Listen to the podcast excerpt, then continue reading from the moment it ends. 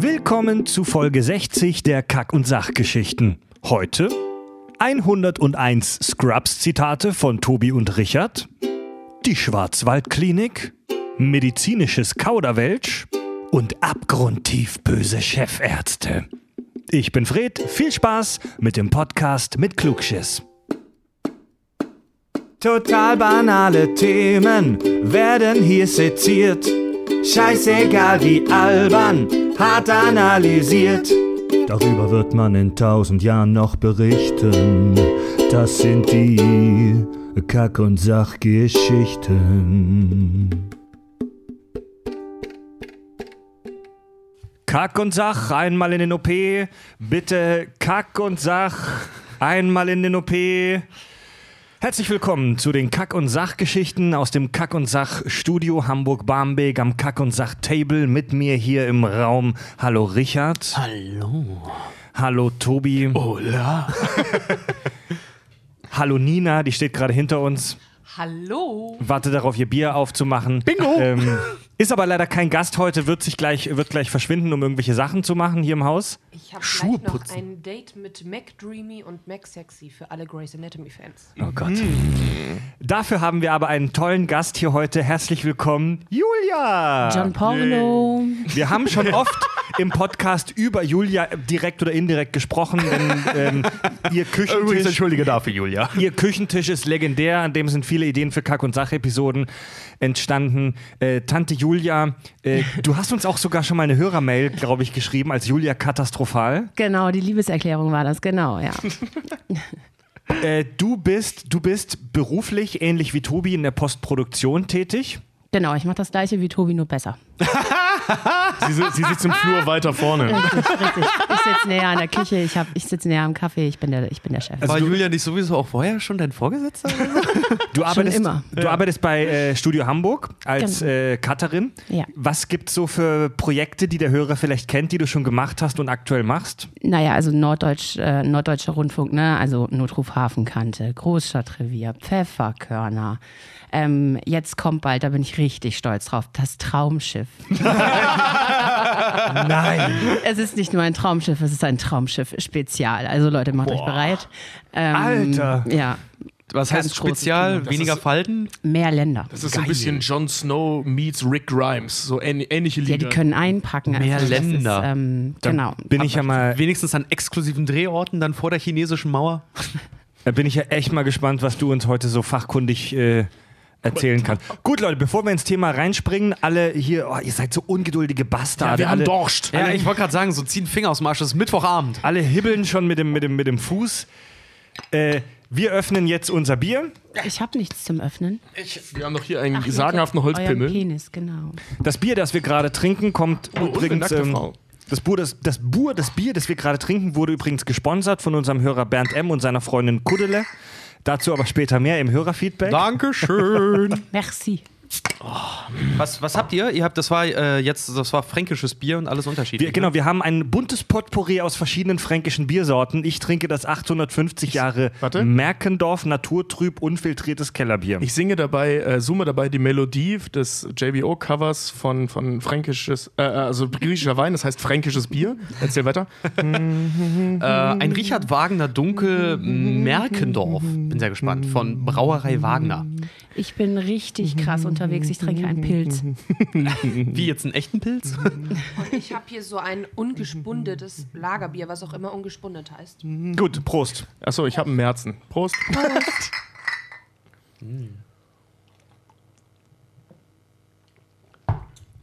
Es gibt eine Idee für eine Kack- und Sach-Episode, die schwirrt schon seit Monaten im Raum und endlich, endlich, endlich bekommen Tobi und Richard die Sacknähte ihren Willen. Wir sprechen über Scrubs. Yeah! Aber jetzt kommt er wieder so, weißt du? Kriegen ihren Willen. Ja, Ja, keine Lust, eine Folge zu machen. Lass mal über Scrubs reden. Ja, wir reden endlich mal über Scrubs. Ja, geil, lass mal Scrubs Ey, ich, ich liebe Scrubs ja auch, ähm, aber es ist, es ist tatsächlich für mich schon in weite Ferne gerückt, weil, ähm, ja, kommen wir gleich dazu. Zuerst mal, kommt das Alien auf die Erde? Was ist Scrubs? Unser Gast Julia. Ich soll es erklären. Okay, also hallo Alien, erstmal. Herzlich willkommen. Ähm, Das hat noch keiner Scrubs- gesagt. Scrubs ist eine ähm, TV-Serie, eine sogenannte Dramedy-Serie. Ähm, es geht, ähm, es ist sehr witzig, aber kann auch sehr ernst werden. Es geht um junge Ärzte, die ähm, ihren Beruf anfangen und dabei kläglich scheitern. Es geht um ihre Mentoren. Ähm, die Medizin ist eigentlich quasi nebensächlich, würde ich mal sagen.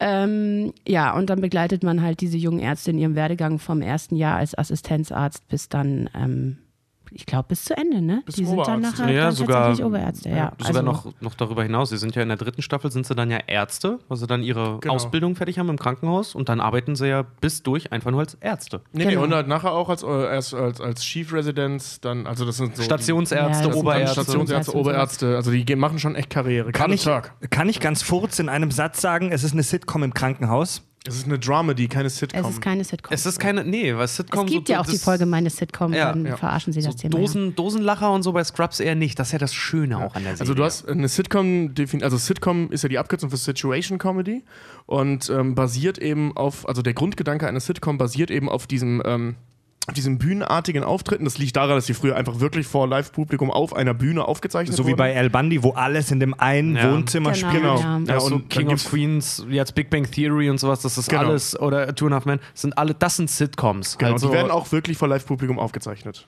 Also das kennt man ja auch im Netz. Es gibt ja eine Million Videos von den, von den Dreharbeiten von Big Bang Theory, weil die wohl immer voll lustig sein müssen. Und ähm, Scrubs funktioniert so halt nicht. Also Scrubs ist im Prinzip ganz klassisch szenisch gedreht.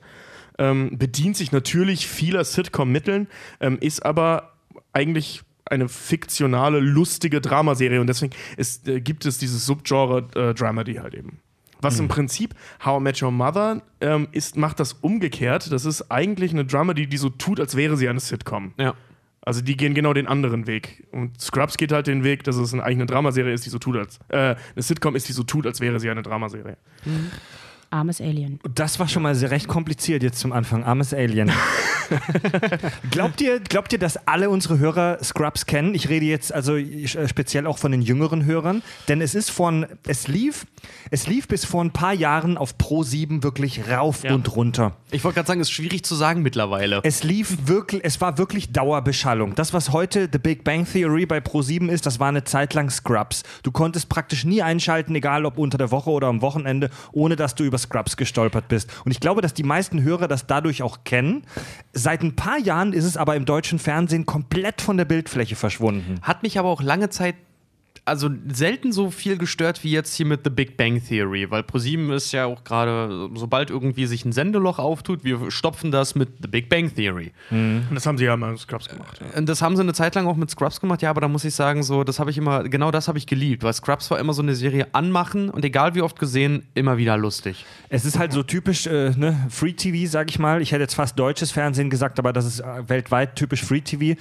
Wenn irgendwas läuft, alle nicken gerade schon. Wenn, wenn, wenn, wenn irgendwas auch nur halbwegs quotentechnisch läuft, werden die Leute damit eingeseift, bis sie es nicht mehr sehen können. Und ich glaube, das ist bei Scrubs passiert. Die Quoten sind nach ein paar Jahren dann plötzlich eingebrochen. Ich glaube, die Leute haben einfach zu viel gehabt und seither ist es komplett von der Bildfläche verschwunden. Und deswegen vermute ich, dass die ganz junge Generation der Kack- und Sachhörer und ich sage jetzt mal die U18, obwohl ihr eigentlich gar nicht hören dürft, äh, diese Serie vielleicht gar nicht mehr kennt, kann das sein? Oder zumindest Aber nicht so wenn- präsent habt. Der, der Logik zufolge ähm, haben die ja dann da was falsch gemacht. Dann frage ich mich aber so, was hat zum Beispiel Malcolm mittendrin falsch gemacht? Wie oft, wie oft wünsche ich mir, dass ich Malcolm mittendrin noch mal auf Malcolm ProSieben sehen Malcolm wird auch eine Zeit lang tot gesendet. Die haben so ziemlich jedes Sitcom tot gesendet. Die Ja. haben auch äh, How I Met Your Mother tot gesendet. Also Ja. ich weiß noch, ich habe irgendwann mal äh, so an einem Montagvormittag oder so, weil ich aus irgendwelchen Gründen frei hatte, ähm, den ganzen Tag so Sitcoms nebenher laufen lassen. Und da lief halt fast nur How I Met Your Mother. Das hat mich wahnsinnig gemacht, weil ich gerade alles schon gesehen hatte. Und ähm, ich habe einen Monat später oder so nochmal selbe Situation und da fing die wieder bei der ersten Folge an, also zufällig. Ich habe beide Male die ersten Folge gesehen und dachte, das kann nicht wahr sein, dass sie in einem Monat die komplette Serie gezeigt hatten. Und da wirst du schon ein bisschen bekloppt. Und selbst Scrubs ging mir irgendwann auf den Sack und Scrubs ist echt meine Lieblingsserie. Was? Nee, Ja, Scrubs. ir- irgendwann, ich konnte es nicht mehr sehen. Also nicht, weil ich die Witze nicht mehr mochte oder nicht mehr lustig fand. Ähm, aber bei Big Bang Theory geht es mir genauso. Ich finde Big Bang Theory nach wie vor klasse, aber ich kann es einfach nicht mehr sehen. So, ich, Bei mir ist bei, bei Scrubs ist es so, ich gucke es immer noch gerne.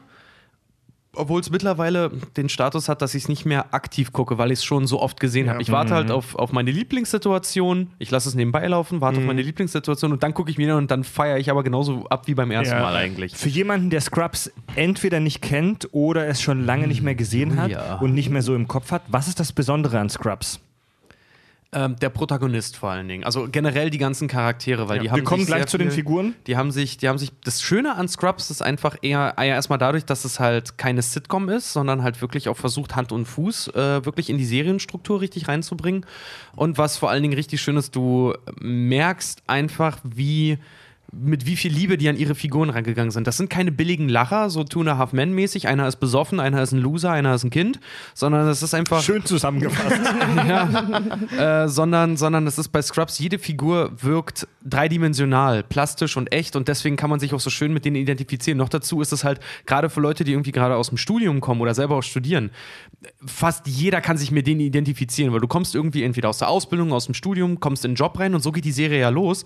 Und sie stellen ja relativ schnell fest, sie können nichts. Ja, das ist Absolut einer der ersten nichts. Sätze von JD, also die Hauptfigur sagt noch so bla bla nach, äh, äh, was sagt er denn irgendwie, nach sechs Jahren Studium, äh, so und so viele Praktikanten, so und so viel tausend Euro Sch- äh, Dollar Schulden, stelle ich fest, ich habe keine Ahnung. Ja. Und steht dann Folge diesen- gleich, ne? Direkt am Anfang, ja. Und steht dann in diesem Krankenhaus, überall gewuselt, kriegt irgendwelche Dinger in die Hand gedrückt und er hat keinen Schimmer, was er tun soll. Das setzt diesen Ton halt einfach. Und das ist halt einfach so schön, wenn man sich im Studium dabei selber halt ertappt halt so, es gibt diese, diese klassische Rollenverteilung auch. Es gibt ein Vorbild, äh, es, gibt eine, es gibt eine Antipathie, also ein ähm, Antagonisten? Nicht ganz Antagonisten. Ja. Kelso würde ich nicht als Antagonisten Es ist ja der bezeichnen. böse Also- Chef. Sprecht noch nicht zu viel Ja. über die Figuren. aber es gibt halt diese, diese verschiedenen Gegenpunkte, die du selber oder die jeder irgendwann im Laufe seiner Ausbildung oder Studium auch, oder auch Schule irgendwann mal kennengelernt hat. Und dieser Wiedererkennungseffekt, das ist bei Scrubs ziemlich geil einfach und macht, gibt dem Ganzen so schön Herz. Das Wichtige ist ja auch, die haben eine unglaubliche Gagdichte. Also da vergehen ja keine zwei Minuten, ohne dass irgendwas unglaublich Lustiges passiert. die müssen ja teilweise nicht mal was sagen. Es ist einfach nur direkt irgendwie so, du musst halt die ganze Zeit lachen. Gutes Verrückt. Darf ich, darf, ich, darf ich kurz anmerken, dass ich gerade etwas da überfordert damit bin, dass wir eine Frauenstimme mal wieder bei uns im, Podcast haben? Vor allem das Schlimme ist ja, wir kennen ja Julia jetzt ja auch schon so lange, aber du hast so eine schöne Stimme auch. Dabei bin ich heiser. Ich habe Halloween noch in der Stimme. deswegen. so die leichte Bums, die, die, die knetige, früh wach gewordene Bumsstimme. So, so, soll ich dir einen Kaffee machen, Zuckerstück? Ja, wir machen nachher noch ein paar 0190er Nummer. Also ich möchte Richard dir gleich mal widersprechen, von wegen, dass alle Figuren bei Scrubs dreidimensional wären.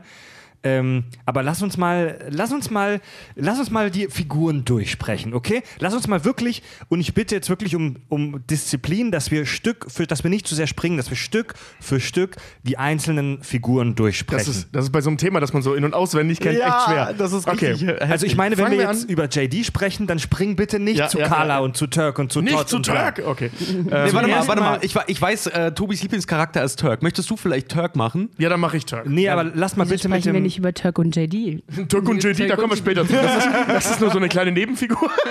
So, lasst uns mal kurz den Hauptdarsteller, den Protagonisten JD vorstellen. Wofür steht JD? John Michael Dorian. Also John Dorian. John Dorian, stimmt, ja. Gespielt von Zach Braff. Angelehnt an das Bildnis von Dorian Gray. Z Zach Braff, bekannt aus Scrubs. Nein, er hat schon noch andere Sachen gemacht. Ja, ne? Rückkehr Ja, also, aber bekannt ist er aus Scrubs. Rückkehr nach Orange County war ja sein. Ja, das kennt jeder eins- Hörer, garantiert. Nee, den kennst du gut wie keiner, aber der, der, hat, der hat doch leider, der hat nur Scrubs erfolgreich ist, das gemacht. sein, ist das sein Regie, Regie ja, genau, sein? Regiedebüt. Das ist Ähm, Garden State, heißt das. äh, genau, der Garden State, State, genau. ja, ne? Nee, welcher war denn der andere? Aber jedenfalls hat er danach noch einen gemacht, der ist auf jeden Fall im Sand verlaufen. Egal, aber du hast recht, er ist bekannt aus Scrubs. JD. Ja, Julia? Dann ich. Achso, ja, äh, Dr. John Dorian ähm, ist die Hauptfigur. Ähm, Chief Resident John Chief- Co-Chief. ähm, er ist ein, ähm, ja, er ist schon gut in seinem Beruf, wenn er, aber er hat halt auch wahnsinnig, wahnsinnige Flausen im Kopf den ganzen Tag. Ist halt ein großes Kind. Ähm, hat zusammen mit seinem besten Freund ähm, studiert und sie arbeiten jetzt auch zusammen. Das ist Turk, über den wird Tobi jetzt gleich berichten. Ähm, ja, John Dorian hat große, er hat einfach einen Knacks weg. Also er ist nicht beziehungsfähig. Wie würdest du ihn charakterisieren? Ähm, als ein ziemlicher Depp. Ja, er ist ein Träumer halt. ja, so, ne? ist ein Er richtiger er ist- Träumer. er Mit ist ein- seinen, er hat ständige Tagträume. Also wenn er kann quasi keinen Gedanken zu Ende führen, ohne dass es irgendwie abschweift. Mhm. Also, und das ist halt auch ein großer Teil der Serie, diese bescheuerten Tagträume. Ne? Er Also, ist extrem sensibel. Ja, er ist ein Tagträumer, extrem sensibel. Ist, ähm, hat so sehr feminine Züge hier und da. ist sehr er, auf er seine. Kommt, er kommt teilweise so leicht gay rüber. Ja, er ist sehr auf seine Haare bedacht. Er ist aber, er ist ein sehr, sehr fleißiger, sehr, sehr. Woher hat er den Tipp? Von Ryan Reynolds. Mal Ryan Reynolds, ganz genau. Du solltest eine Tube Gel nehmen. Eine ganze Tube. nee, du solltest Hagel verwenden. Eine ganze Tube. ähm, genau, er ist sehr auf seine, auf seine Haare und sein Aussehen immer bedacht. Er ähm, hat Daddy-Issues, kann man nicht anders sagen. Der hat auf jeden Fall einen Vaterkomplex, der Arme. Ist sehr fixiert auf seinen Mentor, Dr. Cox, über den wir auch noch reden werden. Und ist so ein bisschen, wie kann man das so nennen? Er ist so der naive. Naivling und übereifrig. Er kommt halt in das Krankenhaus, er macht prinzipiell irgendwie immer einen Ticken zu viel. Und er sagt ja immer selber, seine Arbeitsmoral ist immer ein bisschen extra Mühe. Ja, genau. Weil ich mir extra viel Mühe gegeben habe, habe ich herausgefunden, dass. Und weil ich mir extra viel Mühe gegeben habe. Ich möchte übrigens für jedes Scrubs-Zitat, das heute von Richard und Tobi in der Folge gedroppt wird, ein nur ein Zehntel Cent kriegen. Oh, da müssen wir hier wie beim, wie beim Skat dann Liste führen. Da kriegst du am Ende bestimmt 80 Euro oder so. ich gerade sagen, da können wir ein schönes Fest von feiern. Ne? Ja, Mann. Können wir Kasten Bier wieder zurückschicken? Mich hat, Hamburger Bier. Wir schicken den Kasten Bier mit leeren Flaschen zurück und einen Zettel, auf dem steht Danke. mich hat JD immer ein bisschen erinnert an Donald Duck, nur ohne die cholerischen Anfälle. Und mit Hose. Also er hat, er hat, Meistens. er hat immer große Pläne, er hat immer irgendeine, irgendeine Idee des Tages, sag ich mal, äh, die dann, die aber nicht sehr lange weiterverfolgt, oder? Ja, er ist, jetzt, er ist jetzt nicht so der Pläne-Schmieder. Er ist eigentlich eher der Typ. Ähm, also, was ihn halt so auszeichnet, er ist ein sehr, sehr guter äh, Diagnostiker. Also, so ein bisschen. Er hat so ein bisschen von, Diagnose. ja, ja, genau. Vom Stamm der Abwarten allerdings. Was? Was? Ja, das sind so Zitate aus der Serie. Vom Stamm der Ab Abwarten. Abwarten, ja. Da gibt es so eine, Abwarten. so eine Szene, ja, immer wenn, wenn jetzt irgendwie ein Härtefall reinkommt, weil die arbeiten sehr häufig auf der Intensivstation und dann einer reinkommt und er nennt das dann der freie Fall, wenn dann halt wirklich alles um ihn herum langsamer wird und er dann wirklich schnell reagieren muss, damit Ja, das jemand kann, überlebt. Elliot kann das, JD kann das Genau, nicht. und JD kann das aber äh, nicht richtig und da sagen sie noch, du kommst vom Stamm der Abwarten. Ja, das, das, das, weil er das eben nicht reagiert. Ja, da- ja, das ist, das ist so ein, so ein, so ein, so ein Ding, äh, Kelso sagt das nachher. Und alle, die die Abwartemethode äh, befürworten, ihr liegt da falsch, bla, macht doch auch mal was. Und Elliot sagt dann irgendwann, ich habe nie gewusst, dass du vom Stamm der Abwarten bist. Nee, ich habe hab nie gewusst, dass du, dass du ähm, Ureinwohner bist. Ureinwohner, Ja, El ja. Eltern hast. Wieso? Bist du nicht vom Stamm der Abwarten? Riesengag. Äh, nee, worauf ich hinaus wollte, war, ähm, er kümmert sich, also wie gesagt, er ist ein starker Diagnostiker. Ähm, das ist auch sehr häufig Thema in der Serie, dass er das sehr gut kann, aber auch sehr viel lernen muss, weil er dazu neigt, sich selbst festzufahren und sich nicht weiterzuentwickeln. Und vor allen Dingen, wenn er einen Erfolg errungen hat, ist er, äh, neigt er dazu, überheblich zu werden. Genau, ja. Und ähm, ihm liegt halt das, das Wohl der Patienten sehr am Herzen. Und ähm, was auch der Grund für die Verbindung zu einer weiteren Figur ist, zu der wir gleich kommen, was glaube ich so ziemlich die Lieblingsfigur von fast allen ist. Ähm, und das sind so die beiden Punkte. Also dem liegt das Wohl des Patienten mehr am Herzen als der Beruf an sich. Also der macht auch freiwillig Überstunden. Das ist direkt ab der ersten Staffel Thema, dass er seine Freundin versetzt, ähm, um bei einem Patienten zu bleiben, der im Koma liegt. Also das hätte nicht mal sein müssen, aber so die, die, er geht die extra Mile im Job immer, also wirklich aus, also wirklich immer und ähm, vernachlässigt dadurch so ein bisschen sein Privatleben. Ja, aber und so auch sind sein sie aber alle, ne? Das machen sie ja alle. Ja, so. aber er ist Ja, so klar, ein, aber er er ist ja schon sehr extrem. Er, er ist aber, kann sagen, er ist auch generell so ein extrem empathisches Weichei eigentlich. Also der hält so gut wie nix aus und ist halt wirklich, der ist sehr, teilweise sehr nah am Wasser gebaut. Sehr, wie gesagt, sehr sensibler Typ. Er hat ein, er hat ein pinkes Einhorn, so ein Schaukelstuhl, das heißt Justin, auf dem reitet er, wenn er keine Ahnung hat, was er machen soll. Er hat ein Tagebuch, ein rosafarbenes, auf dem ein Einhorn Das ist. Oder dann- wie er Das es ist in ein ein Pferd mit einem Schwert auf der Stirn, das seine Träume und Gedanken bewacht. Ja. Nee, aber das ist. Ähm, Nee, aber JD ist, ist, äh, er ist, er ist zum Beispiel auch so, er hat doch das Problem, er hat eine extrem überfürsorgliche Mutter. Das sieht man immer nur mal so in Flashbacks, die ihn halt auch schon als Kind dann irgendwie auch extrem bemuttert hat und ihm halt auch so ein Floh in Ohr gesetzt hat. So, es wird keine Frau in deinem Leben geben, die dich jemals, Ja. die dich jemals so schön, so stark, so, so toll und, und so lieben wird wie ich. Man, man muss sagen, man sieht die Mutter nie. Man Nee. sieht nur mal eine Hand. Ja, und er ist. Böser Uterus, tu das nie wieder. Und er ist, er ist, ähm, wie kann man, wie kann man so schön sagen? Er ist halt immer, sein, sein größtes Problem ist, dass er immer von allen gemocht werden möchte. Also er ist so, das, das, er versucht das menschliche, im Krankenhaus in der Serie versucht er immer öfter eigentlich so das menschliche Nutella-Glas zu sein. So, er will von jedem geliebt werden. Ja. Genau. Das, Mit Ablehnung kann er ganz, ganz schwer nur umgehen. was sehr häufig sogar Thema ist und eben auch handlungsweisend ist, dass der damit echt ein Problem hat. Entweder verkracht er es deswegen, ähm, da kommen wir gleich nochmal bei den Lieblingsfolgen zu, das spielt da eine große Rolle. Also bei meiner Lieblingsfolge spielt das Thema eine große Rolle und eben auch in die andere Richtung, also es, dass er entweder sein Privatleben dadurch total vernachlässigt oder umgekehrt. Also dass, dass er halt äh, ähm, irgendwelchen privaten Angelegenheiten zu viel Bedeutung beimisst und dadurch alles andere vergisst. Also er ist nicht sonderlich strukturiert in seinem Kopf. Mr. Fortune, Sie haben vergessen, mir Ihr Dankeschön zu geben. Ich bin Müllmann. Was glauben Sie, wie oft ich das Wort Danke am Tag höre? Sechsmal! Sie liegen ungefähr sechs daneben. Zwölfmal! Ich glaube halt auch, dass ähm, ein wahnsinniger, wahnsinniger Druck auf dem lastet, weil wenn man sich seine Familie so anguckt, er muss halt einfach auch was leisten. Also ich glaube, das ist auch ein bisschen hausgemacht dann so. Also der Vater ist was? Ähm, ähm, Büroartikelvertreter. Ja, genau. und mit- kein, mit dem- wie mit dem Grabstein, kein ne? besonders guter. eben. Und Ja. äh, sein Bruder ist sowieso ein totaler Loser und die Mutter scheint ähm, auch völlig einen an der Marmel zu haben. Also du hast eine. Vers- Huren, ja. Ja, genau, du hast eine versoffene, rumhurende Mutter, die ihn total übermuttert hat. Er ist das, äh, der jüngere Sohn. Ähm, der ältere Bruder war in der Highschool der absolute King und hat äh, seinen Bruder immer nur gemobbt und so. Also der hatte eine relativ schwierige Kindheit im Schatten seines Bruders. Sein Vater ist ein totaler Versager, also wirklich auf voller Linie. Und ähm, plötzlich fing er halt an, Medizin zu studieren und alle sahen in ihm die große Hoffnung. Ähm, schikanierten ihn aber im Prinzip weiterhin. Also der Bruder Dan, der kommt auch einige Male drin vor. Ähm, eine sagenhaft lustige Figur, wie ich finde. Ich finde es unfassbar gut gecastet. Ja, die beiden Schauspieler ja. haben nichts miteinander zu tun, aber du würdest sie wirklich für, für Brüder Ja. halten. Und ähm, da, da merkt man das eben auch. Also der, der Dan, der hackt immer noch weiter auf JD rum. Und dann gibt es auch sehr, sehr berührende Momente, wo dann, wo die beiden mal Klartext miteinander reden, weil das tun die in der Familie nie. Da wird immer alles unter den Teppich gekehrt. Und das ist eben auch das, was JD sehr oft macht oder eben überkompensiert. Also entweder redet er über alles oder über gar nichts. Und das ist so ein. Also das ist ein, tatsächlich ein sehr dreidimensional schön gezeichneter Charakter. Finde ich auch. Und vor allen Dingen mit echten Problemen. Mit echten Problemen. Wir reden nicht von der siebten Staffel, da kommen wir aber später nochmal zu. Nee, aber er hat sonst in so- allen anderen Staffeln ist das ein sehr schön gezeichneter Er hat richtig echte Probleme. Und was vor allen Dingen, was wir immer vergessen haben gerade die ganze Zeit, er hat einen Roller, einen blauen, der heißt Sascha. Ja. Und, und eine Roller-Gang, die heißt Wolverines. Ja, ich mag. Wir Ich mag sind keine Gang, wirklich nicht. Wolverines, Auffahren! Guck mal, Baby, Roller. ja, solange es vier Räder hat und mich von A nach B fährt, bin ich zufrieden. Baby, Roller. Gibt's Kann man so- daneben so daneben greifen. Ne? Okay, ähm, dann würde ich zur nächsten Figur weitergehen. Christopher Duncan Turk.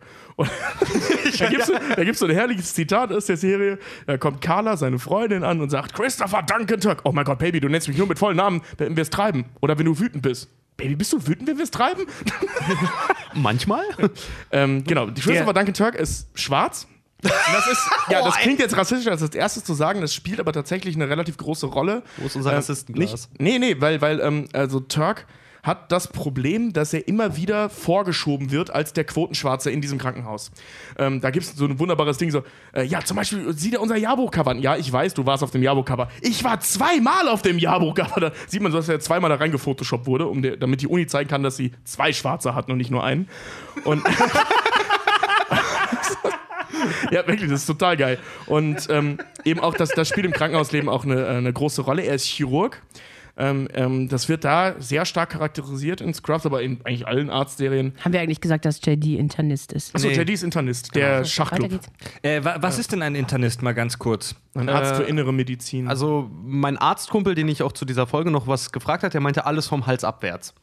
Also das ist so der, ich sage jetzt mal in großen Anführungszeichen als ähm, medizinischer äh, Laie, das ist so der normale Krankenhausarzt, oder? ja. Das ist so die Diagnostik quasi und der übergibt dann an die verschiedenen. Das ist so der Allrounder. Oder wie Dr. Cox gern gesagt, die richtigen Ärzte. Und in, in, in Scrubs, das wird schon in der allerersten Folge thematisiert, dass es so ein bisschen wie auf der Highschool ist, dass es verschiedene Gruppen und so eine, so eine soziale Hackordnung im Krankenhaus Ja, genau, gibt. ja. Also es gibt zum Beispiel die, äh, es, es gibt die, wer war das, der Pac-Man spielt in der ersten Chirurgen. Folge? Die Chirurgen. Die Chirurgen, das Nee, sind die das- coolen. Das sind die coolen, das Genau. sind die Sportler. Es gibt, es gibt so die, die, die, die Internisten. Und die das war, der Pac-Man spielt, ist der Todd. Also die normalen Ärzte, die Internisten sind halt so ein bisschen wie der Schachclub, die Ja, genau, er sagt, uns bringt man bei über den Körper nachzudenken. Wir sind der Schachclub. Und dann gibt es halt die Footballspieler, die Sportler, die Rockstars, das sind die Chirurgen. Genau. Und zu denen gehört Turk. Turk. Ja, Turk ist als, so als, als Chirurg hat Turk auf alles nur eine Antwort. Und was sagst du? Ich schneide den Typen auf. also, ich will, dass du ihn auf, aufschneidest und in ihm rumwühlst wie ein, wie ein Blinder auf der Suche nach einem Penny. Nein, lieber das äh, d- äh, Medik medikamentös behandeln. Aufschneiden und wühlen. Medikamentös. Aufschneiden und wühlen. Er ist der einzige Mann, der jemals in mir war. Er hat mir den Blinddarm rausgenommen.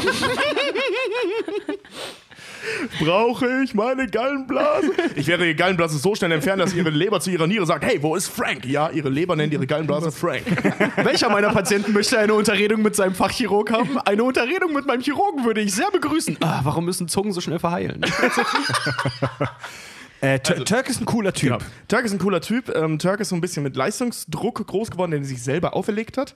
Er erzählt mal, ähm, dass er äh, äh, irgendwann, also früher als Kind mit Sport nichts an der Mütze hatte, dann aber zum ersten Mal wegen, einer, wegen einem Mädchen ähm, Sport gemacht hat und dann süchtig nach Gewinnen wurde. Und der das eben auch äh, mit in seinen Beruf trägt, ähm, dass er, wie wie sagt er es so schön, ähm, das ist äh, äh, Mann, Mann gegen böse Krankheit. Das ist so das, das, was er in seinem Beruf spielt. Er ist sehr gut in seinem Beruf, wenn auch zu verkopft. Also sein stärkster Gegenspieler, es gibt zwei starke Gegenspieler gegen ihn. Ähm, das ist einmal die, die, die, die Kleine da, ich weiß gar nicht mehr, wie sie heißt. Und die, äh, der andere ist halt eben Todd, der ist so dumm, dass er ein voll guter Chirurg ist. Also seine zwei Arbeitskollegen von ihm. Das Ding ist Genau. halt, er, er kommt halt in diese Chirurgenwelt. Vorher war er halt auf der Uni und so. Er war ein Sportler, er war ein relativ guter Student, ne? Ähm, und ihm ist halt sehr viel in den Arsch geschoben worden, eben aufgrund dessen, dass er schwarz ist. Jetzt kommt er ins Krankenhaus und hat da halt das erste Mal auch so richtig Konkurrenzdruck, weil es halt auch andere Chirurgen, Chirurgen gibt, die einfach besser sind als er. Aber keine anderen schwarzen Chirurgen. Stimmt, der ist der einzige Schwarze. Naja, bis, Hooch. bis zur Hooch. sechs- Hooch, kommt Hooch kommt in der vierten auf. Staffel Ja. auf und dann nachher Daryl ab der sechsten, siebten Staffel. Ja, Ja, aber der ist ja- der ist der ja ist ja, der hat sich Der umgebracht. ist Anfänger, ja, aber der, der sagt ja auch, hä? Der Schauspieler Der hat sich getötet. der Schauspieler als Junge, oder? Mhm. Von Daryl? Ja, Der war heiß. der hat sich äh, erhängt. Krass. Naja. Das ist traurig. Na, jedenfalls, ähm, äh, genau. Was ihr noch groß, also wie gesagt, das ist JDs bester Freund. Die führen eine sogenannte Bromance, auch wenn Turk nicht will, dass man das so sagt. Ähm, Turk ist sehr deutlich reservierter als JD, was seine Gefühle angeht, aber nicht weniger kindisch. Ähm, der macht auch nur Blödsinn und er ist so, immer so ein bisschen versessen aufs Gewinnen. Also, die, wenn, wenn, die spielen immer so komische Spiele wie Kekse hinter Ohren verstecken, ne, Cracker hinter Ohren verstecken oder Spinathose. In, in Spinat, aber bei Spinathose ging es nur noch um Geld. also, der, ähm, der ist so ein bisschen bescheuert. Also, der, der, der futtert sich auch mal mit einer Über. Nee, wie sagte seine Freundin so schön? Ähm, er hat sein. Ei- Genau, ich gucke dabei zu, wie mein Freund sein Eigengewicht ins Steak verdrückt. Und dann liegt er nachher da mit Schmerzen im Bauch und muss seinen Magen ausgepumpt kriegen und so, Baby, ich würde es wieder tun. Denn ich stehe auf Steak. Pudding! Es ist aber. Also, er ist, ist. sorry. Genau, ähm, ich wollte zum nächsten Punkt kommen bei ihm. Ja. Ähm, und er ist so äh, in der Figurenkonstellation anfangs halt eben so der coole Typ. Das legt sich aber sehr, sehr schnell, ähm, was dieses Aufreißer-Ding angeht, was er natürlich auch an den Tag legt, ähm, weil er diese monogame Beziehung verkörpert in der Serie. Du hast ja im Prinzip in jeder solcher Serien, gerade in Sitcoms, ähm, wenn es Freundschaften Pärchen. geht, Und- gibt es das Pärchen. Und Mhm. den, ist den, den, den, äh, den christlichen Glauben vor allen Dingen. Turk ist, ist, Stimmt, ist, ist ist, ist stark religiös tatsächlich. Stimmt, er ist Baptist, er ist stark religiös. Und ähm, das spielt eigentlich nicht so eine große Rolle in der Serie, aber es gibt einzelne Folgen. Es gibt eine sehr, sehr schöne Weihnachtsfolge, wo das eine Rolle spielt, ähm, wo Ja. er seinen Glauben halt verliert. Ähm, das ist ziemlich cool. Also die Folge, nicht, dass er den Glauben verliert. Ähm, ja, und dann eben diese Beziehung zu Carla. Wie gesagt, das beginnt als harmloser Flirt und die heiraten dann auch in der Anfang der dritten Staffel oder Ende der dritten Staffel Ende heiraten dritten, die. ja. Heiraten die, kriegen dann eben auch das Kind easy und so. Wo er noch behauptet, das Baby ist Blaxican. er kann sich nicht merken, dass seine Frau Dominikanerin ist. In seinem Kopf ist die halt Er sagt immer Puerto Ricanerin. Puerto Ricanerin oder Ja. Mexikanerin. Because you are Dominican. Es ist relativ häufig so, dass man als Zuschauer, wenn man die Serie nicht kennt und einfach so reinzappt, dass man denken könnte, JD und Turk wären schwul. Ja, Ja, das auf jeden Fall, die haben eine sehr starke Bromance und das wird auch in der Serie häufig aufgegriffen, dass die Leute denken halt, dass die ein Pärchen werden. Ja. Unter anderem halt auch, äh, was war das? Turk hat mal eine Inneren aufgerissen, weil sie dachte, er heißt Turk und JD. Ja, weil die Leute immer gefragt haben, wo sind Turk und JD? Wann kommen Turk und JD? Wir hatten und kein Auto. Und, ja, und irgendwann, und irgend, äh, irgendwann gibt es so eine Story, da hat er eine Inneren aufgerissen, weil sie dachte, er heißt Turk und JD.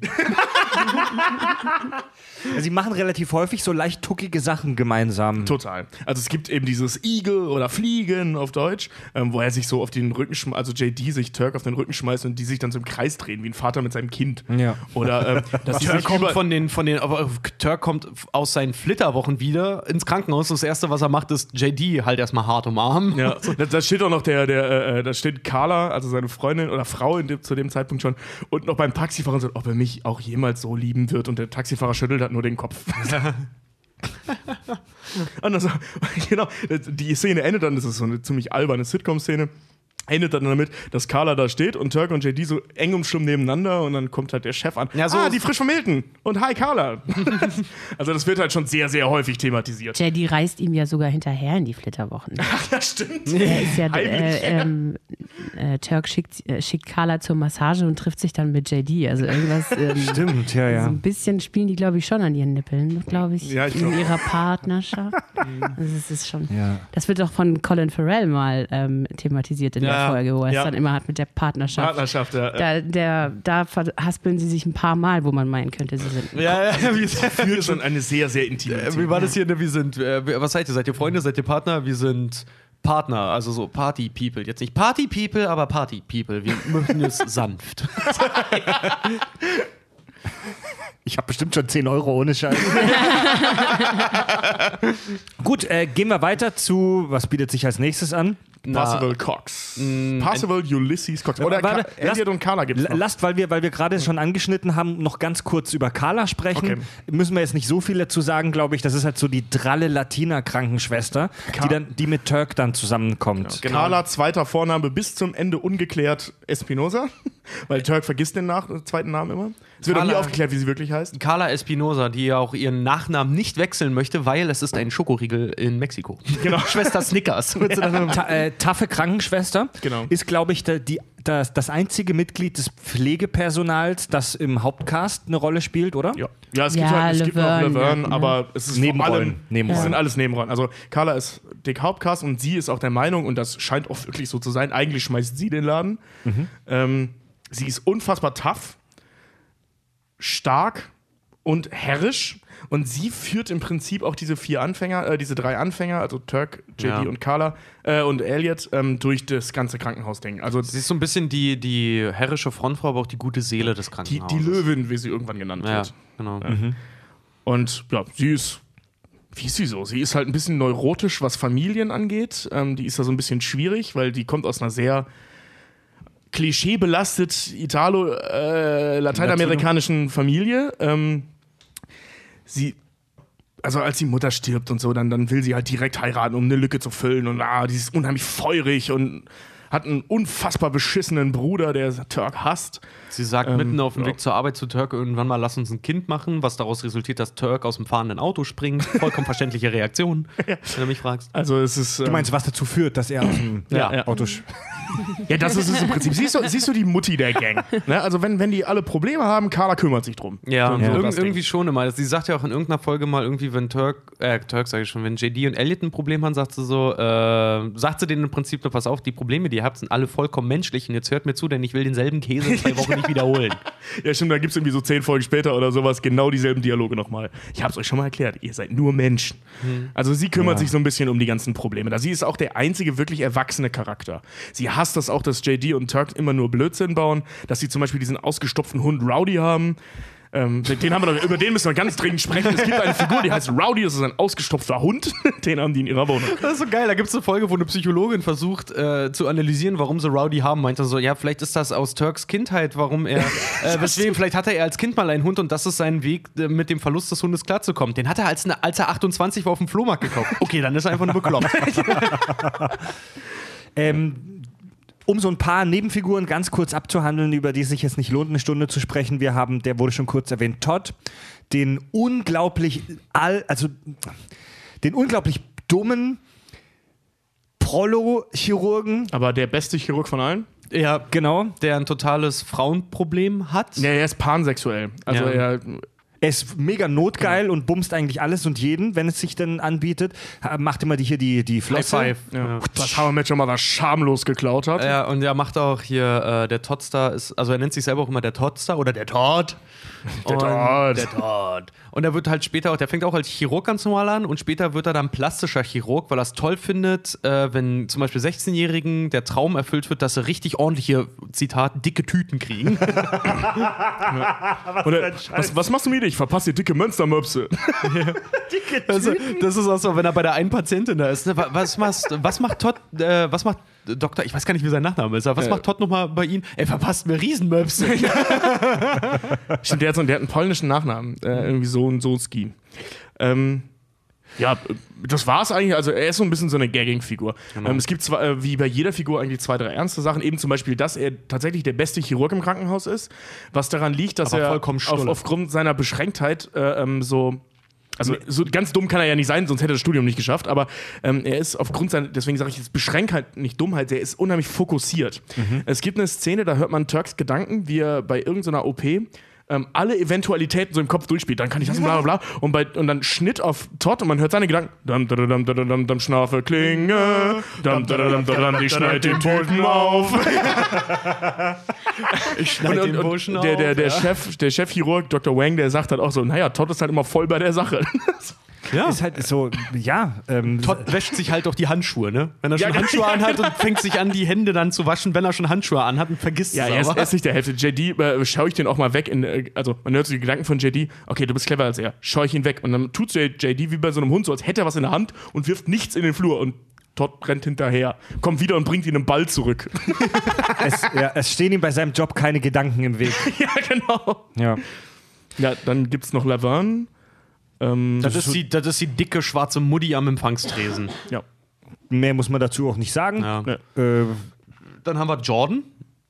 Ja, Jordan ja, aber Godzilla da müssen wir erstmal, da müssen wir Jordan Godzilla Sullivan. wer ist Jordan? Die Frau von Dr. Cox. Ja. Ja, wir haben Aber wir haben noch nicht über Cox Dr. Ach so, ja, Leute, wir müssen, wir müssen auch wirklich nicht jede Nebenfigur besprechen. Ja, aber wir müssen über Cox sprechen. wir müssen über, dann lasst uns über Cox sprechen. Also Dr. Ja, okay, warte mal. Ulysses Cox. Moment, wenn wir über Cox sprechen, finde ich dafür, dass unser weiblicher Gast anfängt, über Cox zu reden. Ich spreche gerne über Cox. Das war einer der Gründe, warum ich ihn geheiratet habe. Achtung, Achtung, um, um, um, um, um, um, um Todd zu zitieren. Ihr wisst schon, dass Cox auf Englisch Penis bedeutet. Äh, ja, Percival Ulysses Cox heißt er, ne? Ähm, ist der ähm, leitende Oberarzt der Inneren Mhm. und quasi der Ausbilder von ähm, JD und Elliot. Ähm, Turk ist da ja raus dann. Weil Stimmt, wir haben ja noch gar nicht über Elliot gesprochen. Das sollten wir vielleicht nochmal machen. Oh ja, machen wir gleich. Über wie viele Staffeln? Alle? Machen wir gleich, Äh, lass machen uns wir erst bei gleich. Cox bleiben. Ja, äh, Cox ist ähm, ein übler Narzisst mit ähm, selbstzerstörerischen äh, Zügen und ähm, extremen Alkoholproblemen. Emotional verkrüppelter Narziss, wie er sich Genau. selber auch Genau, ja. Beziehungsweise irgendwann ähm, trinkt er ja nicht mehr. Eine Zeit lang zumindest. Ja, aber das geht nur, Fall. das geht nur relativ. Das sagt Jordan Aber noch, das war ja. der schlimmste Nachmittag ihres Lebens. Ja, genau. Also er ist halt, ähm, also er hat ein a whole bunch of problems, würde Ja. ich mal sagen. Ähm, And bitch ain't one. ist halt ein unglaublich guter Arzt, ist ein unglaublich guter Lehrer. Also Mhm. ich glaube, da kommt kein, kein Assistenzarzt raus, ohne irgendwas gelernt zu haben. Ja. Ähm, und ist halt für JD ähm, eine der wichtigsten Personen von Elliot und Turk mal abgesehen. Ähm, er sieht, also ähm, JD sieht in, in ihm halt den Vaterersatz. Und das Ja. geht ähm, Dr. Cox extremst auf die Nüsse. Und das ist eigentlich in jeder, in jeder einzelnen Folge ist das mit das Hauptthema. Naja, so. wie es geht ihm auf die Nüsse. Irgendwo mag er ja diese, diese Anerkennung auch immer. Ja, Irgendwo dieses ja, leichte. Anhimmeln, aber Es gibt Ja, ja auch eine Auflösung nachher. nach ja. außen hin, nach außen hin ist es für ihn immer ein Riesenproblem. ja. Es, ich meine, es gibt sogar, ähm, er neigt ganz stark zu Reden. Der hält ständig Reden. Ähm, Ja. JD sagt auch mal in irgendeiner Folge, dass er diese Reden auch immer nutzt, um währenddessen seine Arbeit zu erledigen. Und so verschwindet, dass Cox das gar nicht merkt. Kommt wieder auf, wenn Cox gerade fertig ist mit dem Reden. Es geht halt auch darum, dass ähm, er immer nach außen hin so tut, als möchte er nicht unterrichten, als hätte er da überhaupt keinen Bock drauf, aber er könnte es halt auch nicht ertragen, wenn ihm irgendjemand nicht zuhört. Genau, ja, stimmt. Oder irgendjemand da nicht draus seine Lehren ziehen würde. es gibt auch diesen Trick, wenn, wenn Cox wieder ausrastet, das bringt äh, JD doch eine, so ein ehemaliger Kollege von, von Cox bei, ähm, ihm einfach nur zu Petey. sagen, äh, ja, das ist der, der, ja genau, Petey, so heißt er, ne? Ähm, einfach nur zu sagen, äh, wie bitte, was haben Sie gesagt? Dann rastet er völlig aus und dann, dann ist er wie so ein Hund, Dann dem man lange in die Augen geschaut hat. Dann, dann hat man seine Dominanz bewiesen und dann hört er auch zu. Ja. Ich, fi- ich finde, es ist eine der interessantesten Figuren in der Serie. Auf jeden er, Fall. Er ist gnadenlos ehrlich. Er sagt den Leuten die beleidigendsten und schlimmsten und ihren Mind zerstörenden Sachen direkt sofort im ersten Satz ins Gesicht. Also er, er kommt zu dir und er weiß, er kennt instinktiv deine Schwäche und zerstört dich. Ja. Er ist so hart, aber fair so ein bisschen. Ja, ne? er ist so, er gibt immer so das Ober, das absolute Oberarschloch, aber, und da widerspreche ich dieser Aussage, er wäre ein Narzisst, auch wenn er das über sich selbst gesagt hat. Man erfährt bereits in der allerersten Folge, ich habe mir die erste Folge jetzt nochmal ganz frisch gestern angeguckt, deswegen ist das gerade so präsent. Man erfährt bereits in der ersten Folge Scrubs, dass er eigentlich ein lieber Kerl ist und dass ihm eigentlich das Wohl der Patienten auch mega wichtig ist. Da macht er aber nie einen Hehl draus. Also das Wohl der Patienten steht für ihn ganz, ganz oben. Ja. Ähm, der beginnt ja auch JD erst dann zu akzeptieren, das ist am Ende der ersten Staffel, wenn ich mich recht entsinne, so gegen Ende, ähm, zu akzeptieren, als JD zu ihm kommt und sagt, ähm, ich würde denen gerne helfen, ich kann aber nicht, weil er nicht krankenversichert ist. Ich würde das Krankenhaus gerne bescheißen. Und dann sagt Cox so, so jetzt sprechen wir dieselbe Sprache. Weißt du, so, Okay. so dann, dann geht's los. So, weil das ist Das, das, ist was auch, Cox auch das ist auch, es gibt auch in den späteren Staffeln gibt's auch äh, so eine Situation, dass zum Beispiel Elliot, also zu der kommen wir gleich, aber einer der, der, der, der Ärztinnen dort auch, die hat ein Date, die hat ein ziemlich zerstörtes Privatleben zu dem Zeitpunkt, die hat ein Date, was unfassbar wichtig für sie ist, weil dieses Krankenhaus von allen ja das Privatleben vollkommen konsumiert, einfach nur. Ähm, und sie will halt auf, dieses, auf diese Verabredung gehen und ist eigentlich schon ausgestempelt und quasi schon auf dem Weg raus. Und Cox greift sie zufällig auf und fragt sie nur was so total banales wie, hast du deine Fallberichte gemacht? Oder hast du, hast du dafür gesorgt, dass deine Ablöse den und den äh, das und das kann? Nee, habe ich nicht, die werden das schon hinkriegen. Du kannst dich davon, und dann sagt er ihr halt, du kannst nicht davon ausgehen, wenn du gehst, dass der nächste arme Tropf dann kommt, was mit deinen, äh, und weiß, was mit deinem Patienten ist. Und dann beschimpft sie ihn und sagt im Prinzip, Dr. Cox, so, ich will zu diesem Date gehen, ich kann das ums Verrecken nicht absagen. Also ja, das wäre ein schöner Arbeitsplatz hier, wenn diese ganzen verdammten Kranken nicht wären, nicht wahr? Also der ist schon sehr aufopfernd. So, der ist vor allen Dingen der, gründlich. der fordert das auch. ja. Nochmal zur, zur ersten Folge, was ich gerade sagen wollte. Also er, er macht JD wirklich von Anfang an voll zur Sau. Cox gibt JD Sprechverbot. Er darf nichts mehr sagen.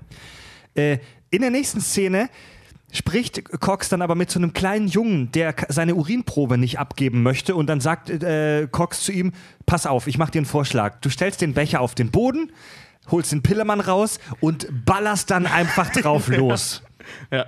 Also der, der hat auch immer so geile Tipps. So, ich weiß, äh, JD kommt an, ich weiß nicht, wie viele äh, Tylenol ich diesen Patienten geben soll, was die richtige Dosis ist. Pass auf, du nimmst eine Handvoll, schmeißt es in den Mund und alles, was drin bleibt, ist die richtige Dosis. Es ist verdammt nochmal Tylenol, ja. Ja, es ist einfach nur Tylenol. Also er ist, Wisst er ihr, was Tylenol ist? ähm, in den späteren Staffeln, es gibt eine Folge, die heißt äh, mein, mein, mein, mein, mein, mein Déjà-vu. Da wiederholen die diese ganzen Gags nochmal. Da sagen die Aspirin. Ich denke mal, das wird Paracetamol. Sein. Das ist, Ja. genau, das ist so ein, so ein, so ein relativ softes Schmerzmittel, das ist hauptsächlich Paracetamol und ich bin jetzt kein Arzt, ich hoffe, ich sage jetzt nicht nichts völlig Falsches, aber da muss man es schon voll übertreiben, dass man Ja. davon eine Überdosis kriegt. Ja, Ähm, ah, ah. Das, das geht doch alles auf, auf Nieren und auf Leber. Also Ja, Also ich glaube, ähm, du kannst dir da teilweise wirklich schon Ja. ganz schnell ähm, mal Also kurz die Leber fe- wegfetzen Ärzte, die zuhören- verkäuflichen Medikamenten. Also Ärzte, die zuhören, mögen mir jetzt einen, einen, einen, einen äh, mentalen Tomahawk entgegenwerfen, aber Paracetamol, habe ich schon oft gelesen, ist deswegen so verbreitet, weil es halt super verträglich ist und weil du eigentlich fast nichts damit falsch machen ja, aber kannst. wenn du, dein, Kör- wenn du so ein Zeug schluckst wie Smarties, dann ähm, dein Körper sagt dir dann Ja, irgendwann, gut. also das wir reden ja jetzt nicht von so einem, so einem ein Pfund Block massivem nein, Paracetamol. Aber, nein, Nein, aber- nein, aber wir, wir reden davon, eine ganze Hand zu nehmen, die auf den Mund zu werfen und alles, was drin bleibt, ist die richtige Dosis. Das kann unter Umständen sehr viel sein. Wenn du gut zielen kannst, auf jeden Fall, ja. Ich meine, da gibt es genügend Dauerschmerzpatienten, die irgendwie angefangen haben, sich eine Ibo oder Paracetamol nach der anderen reinzupfeffern und damit halt sich alles zerschossen haben. Also das ist in dem Fall wahrscheinlich schon richtig gewesen, das einfach reinzupfeffern, aber ich glaube, wenn du jeden Tag 15 Paracetamol Ja, gut, schluckst, ja. dann hast du doch auch dann irgendwann ein ziemliches Problem. Habt ihr Dr. Cox von Anfang an gemocht? Ja. Ja. Er, er hat sehr schnell. Also in der, in der ersten Folge wird ja thematisiert, dass Cox der Böse ist und Kelso, kommen wir gleich nochmal zwei, drei Sätze zu verlieren, der Gute ist. Und es stellt sich in der ersten Folge sehr schnell heraus, dass es umgekehrt der Fall ist. Cox ist zwar ein Arsch, aber er ist wirklich der Gute. Es ist wirklich eine gute Seele. Er ist einfach menschlich sehr kaputt. Ähm, aber er ist ein guter Mensch. So, so wisst ihr, was ich meine? Ja. Ja, spricht na ein bisschen, aber Na, das Ding ist er halt ist die gute Seele in einem sehr, sehr zerstörten Körper. Ich sag, ich sag mal, ja, wollte gerade sagen, er, ist, er wirkt immer auf den ersten Blick so, als hätte er quasi seinen Arztberuf schon irgendwie an den Nagel gehängt, als wäre ihm alles scheißegal. Aber, er, Aber es ist nicht so, Aber gar es ist absolut, absolut nicht so. Das ist halt sein Job, er lebt dafür, er macht das halt gerne. Äh, mit, allen, mit allen Vor- und Nachteilen, die das halt mit sich bringt. Also Vorteile halt auch wie jetzt zum Beispiel, weiß ich nicht, Geld, Ansehen und halt einfach die Fähigkeit, um seinen eigenen, seine eigene Überheblichkeit zu bestätigen, dass er sich als wahrhaftigen Heiler bezeichnen kann, wie er es auch öfters er tut. sagt auch, er fährt auch Porsche. Ja, er fährt einen alten Porsche, genau, äh, 911er sogar. Ja, also ja. einen luftgekühlten sogar noch. Er, er sagt ja auch, ich bin aus denselben vier Gründen gewor äh, Arzt geworden wie alle anderen auch. Frauen, Geld, Macht und Frauen. Ja. Und ähm, ist dann aber im Umkehrschluss so der, also der Pädagoge eigentlich. Er sagt ja, und- selber auch nur, mir, ich, mir fällt es nur leicht, Wissen durch Angst zu vermitteln. Und das ist halt, was er, was er so perfekt kann. Ich bin ein großartiger Heiler.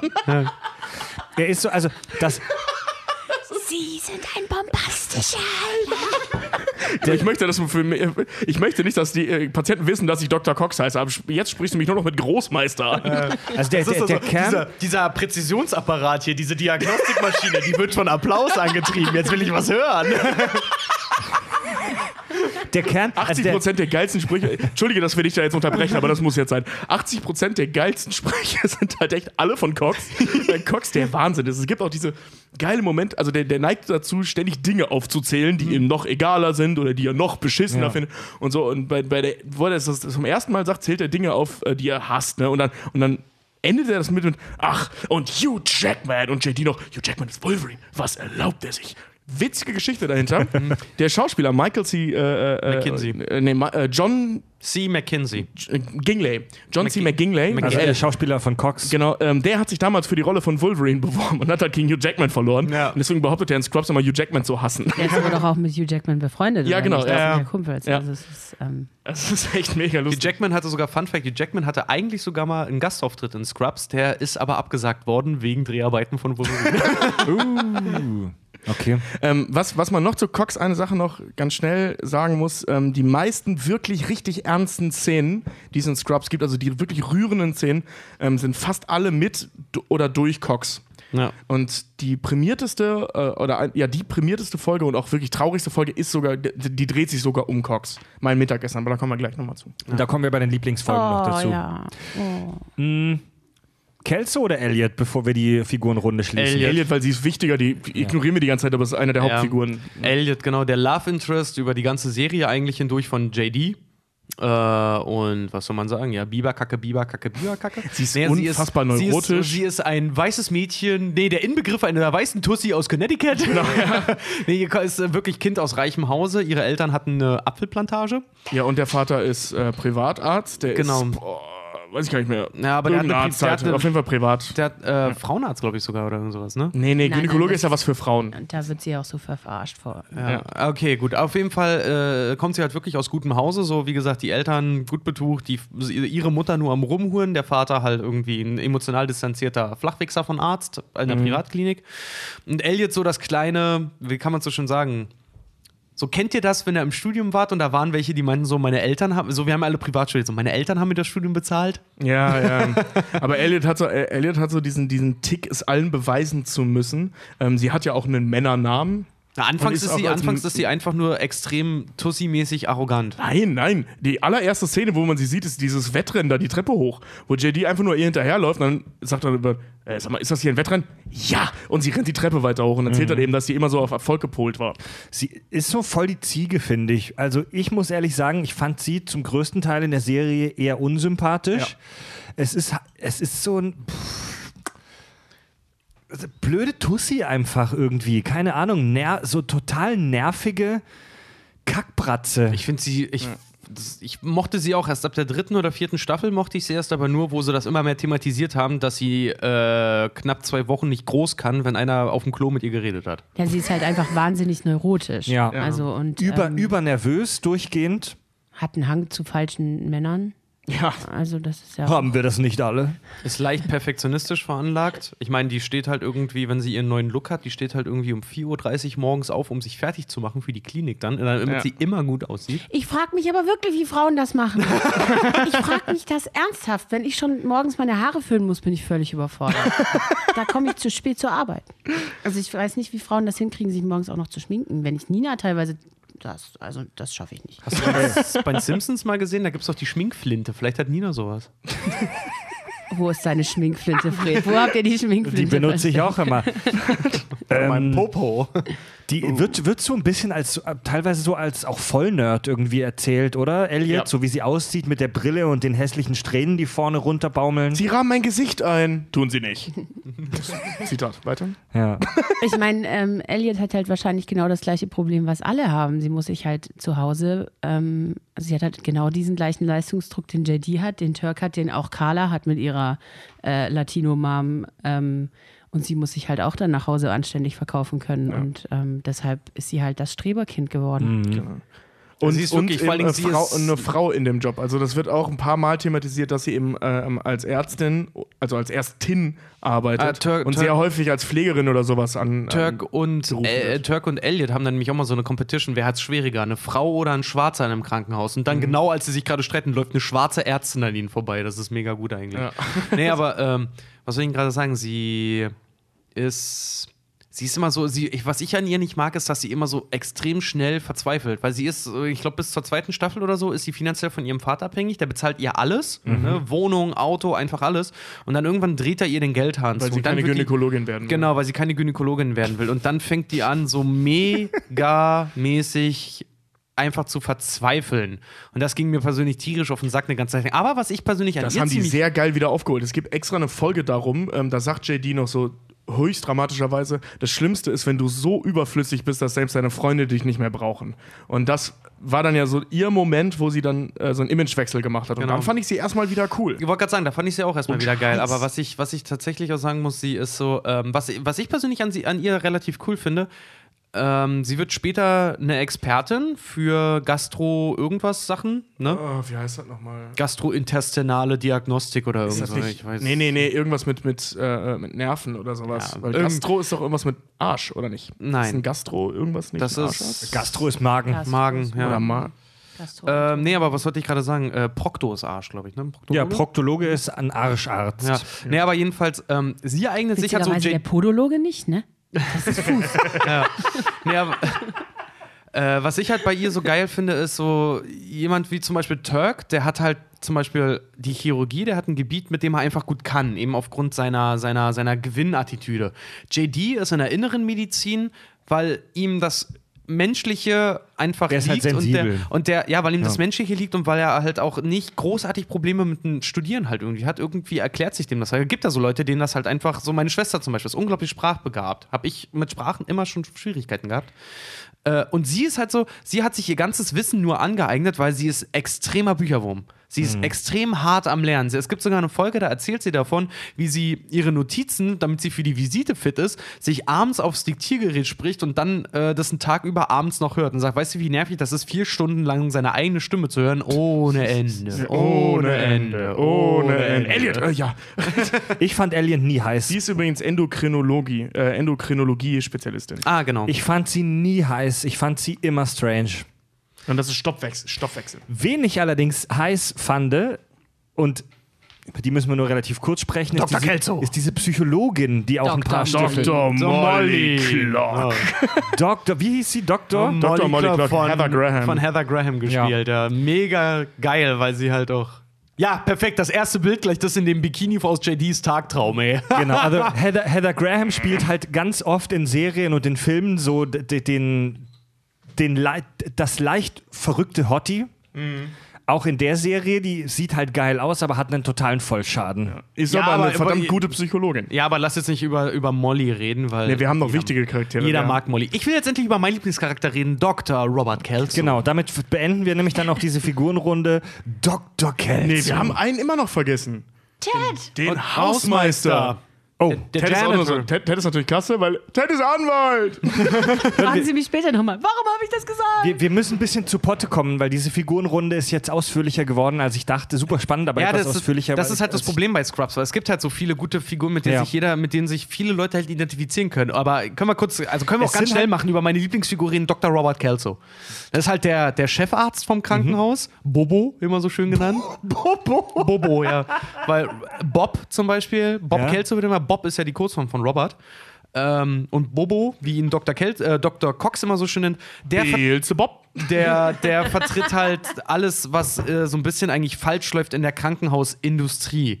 Weil der geht nämlich, der sagt doch immer, Krankenhaus ist ein Business und so müssen wir das auch behandeln. Also der nimmt auch eher einen Patienten dann auf, der eine gute Krankenversicherung hat oder Ja. steckt jemand in eine Studie, der, eine, der gut versichert ist, äh, als jemand, der es vielleicht wirklich nötig hätte. Zum Ja. Beispiel aber einfach, weil er Entscheidungen aufgrund des Geldes treffen muss, die sehr unpopulär sind, aber die dafür halt auch sorgen, dass die Leute dort halt so arbeiten können, wie sie arbeiten. Es gibt zum Beispiel auch eine Folge, da ähm, schließt er im Februar, ich glaube für einen ganzen Monat lang, einen ganzen Krankenhausflügel, einfach nur, weil das 60.000 Dollar fürs Babymobil einspart und solche Sachen halt, ne? Ja, also, äh, also Also es ist halt auch, ähm, er bricht halt auch mit diesen, ähm, was Richie jetzt hier gerade alles angesprochen hat, das, damit bricht er ja auch ständig. Also wenn's, wenn dann Leute ihm wirklich wichtig sind oder jetzt noch, ähm, ich hatte jetzt noch mal eine Folge gesehen, da war der Vater von so einem jungen Typen ganz krank, von so einem, jungen, von so einem kleinen die, Wein, Jungen. die Weihnachts äh, eine Genau, diese. Weihnachtsfolge, Ach so, wo er dachte, dann das- halt auch dann in der Buchhaltung anruft und sagt, wir müssten da jetzt mal kurz was drehen. Oder auch mit seiner Freundin, mit der er da immer Mittagessen Maggie. geht. Mit Maggie, Maggie. Ja. Oh, das ist so geil mit dem. So, ähm, ja, sag, äh, wo der eine Buchhaltung anruft und so, ja, können wir da eigentlich noch was, äh, irgendwas drehen? Ist das ja, wirklich ist, Bob Kelso? Ja, hier ist wirklich Robert Kelso. Oder auch mit dem, mit dem Typen mit dem Zeckenbiss, ne? Wie heißt er, Jeff? Ja, wo sie ewig Joe, lang- glaub ich. wo sie Joe, nenn mich Joe. Nennen nenn, Sie mich sie, nennen Sie mich Joe. Me Leute, Joe. wir müssen Joe helfen. Ja, wo, wo er ihn auch rausschmeißen will, weil sie nicht finden können, woran Ja. es ihm. Also, das ist halt auch super interessant an ihm, dass er auch ähm, halt dann doch wieder menschliche Züge hat. Er ist, nach, er ist nach vorne immer scheißfreundlich und gibt so den, den, den süßen, netten Chefarzt, den Dr. Brinkmann. Ja, wir werden später noch über die Schwarzwaldklinik sprechen. Oh, bitte ja! Und er, wie man aber auch sehr früh in der Serie erfährt, ist er das wirklich personifizierte Böse. Er ist wirklich, er ist wirklich das Böse in diesem Krankenhaus. Naja, na, eigentlich nicht, ne? Es ist ja, es ist immer ein bisschen, ein bisschen schwierig. Ich meine, er, er, er ist halt so, er, klar, er ist irgendwo der Buhmann, ne? Er gibt den Leuten, da gibt es auch eine sehr geile Folge drüber, wo eigentlich auch rauskommt, so, es muss jemanden, in, in einem Krankenhaus muss es jemanden wie Kelso geben, der die anderen nämlich dazu bringt, dass sie sich miteinander quasi gegen ihn auch verbünden. Also er, Ja, er, er muss ja. ein Feindbild irgendwo auch schaffen. Man muss den Das- Kommandanten nicht mögen. Genau, es, es geht nämlich darum, dass er das, das letzte Wort hat im Krankenhaus und dann gibt es eine Folge, äh, in der äh, die ko komplette Krankenhausstruktur eigentlich auseinanderbricht, weil die Leute plötzlich alle unterschiedliche Meinungen haben. Und er gibt ihnen aber wieder so ein Feindbild, weswegen sie wieder zusammen, äh, zusammenfinden so, alle und okay. dann gegen Ja, ihn halt ja. arbeiten. Also es wird einige Male ähm, thematisiert, dass er privat eigentlich nicht so schlimm ist. Auf der anderen Seite wird sehr häufig äh, äh, thematisiert, dass er auch wirklich ein Arsch ist. Also zum Beispiel mit seiner Frau Enid, er ist verheiratet, die sieht man übrigens nie. Man weiß nur, die sitzt im Rollstuhl und sabbert und schnarcht. Und ähm, es gibt zum Beispiel eine Szene, da, da, da ähm, reden die über Liebe, hier Elliot und, und äh, Carla mit ihm. Und dann sagt er noch zu seinem Anwalt, Schrägstrich, Sklaven, äh, äh, Ted, äh, nee, genau, nee, erst telefoniert er noch so und dann, ja, Schatz, so alle paar Monate Schlafen schlafen wir wir mal mit- miteinander, danach schweigen wir uns an. Und jetzt will ich dich heute Abend zum Essen einladen und dir all die Dinge sagen, die ich dir immer sagen wollte und es nie konnte. Legt auf und sagt, Ted, rufen Sie meine Frau an, ich komme heute Abend nicht zum Essen. also er ist schon echt ein Arsch. Er trägt Oder- auch einen Ohrring zum Beispiel, weil er kam von der Thai-Nutte wieder. Er steht auf Ja, Thai-Nutten. genau. Er kam von der Thai-Nutte wieder und seine Frau hat ihn darauf angesprochen, warum er einen Ohrring trägt, weil er hatte noch einen Ohrring von ihr irgendwo in der Tasche. Äh, und er meinte nur, nein, Schatz, das ist äh, total besoffen, so, nein, Schatz, das ist mein Ohrring, guckt und sticht sich das Ding selber durchs gesunde Ohr und blutet dann halt voll im Hören. Also er ist schon so ein, so ein, er ist so ein, so ein Arzt alter Schule, wie man das aus dem schlechtesten, aber auch irgendwo coolsten äh, Klischees so kennt. die scharfe Inet. Die scharfe Enid. Ja, und, und, also es ist äh, so ein bisschen wie bei Aviator, äh, wie, bei, wie bei Catch Me If You Can mit den Piloten. So früher war das mal ein geiler, angesehener Beruf, das wird auch ein paar Mal thematisiert. Und heute ist er einfach nur noch ein Zahlendreher und ein Wichser. Und muss es aber eben auch sein. Wenn wir jetzt gerade von Dr. Cox reden, wo ist denn der Penis? Von, äh, von Doc, Der Flaschenöffner, äh, wir Penis. reden, reden eigentlich vom Bob Kelso. Ja, Was habe ich gesagt? Äh, Dr. Cox hast du gesagt, aber Oh, das kommt besser bei Cock hin, weil wenn jemand meinen Penis Bob nennen würde, hätte ich, glaube ich, ein Problem damit. Ähm, kurz erwähnt gerade, können wir in zwei Sätzen abhandeln. Es gibt noch den Anwalt Ted. Ja, Äh, das soll man sagen, Ted, Ted ist eine Wurst. Es gibt ein schönes Zitat von ihm, wo jemand sein Büro übernehmen möchte und er äh, wortlos einfach auszieht aus seinem Büro und dann meint, ja, wenn Sie eine Aspirin oder Schmerzmittel brauchen, oberste Schublade rechts und dann darauf nur erwidert wird, wie Aspirin oder, ober, äh, oder, oder was anderes, oberste Schublade rechts. Ich glaube, in dem Büro hier bräuchte ich eine Knarre und Ted nur sein Zeug kramt, sie anguckt, oben links und einfach geht. Ted lernt man in der ersten Folge kennen, während einer Unterrichtsstunde für die Anfänger, wo er ihnen beibringt, dass man auf keinen Fall es zugeben darf, wenn man während der Operation alkoholisiert war, niemals einem Patienten gegenüber einen Fehler zugeben. Ja. Oh, er ist extrem unterwürfig, der Lappen vor dem Herrn, Ja. ähm, wird Der dann Start vor Angst bei anderen Anwälten. be bekommt, bekommt dann im Laufe der äh, Serie noch viele witzige Momente, weil er zum Beispiel eine ganz geile A Cappella-Band am Start hat. Die es wirklich gibt, die waren letztes Jahr in Hamburg. Ja. ja. Ja, Geil. Mit Ted- taucht Teddy- ja auch bei Cougar Town auf und so. Teddy and the Backbeats. Also die gab es auch vorher schon. Also das war, äh, das haben die in Scrubs dann einfach mit eingenommen, dass Heißen der zwar Schauspieler nicht sowas hat. Pions, aber die gibt es auf jeden Genau, Fall, ja. Geil. ja.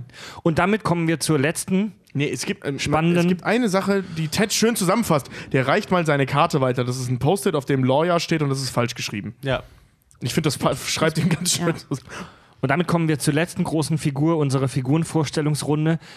Äh, ai, ai, ai, weißt du, bei, bei How I Met Your Mother wären wir nach vier Figuren durch, Ja. nach fünf Figuren durch. Und hier müssen wir halt 20 gefühlt besprechen. ja, aber es ist halt echt ein runder Cast. Ja. Ja. wirklich, kannst du echt nicht anders sagen. Und- Vor allen Dingen halt bis zur letzten Staffel durchgezogen. Ja. Das ist halt super geil. Ja, jetzt kommt der Hausmeister. Der Hausmeister. Wie heißt er wirklich? Weiß, man, nicht. Also Glenn Matthews ähm, wird am Der Ende der Matthews. achten Staffel gesagt, dass er Glenn Matthews heißt. Das wird aber direkt wieder relativiert. Ähm, und es gibt eine, also in der Serie, es gibt eine ähm, Übereinkunft zwischen Bill Lawrence, dem Creator von Scrubs, und dem Schauspieler Neil Flynn. Ähm, die sagen, ähm, Glenn Matthews war auch wirklich der Name. Also der Hausmeister heißt intern in der Crew heißt er Glenn Matthews. In der Serie wird es nie wirklich geklärt, ob jetzt wirklich Glenn Matthews heißt oder nicht. Genau, also es kommt nie halt richtig raus. Der Hausmeister auch eine schöne Figur, weil war eigentlich mal reingeschrieben als Halluzination von JD. Wer die erste, Merkt man Sta- auch. Wer die erste Staffel Scrubs guckt, ist ziemlich geil. Der Hausmeister interagiert mit keinem anderen außer mit JD. Und erst nachdem die Figur halt wirklich so mega gut ankam, haben sie angefangen, den wirklich einzubauen. Das kam, das kam auch, weil der hat sich ursprünglich für Cox beworben, also für die Rolle von Dr. Cox. Sie haben ja dann Gingley genommen, nur ich fand der Bill Lawrence den Typen so witzig, diesen Neil Flynn so witzig, dass der halt diese, diese imaginäre Figur, weil der passt ja nicht mehr in die Dramaturgie rein, ähm, da reingeschrieben hat einfach. Deswegen hat er auch gerade in der ersten Folge so unfassbar wenig Redeanteil. Also der sagt ja mal, mal Satz oder so. Also der hat nie mehr Screentime als ein paar Sekunden. Und das liegt daran, dass der halt in die Dramaturgie nicht reingepasst hat, aber der Typ den so witzig fand. Dr. Dr. Kelso nennt ihn ja auch immer liebevoll Lurch. Lurch. Und der, der, der, der, fickt ja auch immer die ganze Zeit, weil der hat ja Schlüssel zu allen Sachen. Und er ist zum Beispiel so, er stöbert immer in den Personalakten. Er hat in seine eigene Personalakte reingeschrieben, dass er Captain Bieber aus der Buckabee Street ist. So, ähm, er er, er Lurch- verdoppelt einfach mal so sein, sein Monatsgehalt auch. Lurch, der, der miesgelaunte große Diener der Adams Family. Als der ich übrigens bei Halloween verkleidet war. Der, der taucht manchmal so auf. Sie haben geläutet. Ja. Lurch. Und äh, der Hausmeister ist so, der ist übrigens auch, äh, 80% des Dialoges vom Hausmeister, gerade wenn er so richtig verrückt wird, ist von Neil Flynn improvisiert. Ja. Weil sie sich auch gesagt haben, den Scheiß konnten wir uns nicht ausdenken, das hat er selber gemacht. Vielleicht hat jemand einen Penny in die Tür gesteckt. Hast du da einen Penny reingesteckt? Wenn ich- Nein. Wenn ich da drin einen Penny finde, dann bringe ich dich um. Und dann dieser geile Song. It all started with a penny in a, door. And it There was a started a hatred hatred that I've never felt before. 90 Prozent der, der, ich sag mal, der Dialoge vom Hausmeister bestehen darin, dass er JD bedroht. Manchmal, manchmal auch nur mit dem Satz, du wirst es nicht kommen sehen, aber es wird passieren. Und das macht dich fertig. Und dann macht er eigentlich gar nichts, die ganze Folge. Ähm, Das ist Ja, so geil, damit- wenn er in dem einen Edelzimmer im Krankenhaus dann da äh, heimlich übernachtet und das Potpourri frisst, weil er denkt, das ist Studentenfutter. Ja, und das nachher dann nach, nach, Cox, nach dem Cox den berichtet einfach weiter ist, weil er das lecker findet. Und hören Sie auf, mein Potpourri zu fressen. er hat wie die meisten Figuren bei Scrubs auch einen totalen Vollschaden, denn er hat zu Hause in seiner, in, bei sich zu Hause einen Haufen ausgestopfter ähm, äh, Eine Eichhörnchenarmee. Ei- ausgestopfte Eichhörnchen, mit denen er sich sonntags zum Club der Denker trifft, oder wie war das? Nee, die Club, der Club der Denker, den äh, gründet er erst später. Genau, aber, Ähm, aber er ursprünglich, ursprünglich hat er das mit seiner, mit seiner äh, ausgestopften Eichhörnchenarmee gemacht, aber die tauscht er irgendwann gegen ein Replikat von Rowdy ein. Ja, äh, seine, genau, Eichhörnchenarmee nennt er sie immer, ja. Und das ist immer total geil, wenn du das immer in den Rückblenden siehst, wenn er dann so vor seinem, im Bademantel immer vor diesen Eichhörnchen sitzt mit so einem kleinen Hammer. So, die Sitzung ist eröffnet. Das Tagesprotokoll vom letzten Mal war, Frank, darf ich die Sitzung führen? Alles klar, Frank. Da, Frank, ich bin dran. Danke, Frank. So. Man, redet immer mit den Was, Eichhörnchen. was übrigens, es gibt nur eine einzige Wahrheit, die wir über ähm, äh, ihn tatsächlich wissen. Ähm, weil alles andere kann auch gelogen sein, weil sehr, also der erzählt sehr viel Scheiß, also unfassbar viel Scheiß. Es gibt sogar eine, eine Szene, da erzählt er so eine Geschichte über einen Affen, der ihm Gebärdensprache beigebracht hat. Und JD fragt ihn dann, ist irgendwas von der Geschichte wahr? Und der Hausmeister sagt, man müsste es mir nochmal vorlesen. und ähm, das Einzige, was wir ganz sicher wissen, ist, dass er in Auf der Flucht mit Harrison Ford mitgespielt hat. Ganz also genau. im Prinzip wäre der Name von dem Hausmeister Neil Flynn. Also, dass, dass, Neil, also, ne, dass der Neil Flynn, der Schauspieler Neil Flynn, irgendwann mal Hausmeister in einem Krankenhaus geworden ist. Das müsste laut der Folge eigentlich so sein, weil der gibt auch am Ende zu, dass er das war. Ja. Und spielt diese Szene nach. Also nicht nur, ja, ich war das. ja, er sagt doch irgendwie so, ich, hab, ich hatte mal, äh, Genau, ich hatte bin mal eine geworden, Rolle. das hatte mehr Glamour. Genau, ich hatte mal eine Rolle in dem Spielfilm, aber habe mich dann für die Hausmeisterei entschieden, weil irgendwie hatte dieses Leben mehr Glamour. Und dann kommt noch Bob Kelso an und meinte noch so, hey, im oberen Stockwerk hat sich, ein Schon kind, hat, ein, hat ein Kind hat gekotzt. sich ein Kind übergeben. Es riecht nach, saurer, äh, nach Essiggurken und saurer Milch. Ihr Name Fast als- steht drauf. Als hätte, äh, fast als hätte Inet ein Bäuerchen gemacht. Ja. Ja. Nee, aber der Hausmeister auf jeden Fall ist da, um JD Zu quälen. Zu, zu quälen eigentlich mehr oder weniger. Ja, ist so der Vertreter Nachher auch der Turk. Ja, ist so der Vertreter der Arbeiterklasse Und er hat Angst vor Carla. und er hat Angst vor Carla, ja. Genau. Und er kann sich äh, Elliots Namen nicht merken. Für ihn ist Blonde sie immer nur die Ärztin. blonde Ärztin. Genau. Ja. Und es gab auch mal rote Ärztin. Mhm. Äh, rothaarige Ärztin. ja, aber damit hätten wir die Figuren jetzt endlich mal. Das wären sie auf jeden Fall. Also wer jetzt Scrubs noch nicht mag, Guckt es euch an. hört die Wirklich. Folge zu Ende und dann guckt, Guckt einfach es mal. euch an. Es gibt wirklich selten was Lustigeres im Fernsehen als Scrubs. Der Humor ist unfassbar albern. Ja. Ähm, es erinnert mich teilweise oft so ein bisschen an Family Guy, weil es, weil es oft diese Rückblenden hat. Was, was war zuerst da? Family Guy oder Scrubs? Ich glaube, Scrubs. Scrubs war sogar zuerst da. Das ist beides aus den 90ern halt. Also, ne? ähm, ich kann mich noch gut daran erinnern, als genau. Scrubs neu im Fernsehen war, als ich das als Kind zuerst das erste Mal auf Pro7 gesehen habe. Mm, Der Humor war, war für das, was man damals, ich nenne es jetzt mal Sitcom, weil es fühlt sich so auch im Umfeld, wo das gesendet wurde, immer so ein bisschen an wie eine Sitcom. Es war so für damals wirklich absolut revolutionär, was den Humor angeht und hat mich am Anfang auch etwas verstört. Ich habe die Serie am Anfang nicht wirklich verstanden. ging, ging mir auch so, ja. Also ich, ich konnte mit diesem unfassbar skurrilen Humor, diesen ständigen Rückblenden äh, am Anfang nichts anfangen. das sind ja keine Rückblenden, das sind Tagträume. Tagträume, Also die haben ja mit der Realität gar nichts zu tun. Stimmt, also, ja. Family Guy war vorher. Family Guy 98, Scrubs 2001. 2001, ich dachte, das wäre für 99. Nee? Oh, krass. Aber Scrubs kam früher in Deutschland an, oder? Da bin ich Ja, mir nicht Ja, mehr sicher. ja, ja. Ja, ja, Family Guy kam erst 2004 oder so. Ja. I'm no Superman. Laszlo Bane. Übrigens, tolle Musik, haben wir noch gar nicht gesagt. Scrubs hatten fast, und, also in allen acht Staffeln und wir lassen jetzt übrigens, das müssen wir vielleicht noch erwähnen, wir lassen die neunte jetzt mit Absicht raus, ne? Also, Über die spreche ich auch nicht. Über Mad glaub, Nee, School, da, da da gibt's einen schönen Song. Können wir noch von, kurz drüber sprechen Von, gleich. weißt du, hier, Unzumutbarkeiten wie die neuen Folgen Scrubs. nein, nein, nein. Der, der Song hat sich ein bisschen verändert im Laufe der Serie. Der war am. Ah, doch, doch, doch, doch. das Tobi. ist der gleiche Song, es ist nur eine andere Stelle. es ist, es ist schneller geworden. Der Song, hör dir mal die ersten Staffeln an. Es ist der gleiche Song, aber in den ersten Staffeln war der unfassbar langsam. Mhm. I'm no Superman. Das ist einfach, die Europäer machen das immer. Wir machen das ganz, ganz oft. Das bei Dr. House hast du das zum Beispiel auch. Da haben wir zum Beispiel eine ganz andere Titelmelodie beim Intro. Aber warum auch immer, ich weiß es nicht. Aber das, äh, das ist, in den, ist in den Staaten oftmals so, weil in den Staaten tatsächlich, wenn du es dir im Original anguckst, ist das Intro immer gleich. Bei uns in Europa, warum auch immer, wird es irgendwann immer schneller. Schon oft festgestellt. Damit, also weil die Europäer ungeduldiger sind, was Vorspann angeht. Naja, da- damit der Vorspann einfach kürzer wird. Also das, äh, das äh, ist ja so ein, das ist so ein Trend, den man bei Serien allgemein ja beobachtet, dass der Vorspann immer, immer, immer kürzer wird. Guckt euch mal alte Serien an, so ein Scheiß wie Alf. Guckt euch mal das Alf-Intro an. Das Scheißding geht fast zwei Minuten. Aber, aber das äh, ähm, hat jetzt auch wieder so eine Kehrtwende so langsam. Wenn du dir so Sachen wie ähm, Westworld oder äh, ähm, Hannibal, Star Trek Discovery. und so, die haben ewig lange Hat House of hab ich Cards, aber- ich of richtig Cards, ja. Alles drei bisher noch nicht gesehen. also Aber- House of Cards schon. Das liegt, glaube ich, auch daran, dass es bei Netflix mittlerweile die Intro-Überspringen-Taste gibt. Ja, aber, die- aber die gibt's, die ist relativ neu. Und Stimmt. Die, äh, ähm, diese ewig langen Vorspänne, die sind aber auch alle voll geil durchdesignt und alle voll ähnlich. Also die von, von Mhm. das sind ständig irgendwelche ganz krassen Nahaufnahmen, wo sich irgendwelche Dinge drin verändern, außer jetzt bei House of Cards. Aber Westworld, Hannibal, weißt du, dieser Kopf, der mit Blut überläuft, dann Westworld, diese, äh, die Erschaffung von diesen Ja, Robotern und so bei- weiter, das bei Dings alles mega ähnlich bei- bei ja, bei, bei. Star Trek Discovery hast du ja auch so diese, diese Abschwenken von irgendwelchen Details. Der Devil, genau. Stimmt. Ja, Das also gerade, bei so TV-Serien, aber bei den Sitcoms, die man so kennt, Mike and Molly, The Big Bang Theory und so weiter. Also bei Mike and Molly ist es ganz krass. Da, sind, da, da ist das Intro besteht ja wirklich nur noch aus drei Takten Musik.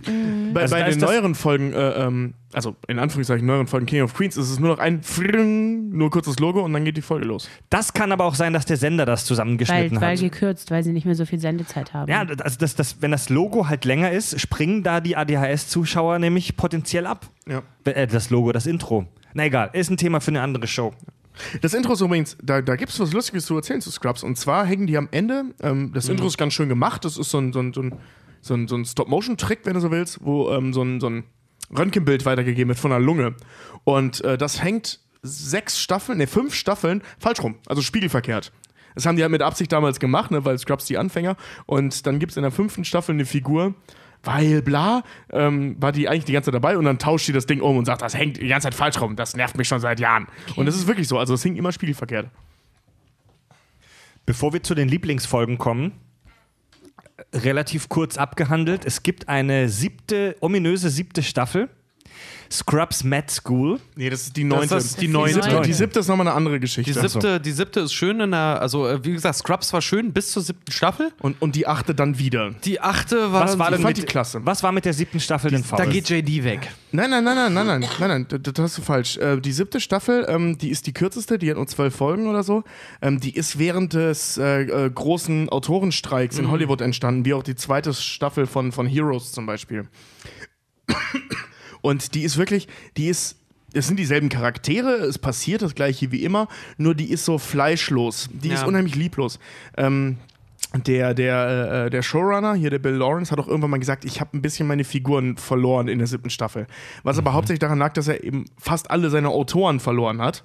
Ähm, also die mussten komplett neues Personal einstellen, die halt so ein Ding aufgrund der, des Termindrucks durch die Verträge halt zusammengeschustert haben. Sind aber bei weitem nicht auf die Anzahl gekommen. Normal haben die um die 24 Folgen, so zwischen 20 und 24 Folgen. Die hatte nur 12 und war wirklich auch ein bisschen doof. Also diese Almost Kiss-Folge am Ende, das mit dem mit diesem Sacred Heart hier, so eine, so eine Fantasy-Folge, Naja. war ein Versuch, hat nicht so ganz gut geklappt, wie ich finde. Das war die Folge, wo die dann in so einer Fantasy-Welt als Trolle Genau. und Feen, fand ich mega shit. Ja, ich, ich mochte sie auch nicht, aber die, ich fand die Idee erstmal gut, aber es hat nicht gut funktioniert. Und ähm, in der ersten Folge gibt es so ein Ding, wo die die Assistenzärzte äh, mit den Assistenzärzten Pac-Man spielt. äh, Ach nee, äh, Space äh, Invaders. Space Invaders spielen. Und jetzt sag mir mal noch eine Szene aus der siebten Staffel. Ja, ganz Außer genau. die, das ist eben das Problem. Die ist total egal, Hm. diese Staffel. Worauf ich aber eigentlich hinaus wollte, war die letzte Die Staffel. neunte. Die neunte. ja, die neue Staffel. Scrubs Med School. Die haben sie aber auch zum Glück relativ schnell eingestampft. Da ist es, da ist es plötzlich so, dass, ähm, dass der Hauptcast, den wir bisher kennen, eigentlich in den Hintergrund rückt und dass lauter neue Hauptfiguren kommen, halt lauter junge neue Anfänger. Wenn ich das richtig in Erinnerung habe, was viele Deutsche nicht wissen, das war eigentlich als eine ganz neue Serie geplant, als ein Spin-off, ja.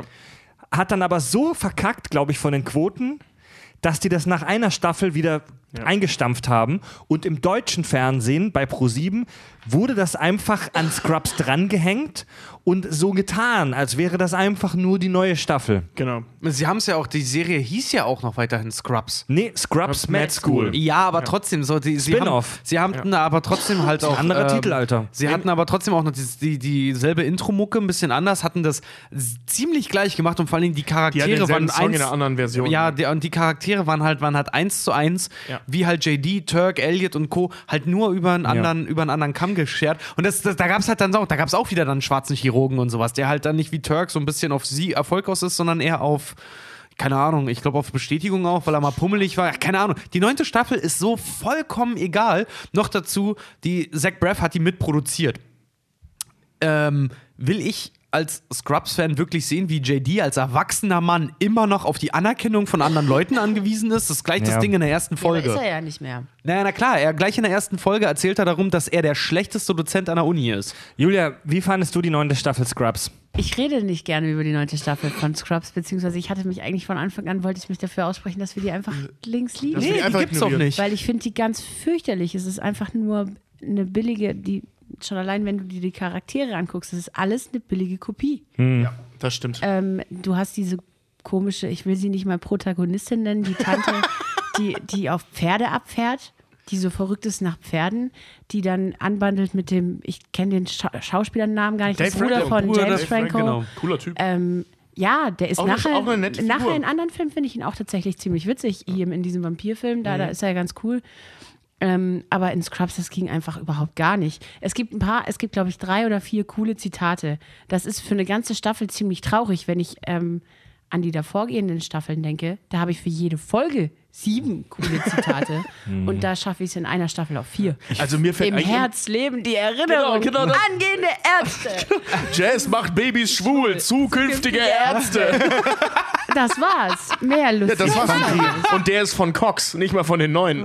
Nee, und das ist halt einfach, dann ist auch die Story drumrum nicht rund. Jetzt sind die plötzlich alles Dozenten und gar nicht mehr wirklich praktizierende Ärzte. Also ich weiß nicht, was da Ja. passiert Das, sein äh, es gibt da einen Hintergrund zu, warum das auch nicht mehr im Sacred Heart spielt. Weil das Gebäude abgerissen wurde. Genau, ähm, das, ähm, Oh. das Set von, von ähm, ich komme jetzt mal, ich mache mal einen Schwenk in die Trivia.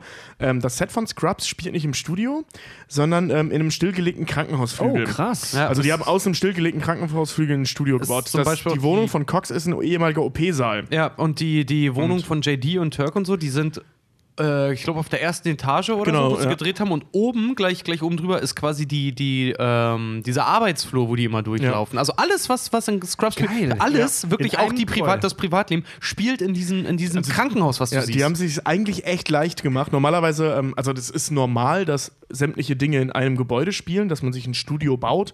Ähm, wenn man jetzt zum Beispiel Notruf Hafenkanto nimmt, das ist ein, äh, nee, früher mal ein Gebäude, mittlerweile sind es zwei, sorry, egal. Äh, ein Gebäude, wo das Krankenhaus. Beim ist Tatort steht in Stuttgart steht ein Gebäude, da sind sämtliche Kommissariate. Ja, ähm, genau, in genau, Süddeutschland, zum Beispiel. Alle in einem Ja. Gebäude. Und Krass. bei Hafenkante eben Krankenhaus und Polizeirevier, so die Hauptsets, die sind meistens in einem Studio. Und in einem Studio. Und die haben sich jetzt einfach gemacht bei Scrubs und haben einfach einen stillgelegten Krankenhausflügel genommen, wo sie ja im Prinzip nichts umbauen mussten, außer die Wohnungen. Dass sie dann eben andere Räume in Wohnungen umgebaut haben. Geil.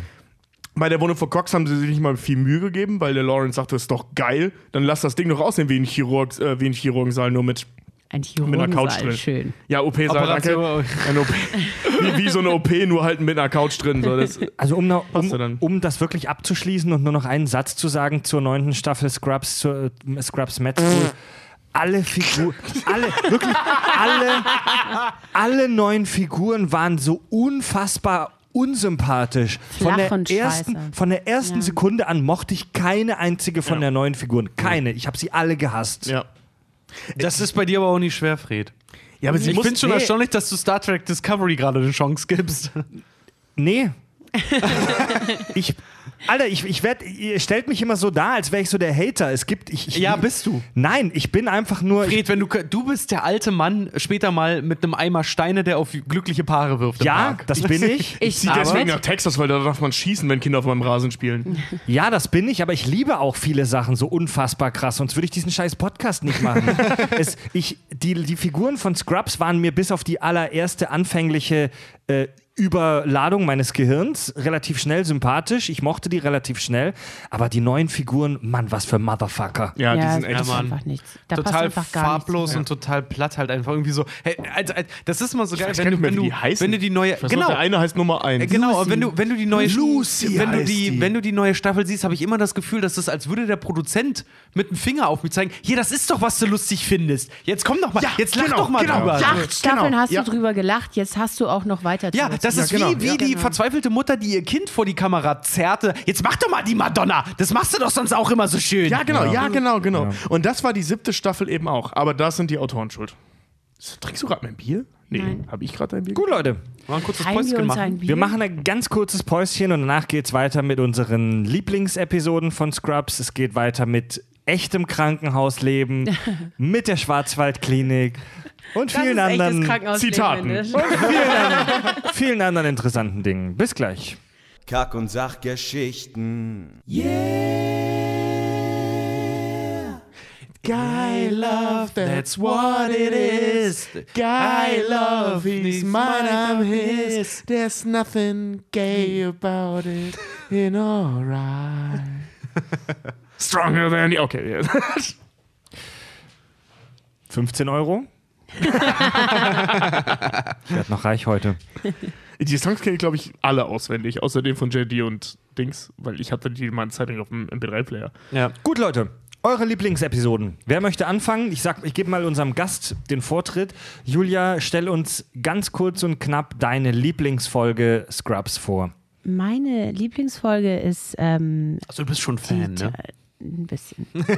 ähm, meine Lieblingsfolge ist tatsächlich, ähm, die heißt Mein Fehler, wenn mich nicht alles täuscht. Ähm, die Rahmenhandlung ist eigentlich, dass sich äh, Dr. Cox mit seiner Frau auf den ersten Geburtstag seines Sohnes vorbereitet. Und ähm, für dieses Ereignis kommt sein Schwager und bester Freund in die Stadt. Übrigens ist es interessant, dass man nicht weiß, wo Scrubs spielt. In Kalifornien. Ja, irgendwo in, Kalifornien. Du ja, musst, weil es wird nie wirklich kalt, aber es wird nie, also Nee, es- man, es gibt so ein paar Punkte, wo man sagen könnte, das ist LA, Es- aber man weiß es nicht. Es ist auf jeden Fall Kalifornien. Äh, wo genau, weiß man wirklich nicht, aber es gibt so ein paar, äh, sie droppen hier und da immer mal so ein paar Straßennamen, Ja, die es halt auch wirklich halt- in Kalifornien gibt. Zum Beispiel, wenn JDs und Turks Auto ausbrennt. Ja, aber es ist Ja. halt Kalifornien, ne? das ist halt ein, ganz- das ist ein riesen Bundesstaat. Also, Ja, d- das nur kurz Muss aber irgendwo an Auf der Küste Fall- auch sein, weil wenn Jen Diese einen Triathlon macht, ist er auch direkt am Meer. stimmt. So, okay. Richtig. So, ähm, dann kommt nämlich ähm, der Schwager und beste Freund von Dr. Cox in die Stadt, Ben Sullivan.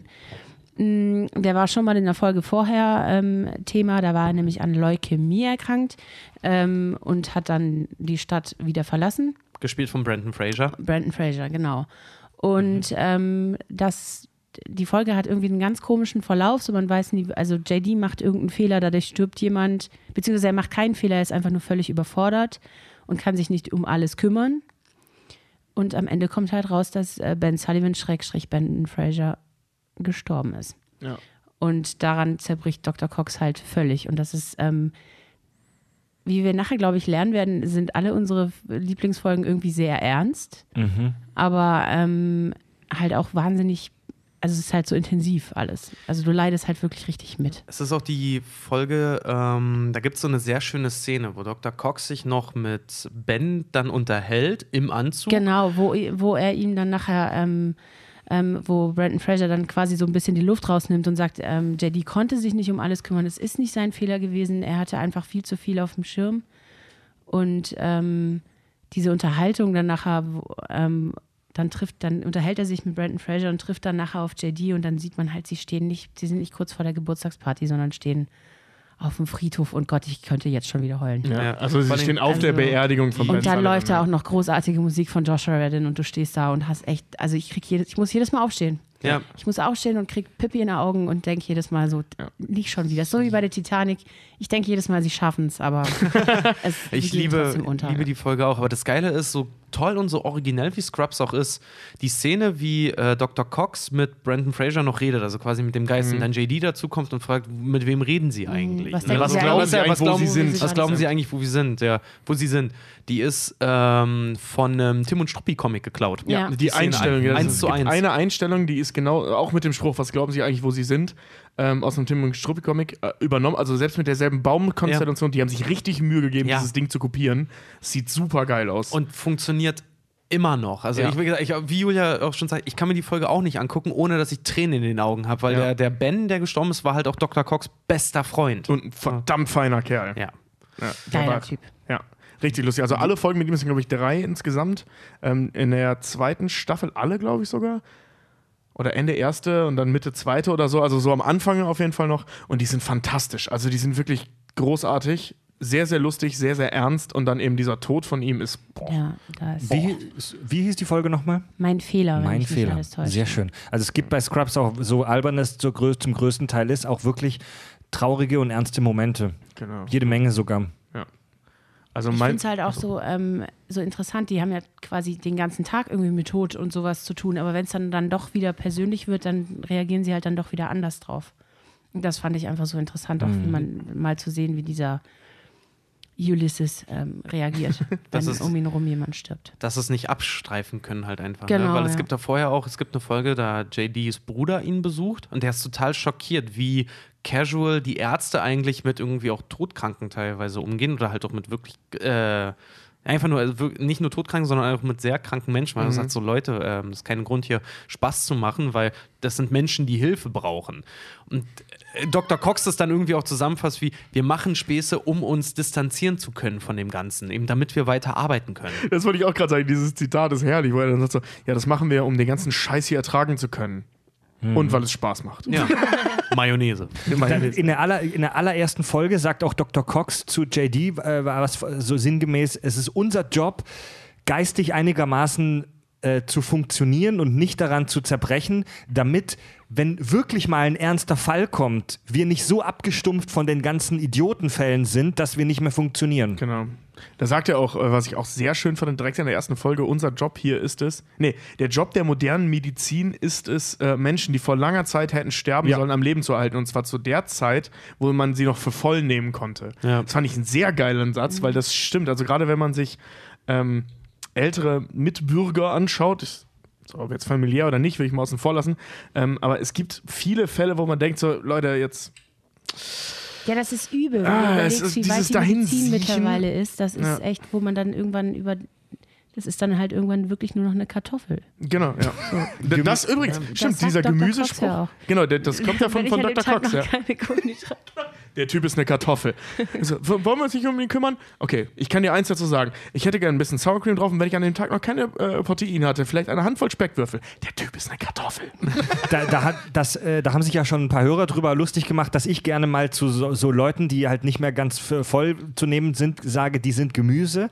Ich glaube, das kommt aus dem englischen Sprachgebrauch. Ich glaube, im englischen Sprachgebrauch ist das tatsächlich so eine. Vegetable, so ein, ja. äh, he, he's a vegetable oder she's a vegetable. Ich glaube, das ist wirklich so ein Begriff, der dort relativ gebräuchlich ist. Ja. Der Typ ist eine Kartoffel. Ja, ich meine, da ist halt, glaube ich, teilweise wirklich auch ähm, im Kopf nicht, nicht mehr wirklich was los. Es ist, ja, aber das ist ein Thema, Schwierige das ist Frage. immer schwierig. Das ist ja. ein sehr, sehr schwieriges Das, Thema. da, da, die einen sagen natürlich, das ist immer noch der gleiche Mensch, die anderen sagen, nee, sobald da oben nichts mehr ist, ist da nichts mehr. Also es ist halt echt. Und das müssen halt, damit müssen Ärzte umgehen. Das ist auch was, das wird in der Serie auch relativ häufig aufgegriffen, gerade bei den Anfängern, wenn die zum Beispiel das erste Mal zu einem Patienten gehen müssen und ihm mal sagen müssen, dass er terminal halt krank ist. Also quasi so, dieses Krankenhaus werden sie nicht mehr verlassen. Was sagt man?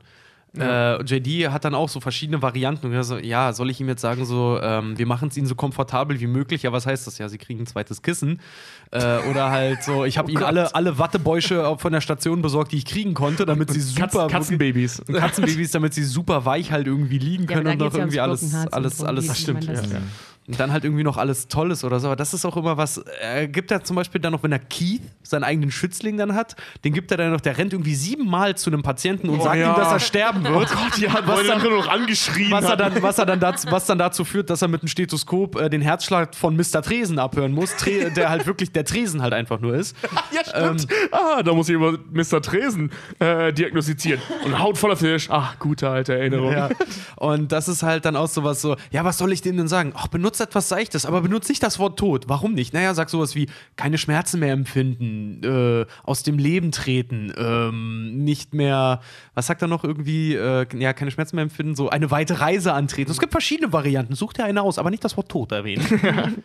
Richard, deine Lieblingsfolge Scrubs? Ähm, tatsächlich auch alle Folgen mit Brandon Fraser, die liebe ich äh, nach wie vor. Und was ich auch ziemlich geil finde, ist die mit dem Superdog. Oh ja. Äh, mit ähm, Michael J. Fox, der nun mal an Parkinson, Parkinson? erkrankt ist. Und halt auch in der Serie, ich glaube, über drei Folgen auch einen Gastauftritt hat. Der tritt auf als, ich glaube, das heißt mein Vorbild. äh, genau, ja. Dr. Kevin Casey. Und der ist Internist und Chirurg. Aber der, die Figur von Michael J. Fox hat Zwangsneurosen. Äh, Und das erklärt er auch selber in der Folge, dass er halt diese ganzen Medizinbücher und alles, was vielen halt schwerfällt zu lernen, durch seine Zwangsneurose immer wieder und so oft und immer im, im, im Rücklauf und vorwärts und rückwärts gelesen hat, weil er halt diese Zwangsstörung hat, dass er halt zwei äh, Spezialgebiete hat. Internist und Chirurg. Und deswegen nennen ihn immer alle nur Superdog. Superdog.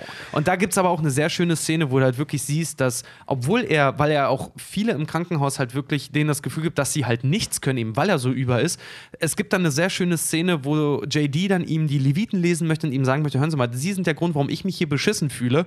Und dann aber sieht, dass der seit vier oder fünf Stunden nach Schichtende immer noch da steht irgend, ähm, im Operationssaal und sich immer noch die Hände wäscht, weil er nicht aufhören kann. Ja. Und das, ist, wo er dann, wo JD dann selber erkennt, okay, es, dass ich mich schlecht fühle, ist mein Problem.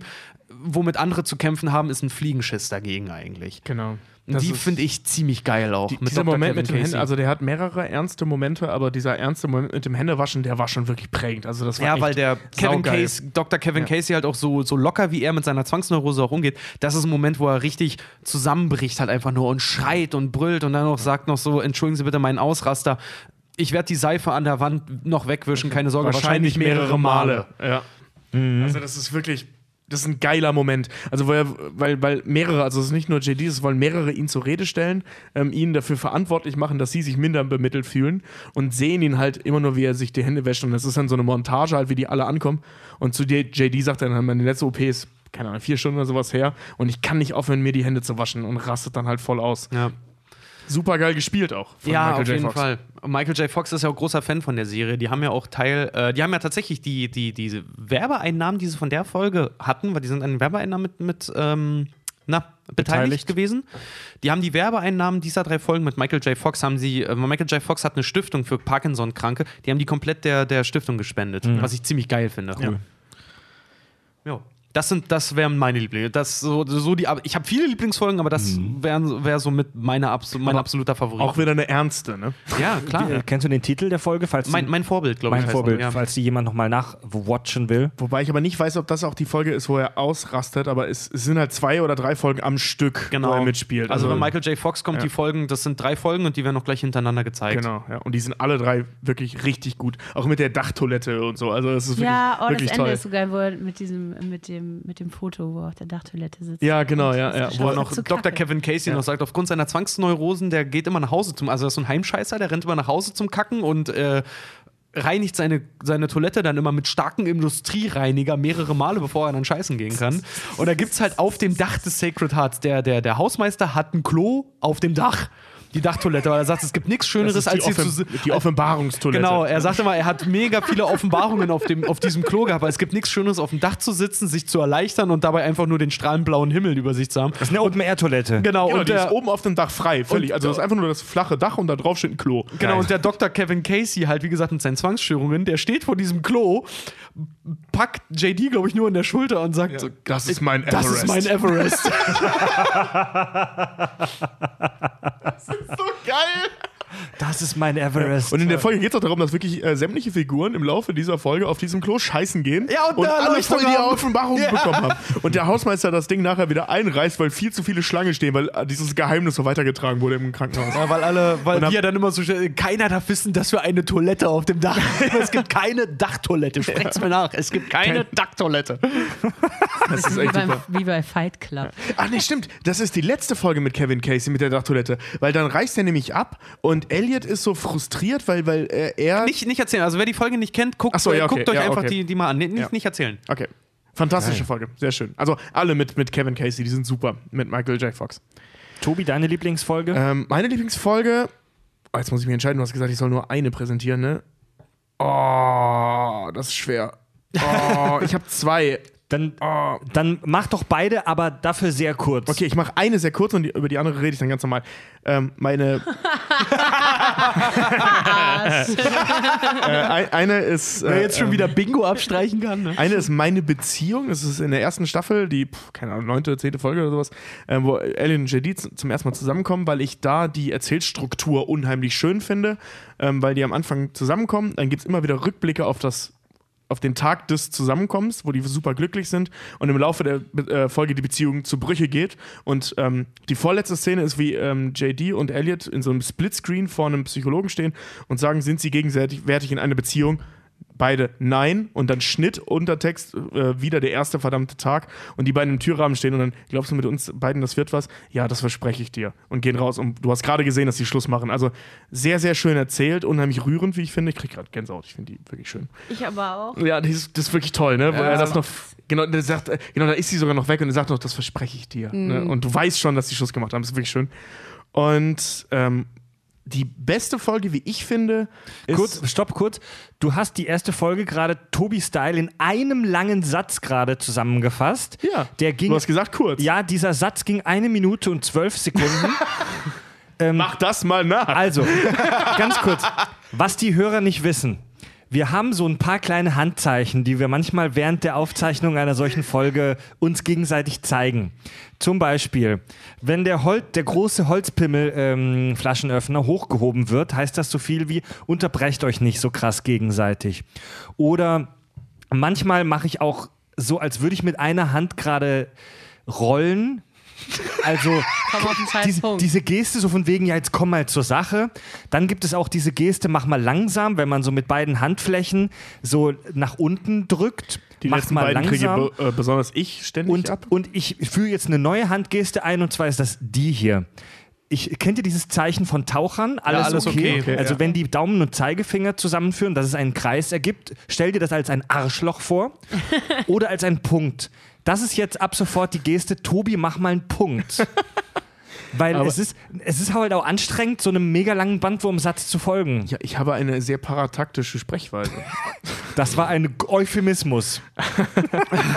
Du hast gesagt, ich soll die schnell ab, an, ab, abarbeiten. Und Ja. was ist schneller als ein Satz? Okay, jetzt kommen wir noch mal zur besten Folge, aber Ja, bitte im genau. Handy Jadioin gesprochen. Ich mag kurze Sätze. Ich mag Warte mal, kurze Handy. John ist doch. Man, man, kann ja auch, man kann ja auch komprimiert mit Punkten erzählen, Tobi. Probier's mal, okay? Okay, jetzt machen wir das so richtig, so hypotaktisch und ja, ich kenne beide Er setzt Begriffe. sich gerade neu auf seinen Stuhl. Äh, ich wollte gerade sagen, Tobi er bringt sich also- in eine neue Haltung. Das ist jetzt auch interessant, was jetzt passiert. Ich finde, die beste Folge ist mein Mittagessen. Punkt. Sehr gut, sehr gut. Pass auf, dafür kriegst du einen Taucher okay von mir. Vielen, Dank- vielen Dank. Darum geht es. Äh, ähm, äh, da, da geht es um drei Patienten. Boah, ich muss mich gerade richtig zusammenfassen, keinen Nebensatz einzubauen. Okay, darum geht es um wa- drei Patienten. Das heißt ja nicht, dass du was weglassen musst, sondern ich weiß, ich, einfach ich will mal das in zwei Sätze aufteilen. Das, Oh, das Kinder, könnt ihr eure Paartherapie außerhalb des Podcasts jetzt mal irgendwie machen? Okay, ähm, darum geht es um drei Patienten, die tödlich erkrankt sind und schwer zu retten sind. Und ähm, eine von den drei Patienten stirbt. Das war eine Patientin, die den Figuren sehr lieb war. Äh, die kennen wir alle aus King of Queens, die Hundesitterin äh, Molly, Tolly, so Jolly, äh, Olli die halt. blonde Hundesitterin aus King Genau. of Queens. Ähm, die heißt da Stacy oder so. Die hat auf jeden Fall so einen Girly-Namen. So, so einen amerikanischen Girly-Namen. Ist auch so ein Girly. Und ähm, die stirbt. Und Cox besteht darauf, dass die Organe sofort an die beiden anderen gehen, weil sie Spenderin war. Und äh, weil die alle Drei, dachten- drei äh, Patienten. drei Patienten, an drei Patienten gehen, ähm, weil sie ist ähm, Organspenderin. Diagnos äh, diese Organspenderin und es wurde diagnostiziert, dass sie an einer Überdosis Koks gestorben ist. Äh, in Kombination mit Alkohol und so. Ne? Also, und ähm, dann wird das gemacht. Nein, nein, nein, Und- nein, die ist nicht diagnostiziert. Sie ist halt einfach hirntot und sie ist ähm, Organspenderin. Ja, und genau, genau. Und sie die Cox, Organe. und das Cox sagt, es liegt daran, dass die eben an dieser Überdosis gestorben ist. Ja. So. Und dann, äh, äh, ich muss jetzt, das war jetzt gerade so ein Spoiler, jetzt mal eben nicht meine, meine, meine, meine Redezeichen an Julia. Ähm, Mhm. Dann bekommen die halt, die anderen drei Patienten bekommen die Organe und plötzlich, also wirklich von jetzt auf gleich, geht es denen noch viel beschissener und die gehen alle langsam aber sicher drauf und tun sie dann auch. Und dann kommt erst der Auto Obduktionsbericht, wo festgestellt wurde, die ist nicht an der Überdosis gestorben, sondern an Tollwut. Das heißt, die haben infizierte Organe in, in ähm, Kranke. leidende Patienten halt gepflanzt. Ja. Und bei den ersten beiden, die waren eh am Verrecken. Da, hatten, da hatte Cox keine Wahl. Der musste irgendwas tun. Und da er den Obduktionsbericht nicht abwarten wollte, hat er halt die Dinger schon mal reingepflanzen Nicht lassen. konnte, nicht konnte. Nicht konnte, weil die wären eh gestorben. Weil das war einer mit einer Leber und Nee, einer ja, warte, warte. mit irgendwas noch, die waren schon Genau. Hypotherm. Ja. So irgendwie. Das Problem, Ahnung. der Typ mit der Leber, den Cox sehr mochte, weil die sich auch sehr Nee, das war eine. Niere. Oder Niere, ja, wie auch. Nee, nee, das war der Leber. Nee, nee, nee. Der, der, der noch warten konnte, war der Ja, jedenfalls konnte der noch warten, darauf wollte ich hinaus. Mhm. Äh, Niere oder Leber ist aber an der Stelle auch egal. Ähm, jedenfalls, der hätte noch locker ein paar Monate warten können und der hat halt auch ihre, Nie- äh, die, also das Organ bekommen und ist daran verreckt. Und Cox rastet darin, äh, daraufhin voll aus. Das Schöne an der Folge ist, dass es das erste Mal ist JD, deswegen heißt die Folge auch so, ähm, zusammen Mittagessen gehen. Also JD versucht das seit der ersten Folge mit dem mal irgendwas Privates zu machen. Und da gehen die mit, mal Mittagessen, weil JD so geknickt ist wegen dem Tod der Stacy da. Oder wie so auch immer sie hieß. Ja. Und ähm, da sagt Cox ihm halt, hör mal, du kannst dich nicht dafür verantwortlich fühlen, wenn ein Patient stirbt. Das, ob, egal, ob es ein Fehler ist oder nicht. Wenn wir uns als Und- Ärzte dafür verantwortlich verantwortlich fühlen, machen wir uns selber nee, kaputt. Nee, damit Ja. gehen wir, dann gehen wir als Ärzte unter. Und ähm, die Folge endet halt damit, dass der halt infizierte Organe in drei Patienten, die alle deswegen gestorben sind, gepflanzt hat. Und dann geht er so aus dem, aus dem äh, aus der Intensivstation raus und JD sagt, hey, wo wollen Sie hin? Ihre Geschichte ist noch nicht zu Ende. So, ich gehe nach Hause. Sie haben mir mal gesagt, wenn man sowas an sich ranlässt, wird man als Arzt untergehen. Und Cox guckt ihn halt mit völlig verheulten Augen an. Ja, genau. Und geht. Und das ist halt echt so, bam. Ich habe so geheult, als ich die Folge zum ersten Mal gesehen habe, weil man hat den vier, ich glaube, das ist in der vierten Staffel müsste das sein, ähm, wirklich so als so tough erlebt. So, das ist der Typ, bis auf jetzt der Tod von, von, von seinem besten Kumpel, aber das kann ja jeder nachvollziehen. So, das wäre echt scheiße. Und ähm, so als so toughen Typen erlebt, der das alles irgendwie geregelt kriegt. Und da gibt er halt zum ersten Mal zu, so hier bis hierhin und nicht weiter. So, ich, ich kann das nicht mehr. Ich habe jetzt richtig Scheiße gebaut. Die zwei Folgen danach ist er auch, er sitzt er nur noch auf der Couch und trinkt, macht gar nichts mehr. Ähm, und die ist wirklich sehr, sehr stark. Also dieser Moment, wo er geht, auch der Moment, wo er ausrastet, als der letzte Patient stirbt, der noch hätte warten können. Ähm, super gemacht, Geiler komplett Schnitt ohne auf Ton. Carla. Geiler Schnitt auf Carla, die ihm dabei zuguckt. Das ist auch Ja. die ganze Szene äh, für die, für die Filmenthusiasten unter uns. Vielleicht dort die Szene ist auch so äh, mit einem etwas schnelleren, wenn Cox ausrastet, mit so einem etwas schnelleren Shutter.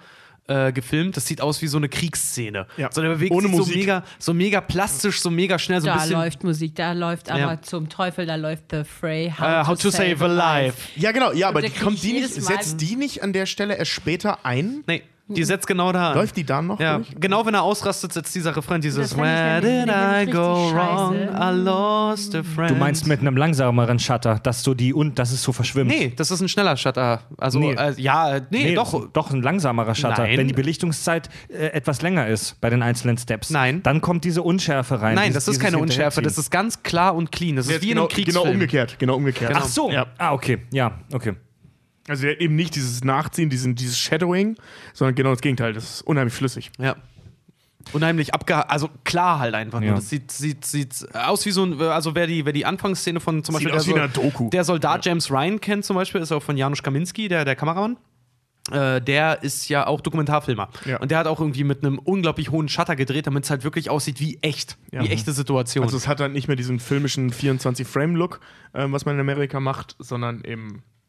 Man, man kannte das, also und das hat man nachher mit diesem, mit diesem High, äh, äh, High, mit dieser Higher Framerate Nummer, hat man einen ähnlichen Effekt, der aber immer noch filmisch aussieht. Genau. Und wenn man den Shutter so erhöht, ähm, ist aber, glaube ich, nicht nur Shutter, ne? das hat aber mit Li- Belichtung, obwohl Nee, nee, logischerweise mit Belichtung, ist- das nur weil wenn du den Shutter du- veränderst, brauchst du auch mehr Licht. Das kriegst du, wenn du Jedenfalls- filmst, kriegst du das mit irgendwie so 100, ab 125 Shutter kriegst du so. Also das ist jetzt echt schon, das ist jetzt echt schon Fachsprache, wer damit was anfangen kann. Ein Fotograf zum Beispiel, wenn ich zum Beispiel jemanden fotografieren möchte, der sprintet, dann nehme ich einen hohen Shutter, weil dann kriege ich seine Bewegung definitiv Kurze rein. Belichtungszeit. Genau, weil sonst verschwimmt er mir. Brauchst aber auch mehr Licht, ne? Ja. Ja. Und da, dadurch wirken diese Szene, diese Szene ist auch total, äh, die sticht auch in der Belichtung halt voll raus, weil sie ist sehr, sehr hell.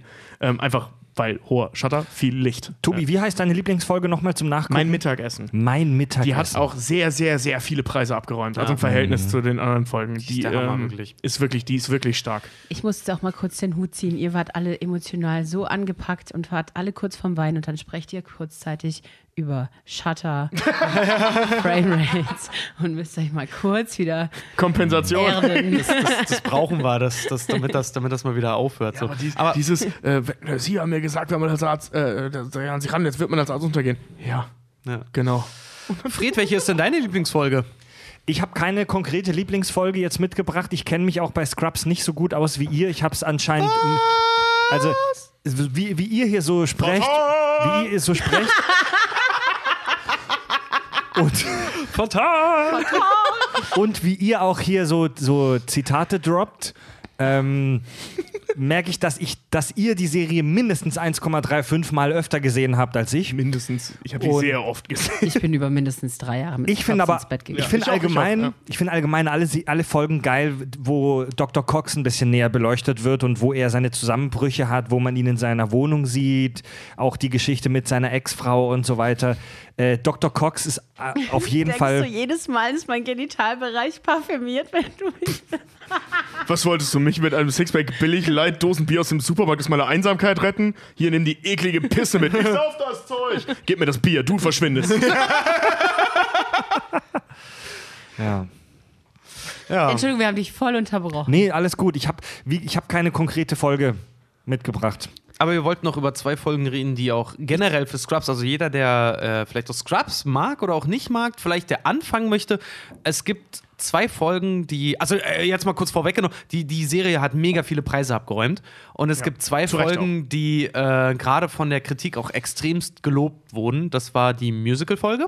Ja, nee, nee, nee, die ist ja mehr so gemischt. Also die zwei hochdekoriertesten sind eben mein Mittagessen und My Sitcom. Ja.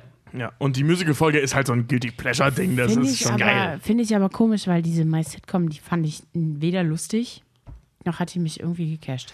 Die war aber, die war kritisch. Genau, das Die war das kritisch. Alles andere war echt Weil die, gute mit dem, weil die Dramaturgie. mit dem Sitcom-Ding Ja, aufgeräumt haben. also die, die spielen äh, ähm, mit allen Sitcom-Klischees in dieser Folge. Also JD sagt am Anfang so, ähm, manchmal fühle ich mich, als wäre ich in einem meiner Lieblings-Sitcoms. Man muss also sagen, JD und Tuck gucken immer nur Sitcoms. Und ähm, der, dann hast du halt so einen Schnitt, diesen, diesen Tagtraum-Wusch, der da immer kommt. Und dann spielt diese Folge ähm, in einer Sitcom, weil er so ein äh, ähm, Sitcom-Drehbuchautor als Patient auftaucht. Und der hat Krebs, Genau, Lungenkrebs Krebs, im ja. Endstadium. äh, James Charles heißt er. Und nachher wird dann auch gesagt, so, weißt du, das wird dann aufgelöst mit, ah, Sie haben gar keinen Krebs. Hier steht, äh, die Akte ist nicht von James Charles, sondern von Charles James. Sie sind völlig gesund und bei ihm ist es egal, er ist Antisemit. Und alle, ha, ha, ha, ha. Ne? Und dann hört der Tag, dann hört der Tagtraum aber auf. Und weil der Typ stirbt, der stirbt Genau. in dieser Sitcom-Version und dann kommt Schnitt wieder zurück in die Realität. Und da, bei dem Schnitt sieht man sehr deutlich, dass Scrubs halt auch von der Gestaltung her keine Sitcom ist. Ach, schön. Also man kann irgendwie alles. Oder auch so, ja, wir brauchen 27.000 äh, so und so viel Dollar, um den Job zu behalten. 998 Dollar und 50 Cent oder was, ne? Und, dann, Oh, guck, ein Talentwettbewerb. Erster Preis 27.986 Dollar. und, und hier, der Pfleger, der, äh, den wir rausschmeißen sollten und singt voller Ska. Genau, ja, Flee, isn't she wonderful? Geil ist auch Singt das und dann, Carla, ey, das ist unser Lied. Ich weiß, ich hab's ihm gesagt, er soll es singen. Aber wir gehen jetzt nach Hause und machen sauber. Aber so richtig. Also, so, so richtig Das ist blöd. Sitcom. Das ist auch so geil, ne? So, welches Talent hat jeder? Wir könnten die Luftfeuchtigkeit erhöhen und zugucken, wie Carlas Frisur explodiert.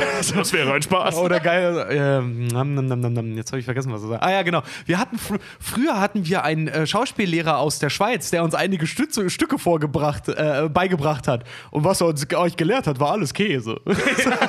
Mega das schlechte Aber jetzt sehen wir es wieder. Neunte Staffel, drei Zitate, eine Folge, fünf Minuten. Ich glaube, Tobi, ich glaube, Tobi und Richard könnte man jetzt auch einfach mit einem Kasten Bier in den Raum setzen und die würden bis morgen früh um Was sechs. meinst du, was ich gleich mache? Ich wollte gerade sagen, Genau. das wäre das- nicht so, als hätten wir das nicht schon gemacht. Das, das ist halt so das Ding, so, sind, so haben Tobi und ich uns mal kennengelernt. Aus unserer Liebe zu Scrubs tatsächlich. Stimmt. Ja. Wir haben uns hauptsächlich, und du, Sven und ich, ne, die Ja, ganze Zeit genau. nur Scrubs-Zitate um die Ohren geballert. That's what it is. Ja, nee, Feeling so, of some other so haben wir, haben wir uns bei einer, bei einer Party mal kennengelernt, weil wir den ganzen Abend damit verbracht haben. Das machen wir heute immer noch, weil das macht einfach Spaß. Aber hier mit Julia eben auch. Ja. Mit Julia am Küchentisch sitzen und den ganzen Tag über Scrubs reden. Herrlich. Reden wir mal so ein bisschen allgemein über. Scrubs, okay.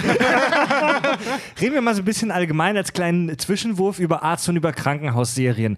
Ich habe so eine, so eine ganz kurz zusammengefasste Geschichte des Genres Krankenhausserie. Falls man das als Genre bezeichnen kann, können wir gleich noch drüber diskutieren. Geil. Zusammengefasst.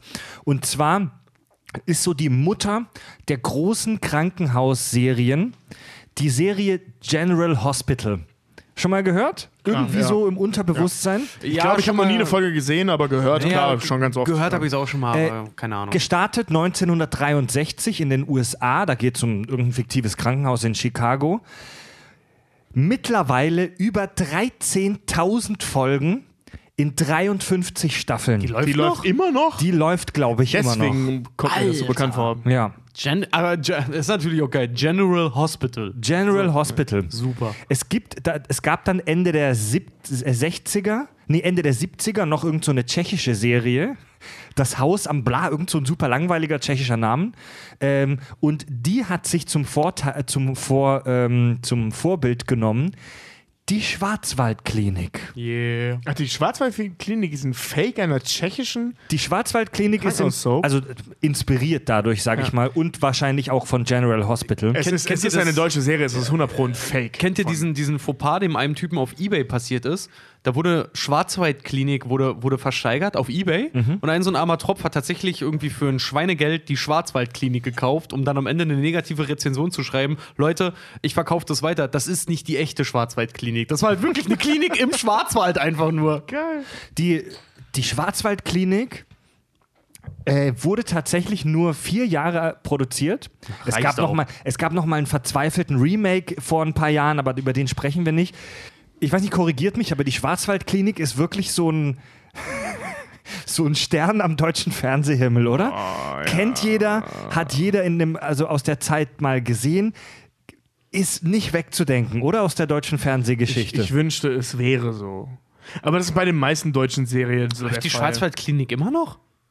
Nicht, Nein, nein, nein, Nee, nein. Nein, nein, Das wäre das das wär wieder so typisch Aber deutscher, deutsches Fernsehen. Warum halten wir immer an solchen Mumien noch fest? ey? Aber gab, nee, warte mal, ist das nicht gerade wieder neu auferlegt worden? Leute, wenn wir ihr, darüber gar nicht wenn ihr mir richtig zugehört habt, das habe ich vor vier Sätzen Ja, gerade eben, gesagt. ja. Es, gab ein, es gab ein verzweifeltes Remake 2005, glaube ich, ähm, was super schnell wieder eingestampft wurde, hat kein Mensch interessiert. Aber das meine ich nicht. Es gibt Tobi eine meinte, äh, HD-Fassung ähm, jetzt davon. Das wird wieder aufgearbeitet. Ach so. Die alten Folgen Remastered. werden remastered. Ähm, da können wir tatsächlich auch ein bisschen ein Lied von singen, weil wir da am Rande von mit zu tun haben. Echt? Das sind mehrere solche Geschichten, die halt jetzt, es gibt ja diese blöden Sender wie Sat1 Gold und Schlag mich tot. Und da wird halt dieses ganze Zeug jetzt, weil es ja lauter HD-Fernseher jetzt gibt, wird das jetzt halt auch in HD ausgestrahlt. Da kommt so ein ganzer Haufen. Da kommt die Schwarzwaldklinik, Dr. Stefan Frank, Oh ja, der genau, Arzt, dem ja. die Frauen vertrauen. Den die Frauen verhauen. Die, genau. Der Grundschulwitz schlägt hin. Ja. Und ähm, da fallen halt auch wirklich Sätze wie lassen Sie mich durch, ich bin Arzt und so ein Krams.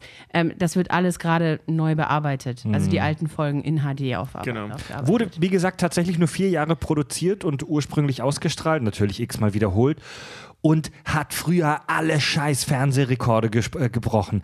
1985 erreichte die Episode Die Schuldfrage einen Marktanteil von 60 Prozent. Alter. Das sind ja Jetzt ist halt die Frage, um was ging es in dieser verfickten Schuldfrage? 60 Pro ich glaube, da ging es um eine Schuldfrage halt, wer die Schuld hat an irgendeinem Tod von was weiß ich wem. 28. also nicht die deutsche Schuldfrage? Nein, also 28 Millionen Zuschauer haben damals diese Folge gesehen. Also Sport, es gibt Sportveranstaltungen, die heute darüber kommen, wie WM-Finale und so weiter. Aber im fiktiven Bereich ist dieser Rekord bis heute absolut unangetastet. ja, da muss man aber auch dazu dran denken. Ne? Damals gab es noch kein Privatfernsehen. Da Gab hast du geguckt, was da lief. Oh, stimmt. 85 gab es ja Ähm, immer nur noch ARD und du, ZDF, Da ne? hast du dir den ganzen Scheiß reingebrezelt. Also ganz im Ernst. Mal zum Vergleich, wie viel Prozent Marktanteil erreicht heute irgendeine Serie, die gut läuft? Tatort Äh, nenn, nenn mir so- eine Serie, die im Free TV läuft, die wirklich gut läuft. Das Nee, ist das aber Problem. das also ist ja du hast ja, die, die, wirklich, die wirklich dicken Highlights, die es ja gibt mittlerweile, also da, da wo die Leute, ähm, was man als Blockbuster bezeichnet, wo die, oder Straßenfeger, wo die Straßen leer sind, sind keine Free TV-Sachen. Das sind halt Sachen wie das Game of Thrones Staffelfinale, das sind Sachen wie das bis vor drei, vier Jahren, äh, das, das äh, ähm, Walking Dead Staffelfinale. Fußball-WM. How I Met Your Mother war vielleicht so ein Ding, aber das war auch nicht in Deutschland. Äh, Aber also das war so, Na, lass Aber das ist auch zu dem Zeitpunkt auch noch öffentlich-rechtlich. Also das Ding ist halt so, weiß nicht, was das, das, das Flaggschiff des öffentlich-rechtlichen ist, äh, der öffentlich-rechtlichen ist ja heute Tatort. Und Tatort hat vielleicht, wenn es überhaupt in der Geschichte des Tatorts mal einen guten Tatort gegeben hätte, ja, die sind alle scheiße.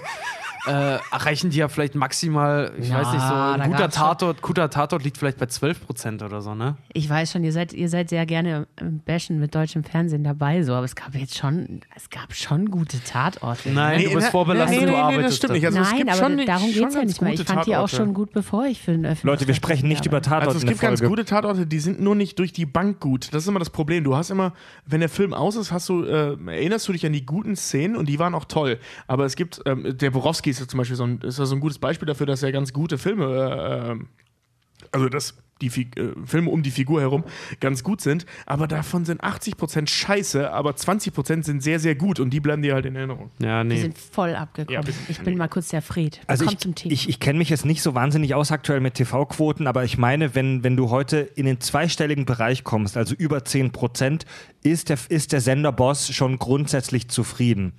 Von 60 Prozent, also 60 Prozent Marktanteil heißt ja, dass äh, 60 Prozent aller Menschen, die in diesem Moment in Deutschland Fernsehen gucken, die scheiß Schwarzwaldklinik Na, gucken. jeder, mehr als jeder Zweite. Den, den, auf den Rekord wird wahrscheinlich auch kein fiktives Format mehr brechen. nee. Äh, großer Erfolg für, für viele Schauspieler, die da mitgemacht haben. Allerdings nicht nur erfreulich, denn viele Schauspieler hatten noch Jahrzehnte danach das Problem, dass sie extrem auf diese Rollen festgenagelt waren. Oh, buhu, haben sie Geld verdient, dadurch, dass sie da heute in der Also der- Schwarzwaldklinik mitgespielt haben und dann immer nur noch den Arzt spielen mussten. Der- hier der- verdammtes Business, ich sag's dir. Der- Frag mal Mark Hamill. Frag mal Daniel Radcliffe. Ja, genau, ja. Obwohl, Äh, der hat Swiss Army Man gemacht. Klaus. Klaus-Jürgen Wusso, der den großen Chefarzt Dr. Brinkmann spielte. Der deutsche McDreamy, der einfach nur McBratwurst war. Der hat, also der hat halt ähm, McBratwurst. McDreamy und McBratwurst. Der war schon äh, damals ein bekannter Schauspieler, aber der hat seit der Schwarzwaldklinik eigentlich fast nur noch Ärzte gespielt. Ach, der Arme, ja, hat er, hat er Arbeit gekriegt in Deutschland. Wobei man halt dazu sagen muss, dass es in Deutschland auch wahnsinnig viele Serien gibt, die halt auch einfach einen medizinischen Hintergrund haben. Ich meine, du hast ja, Erfolgskonzept halt, ne? Also da gibt es ja total viele. Also ich habe mir in der, in der Vorbereitung für die Folge, nenn es vielleicht morbide Neugierde, äh, zwei, drei Folgen Schwarzwaldklinik stichprobenartig angeguckt. ich wollte gerade sagen, aber nicht komplett, oder?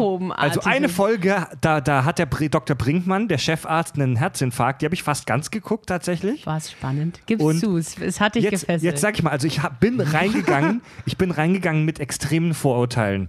Es ist halt echt extrem kitschig, Alter. Diese Ärztin weiß, dieses wunderschöne, diese wunderschöne Landschaften im Schwarzwald. Ey, das war nicht so schlecht, Alter. Ey, ohne Fred, Man darf Scheiß. jetzt aber auch nicht außen vor, du wirst halt auch älter. Ey, jetzt, mal, ey, jetzt will ich dir mal was sagen. Ohne Scheiß. man in die Schwarzwaldklinik oder wächst die Schwarzwaldklinik in eine? Also, ich weiß, es ist immer sehr leicht, über deutsches Fernsehen zu lästern und bla, aber ey, das, was ich da gesehen habe bei der Schwarzwaldklinik, das war besser als die meisten Sachen, die ich sehe, wenn ich irgendwann mal an einem lauen Nachmittag kurz im ersten oder im zweiten hängen bleibe und gucke, was da aktuell für fiktive Serien laufen. Junger Vater. Oh ja, das stimmt. Aber das, ja, das stimmt. Du, es gibt, es gibt Sternstunden auf jeden Fall. Es gibt ganz tolle Sachen, aber das sind halt dann. Es gibt, es Ich gibt mein, auch gute diese- Hafenkantenfolgen. Richtig, wir haben jetzt auch diese sind sehr neue. wenige. Die, es gibt jetzt ja auch diese neue Sin Serie von Tom Tykwer. Ist zwar nur eine Miniserie, aber das ist der Hammer. Hier, Babylon Berlin ist saugeil. Also es gibt Ja. schon, es ist halt auch eine Co-Produktion, ne? Also da ist schon, da steckt schon. Tom aus muss man aber auch dazu drin. sagen, ist ja leider Aber einer auch der unterbewertesten deutschen Regisseure. Ich meine, was wird gehypt, ne? Schweiger, Schweighöfer, aber Tom Tikva, Aber auf jeden den erwähnt keine Sau, aber der kann ist ein super Fred guter da ja schon, da kann man Fred schon die Hand geben. Es, es gibt schon schöne Sachen. Ja. Und wenn für ihn jetzt halt die Schwarzwaldklinik das, der neueste Shit ist, dann ist er halt ein bisschen spät dran, aber ist doch okay. Ich bleib dran, Leute. Ist halt nur immer eine Erzähl Frage, weißt du so, wenn wir, Woche, wie es Dr. wenn Brinkmann wenn geht. weißt du, im Ozean, wenn mir im großen Ozean der Serien- und Filmlandschaften dann halt irgendwie eine Holzplanke gereicht wird, cool. Was die Deutschen aber machen, die schmeißen dir einen Zahnstocher hin und sagen, jetzt mach mal. So, Naja, es kommt drauf an, damit. was du aus dem Zahnstocher machst. Ja, auf offenem Meer, da gehe ich wohl unter damit. Ja, aber du Aber kannst, mit du sauberen Zähnen. Ja, wenn du ihn zum Schwimmen benutzt, wenn du ihn damit benutzt, um den einen Hai in die Kiemen zu stechen und, den dann auf, und dann um auf dem Hai dann zu schwimmen, Ja. Fast unmöglich. Der nächste große. Shit, der nächste große Shit nach der Schwarzwaldklinik war dann Emergency Room.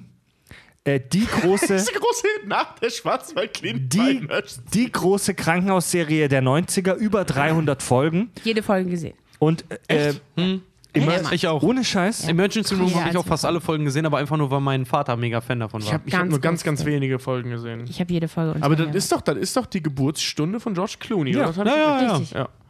Wer macht hier gerade an einem Bierdeckel rum? Ähm. Julia und ich. oh, sonst bin ich's immer nur, endlich mal. Und- Katsching! Emergency Room war tatsächlich ähm, für das Genre der Krankenhausserie revolutionär. Äh, Emergency Room wurde bekannt durch ungewöhnlich temporeiche Schilderungen notfallmedizinischer Prozeduren, verbunden mit innovativer Kameraarbeit, ich lese das gerade vor, und medizinisch-technischer Sprache. Also während die ganzen anderen Krankenhausserien vorher immer so biederer, äh, biederer Dorfscheiß waren, sage ich jetzt mal. Den du gerade noch als war gar nicht so schlecht betitelt hast, aber ist okay, Fred. ähm, die so soapig waren, war Emergency Room wirklich knallhart. Es ging immer um überfüllte Krankenhäuser, total überlastete Notaufnahmen, hatte schon wirklich was Dystopisches. Äh, und in jeder Staffel gab es irgendein großes Unglück, dass irgendein Bus äh, kaputt äh, verunfallt ist und dann kamen hunderte Patienten rein und George Clooney war nur noch am Schwitzen und keine Ahnung. Ähm, ich möchte mal kurz einen typischen Dialog von Emergency Room vorlesen. Okay? Blutbild, klinische Chemie, zwei großvolumige Zugänge, acht Konserven kreuzen. Er atmet kaum. Ich werde intubieren. Sechs Fünfer Tubus. Puls 120. Blutdruck 70 zu 50. Absaugen. Null negativ Überdruckinfusor. Ja, ist doch, das ist aber tatsächlich, Ich das weiß sagt man ja auch über Emergency Room, dass es medizinisch lupenrein ist, das Ja. Ding. Es ist halt Dr. House zum Beispiel auch, aber das Ding ist halt einfach so, ich weiß, warum Fred darauf auch ein bisschen anspringt, halt tatsächlich, nimm mal denselben Text, tausch zwei, drei Worte aus und es klingt wie ein Star Trek-Dialog. Ja, Alter, das wollte ich gerade sagen. Also Star Trek Voyager war be berüchtigt für den sogenannten Techno-Bubble. Also da werden einfach nur hirnlos irgendwelche Sci-Fi klingenden Namen äh, zusammengewürfelt. Keine Ahnung, Tachyonen, äh, Austausch, äh, Regulator, fuck you in the ass. Da werden einfach nur hirnlos irgendwelche Begriffe zusammengewürfelt. Es mag ja sein, dass das, was gerade aus Emergency Room vorgelesen wurde, medizinisch korrekt ist. Mag ja sein. Aber der Zuschauer versteht es null. Aber es macht halt diese, diese, diese Idee auf, dass da gerade wirklich echt so was passiert. Aber der Zuschauer sieht es alles. Der Zuschauer sieht, guckt denen zu, wie sie dann in diesem komischen Unfallraum da drin Ja. sind. Und dann liegt da dieser fürchterlich verletzte Typ vor ihnen. Und jeder Zuschauer bildet sich nach mindestens vier Folgen ein, er könnte Arzt werden. Ja. Ja, Weil ja. sie wissen dann genau, ach so, ja, okay, wenn sie einen Zugang legen, dann kommt er meistens in den Arm. das ist ja auch. Und ähm, ähm, das ist halt, ich finde das wahnsinnig interessant, ähm, dass die dann dir mit so einer hohen Schlagzahl das um die Ohren ballern. Aber niemand sagt, also im deutschen Fernsehen wäre das nicht möglich. Da würden die sagen, das versteht hier doch kein Mensch. Aber die ballern dir das einfach um die Das Ohren. wird seit den 90ern gemacht. Ja, also es ist ja, das hat ja schon vorher angefangen hier mit, ähm, wie hieß die noch, diese Kriegsserie? wir waren Helden. Nee, diese Krankenhauskriegs, äh, Meinst du MASH? Vietnamkrieg- Genau, MASH. MASH, da war das ja auch schon so. War das so echt? Ja, ja, Mhm. das ist ja, das, das bezeichnet man eigentlich auch als Mutter der ähm, Arztserie. Weißt du, was immer das Schlimme ist, wenn du jemanden kennst, der zufällig irgendwie was mit Medizin zu tun hat, ne? Und dir so eine Serie mit dem anguckst. Ich hatte das zum Beispiel, mal- meine, meine Mutter zum Beispiel, hat auch ähm, Medizin studiert und dann noch einen Pflegeberuf gemacht und, und, und alles Mögliche halt, ne? Mit der kannst du so Emergency Room oder Schwarzwaldklinik oder was auch immer dann irgendwie läuft oder für mich persönlich so meine Lieblingsserie Dr. House kann ich nicht mit meiner Mutter gucken. Die Nee, fängt, die fängt bei dem, bei dem Kauderwelsch, was man selber nicht versteht, bei dem Medizin-Kauderwelsch, fängt die an, einem plötzlich zu erklären, was sie jetzt gesagt haben. Ich dachte, halt die Fresse, ich will nur die Folge sehen. Viel besser ist, wenn dann kommt, völliger Quatsch, der wäre jetzt tot. Ja. Dann sitzt du da und denkst so, ne. Naja, aber es ist, äh, du willst ja halt auf diese Sprache drauf raus. Es gibt, und so. es gibt übrigens dazu, was Richard gerade gesagt hat, es gibt eine Umfrage unter äh, US-Medizinstudenten. Was glaubt ihr, die, die tatsächlich, die meisten davon gucken regelmäßig Arztserien. Was meint ihr, was ist da oben mit dabei? Was sind so die. Dr. House. Dr. House, glaube ich. nee, glaube ich nicht. Glaube ich nicht. Dr. House ist zu ausgefallen. Die Was müssen glaubst du, Julia? Dr. House. Dr. House hat aber mal tatsächlich auch von einer Fachärztekammer äh, das Siegel bekommen, medizinisch zu 95 Prozent einwandfrei. Ja, ja, klar, Exotische Fälle, ja sehr nicht- exotisch, aber, Ja, aber trotzdem richtig. Ich glaube, da geht es halt, ich glaube, zu Medizinstudenten ist es so wie, ähm, es war einmal das Leben zu gucken, Mhm. ähm, vorm Abi. Äh, ich glaube, es ist tatsächlich auch so Emergency Room, ähm, was die sich dann reinziehen. Also die be beiden, Grey's Anatomy? Grey's Anatomy zum Beispiel. die beiden beliebtesten Serien bei US-Medizinstudenten sind laut dieser Befragung mit 73% Grey's Anatomy und mit 76% Dr. House. Echt, tatsächlich? Aber ich dachte immer, Dr. House ist so, ist viel zu speziell. Nee, das siehst du ja auch bei einer Folge von Scrubs zum Beispiel, wo die jungen Studenten auch da sitzen und über Dr. House sinnieren und dann meinten sie, ja, Dr. House hat auch ganz Folge normale heißt Fälle. Mein so, Dr. House. Die, die, die, die, die, die Medizin ist nicht so wie bei Dr. House. Wir müssen halt auch mal einen stinknormalen Schnupfen behandeln. Aber es ist House. Er ist Gott. Ja, aber wie taucht to äh, Cox am Ende der Folge auf? Hat sie voll den Fuß kaputt gemacht, humpelt und haut so mega cool so einen so einen Pappbecher so in seine Hand. Ähm, Ich bin nicht Dr. House, ich bin Dr. und Cox. zu Grey's Anatomy gibt es ja auch, ich weiß nicht, ich war gerade auf Klo, vielleicht habt ihr das Zitat schon gebracht. Habt ihr Zitate gebracht in letzter Zeit? Gut, dann kann ich das kurz machen. Grey's Anatomy kam ja nach Scrubs und da, da sagt doch Alien aus der Stelle, ich glaube, ich gehe nach Hause und gucke noch ein bisschen Grey's Anatomy und Jetty, ach, das ist so schön, das ist, als würden sie uns hier zugucken und das anschließend senden. In your face, Grey's Anatomy. Darf ich anmerken, dass ich Grey's Anatomy übertrieben hasse, Alter? ich auch. Ja, ich fand die erste Staffel aber lustig. Ich mochte die ich, ich habe die erste Staffel irgendwann mal aus Interesse tatsächlich mal Nee, geguckt das- und bin ein bisschen drauf hängen geblieben, weil die hatten noch sehr, sehr viel Humor. Das ist der Und Fehler. Das jetzt lass ist, mich doch mal ausreden. Ja? Und die hatten sehr, sehr viel Humor, die erste Staffel. Das war sehr schön. Das war wirklich wie Scrubs, nur einen Ticken weniger auf, auf Comedy gesetzt, mehr auf so Liebesgeschichten.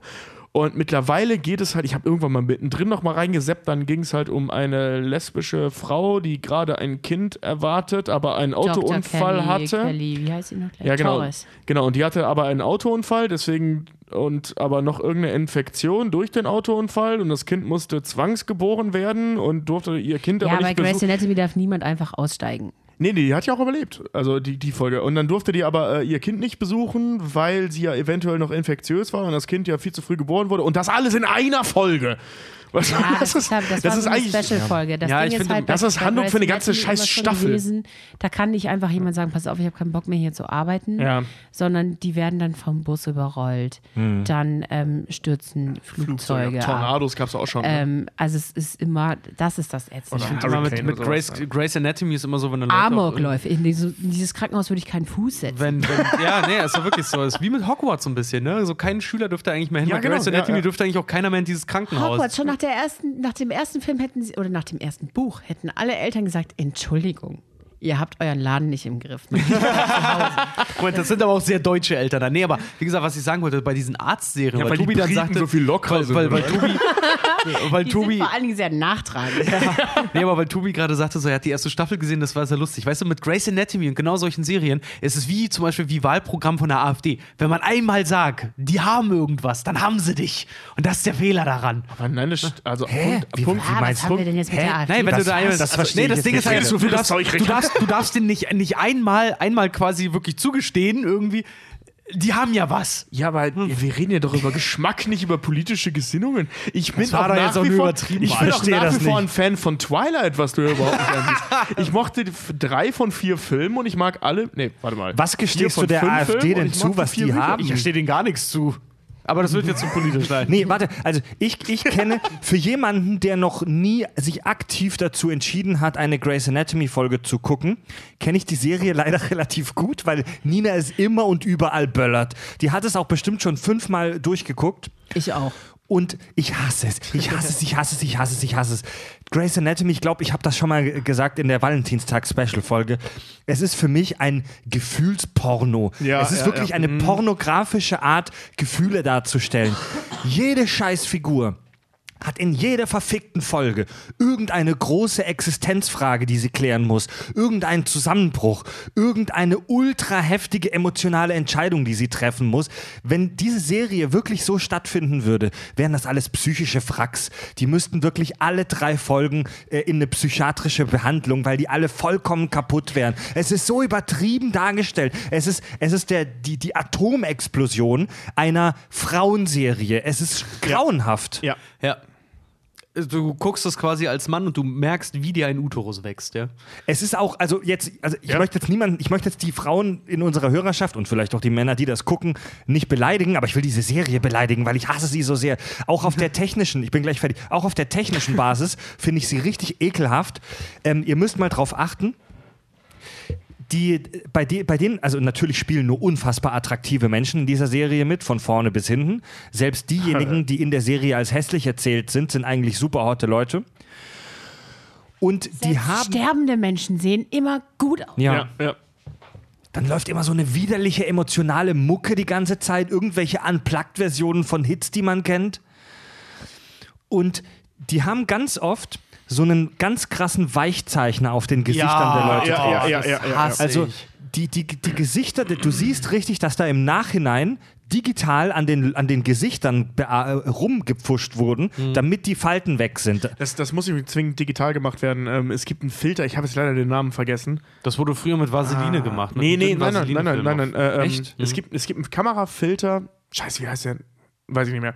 Den steckst du halt vorne rein Ja. und der, der, der funktioniert im Prinzip wie ein Weichzeichner nur direkt bei der Aufzeichnung. Das ist das Problem ist, damit kannst du nicht gegen Licht filmen, weil dann ist das Bild komplett Das im wird, Arsch. ein- das wird so wie so Ähm, ganz leichtes, milchiges Glas. Aber wie genau, gesagt, ich kenne es ja. aus der Fotografie früher, wenn du zum Beispiel Aktbilder oder solche Sachen gemacht Filter hast. noch mal? Ich weiß es leider auch nicht mehr, aber ich weiß es aus der Fotografie ist es so, wenn du zum Beispiel früher Aktfotos und sowas gemacht hast, wenn du wolltest, dass das Bild so leicht verschwommen und ein bisschen weicher aussieht, dann hast du auf die Linse vorne äh, ein bisschen Vaseline halt drauf geschmiert, damit es so leicht, leicht verschmiert. Deswegen gibt es auch diesen schönen Simpsons-Gag, wo Homer äh, im Keller ähm, ein Erotik-Shooting macht mit einer Fotografin und sie noch sagt, als er seine Wampe auspackt, ich muss kurz die Linse präparieren und so ein Spachtel voll Vaseline an die Linse vorne knallt.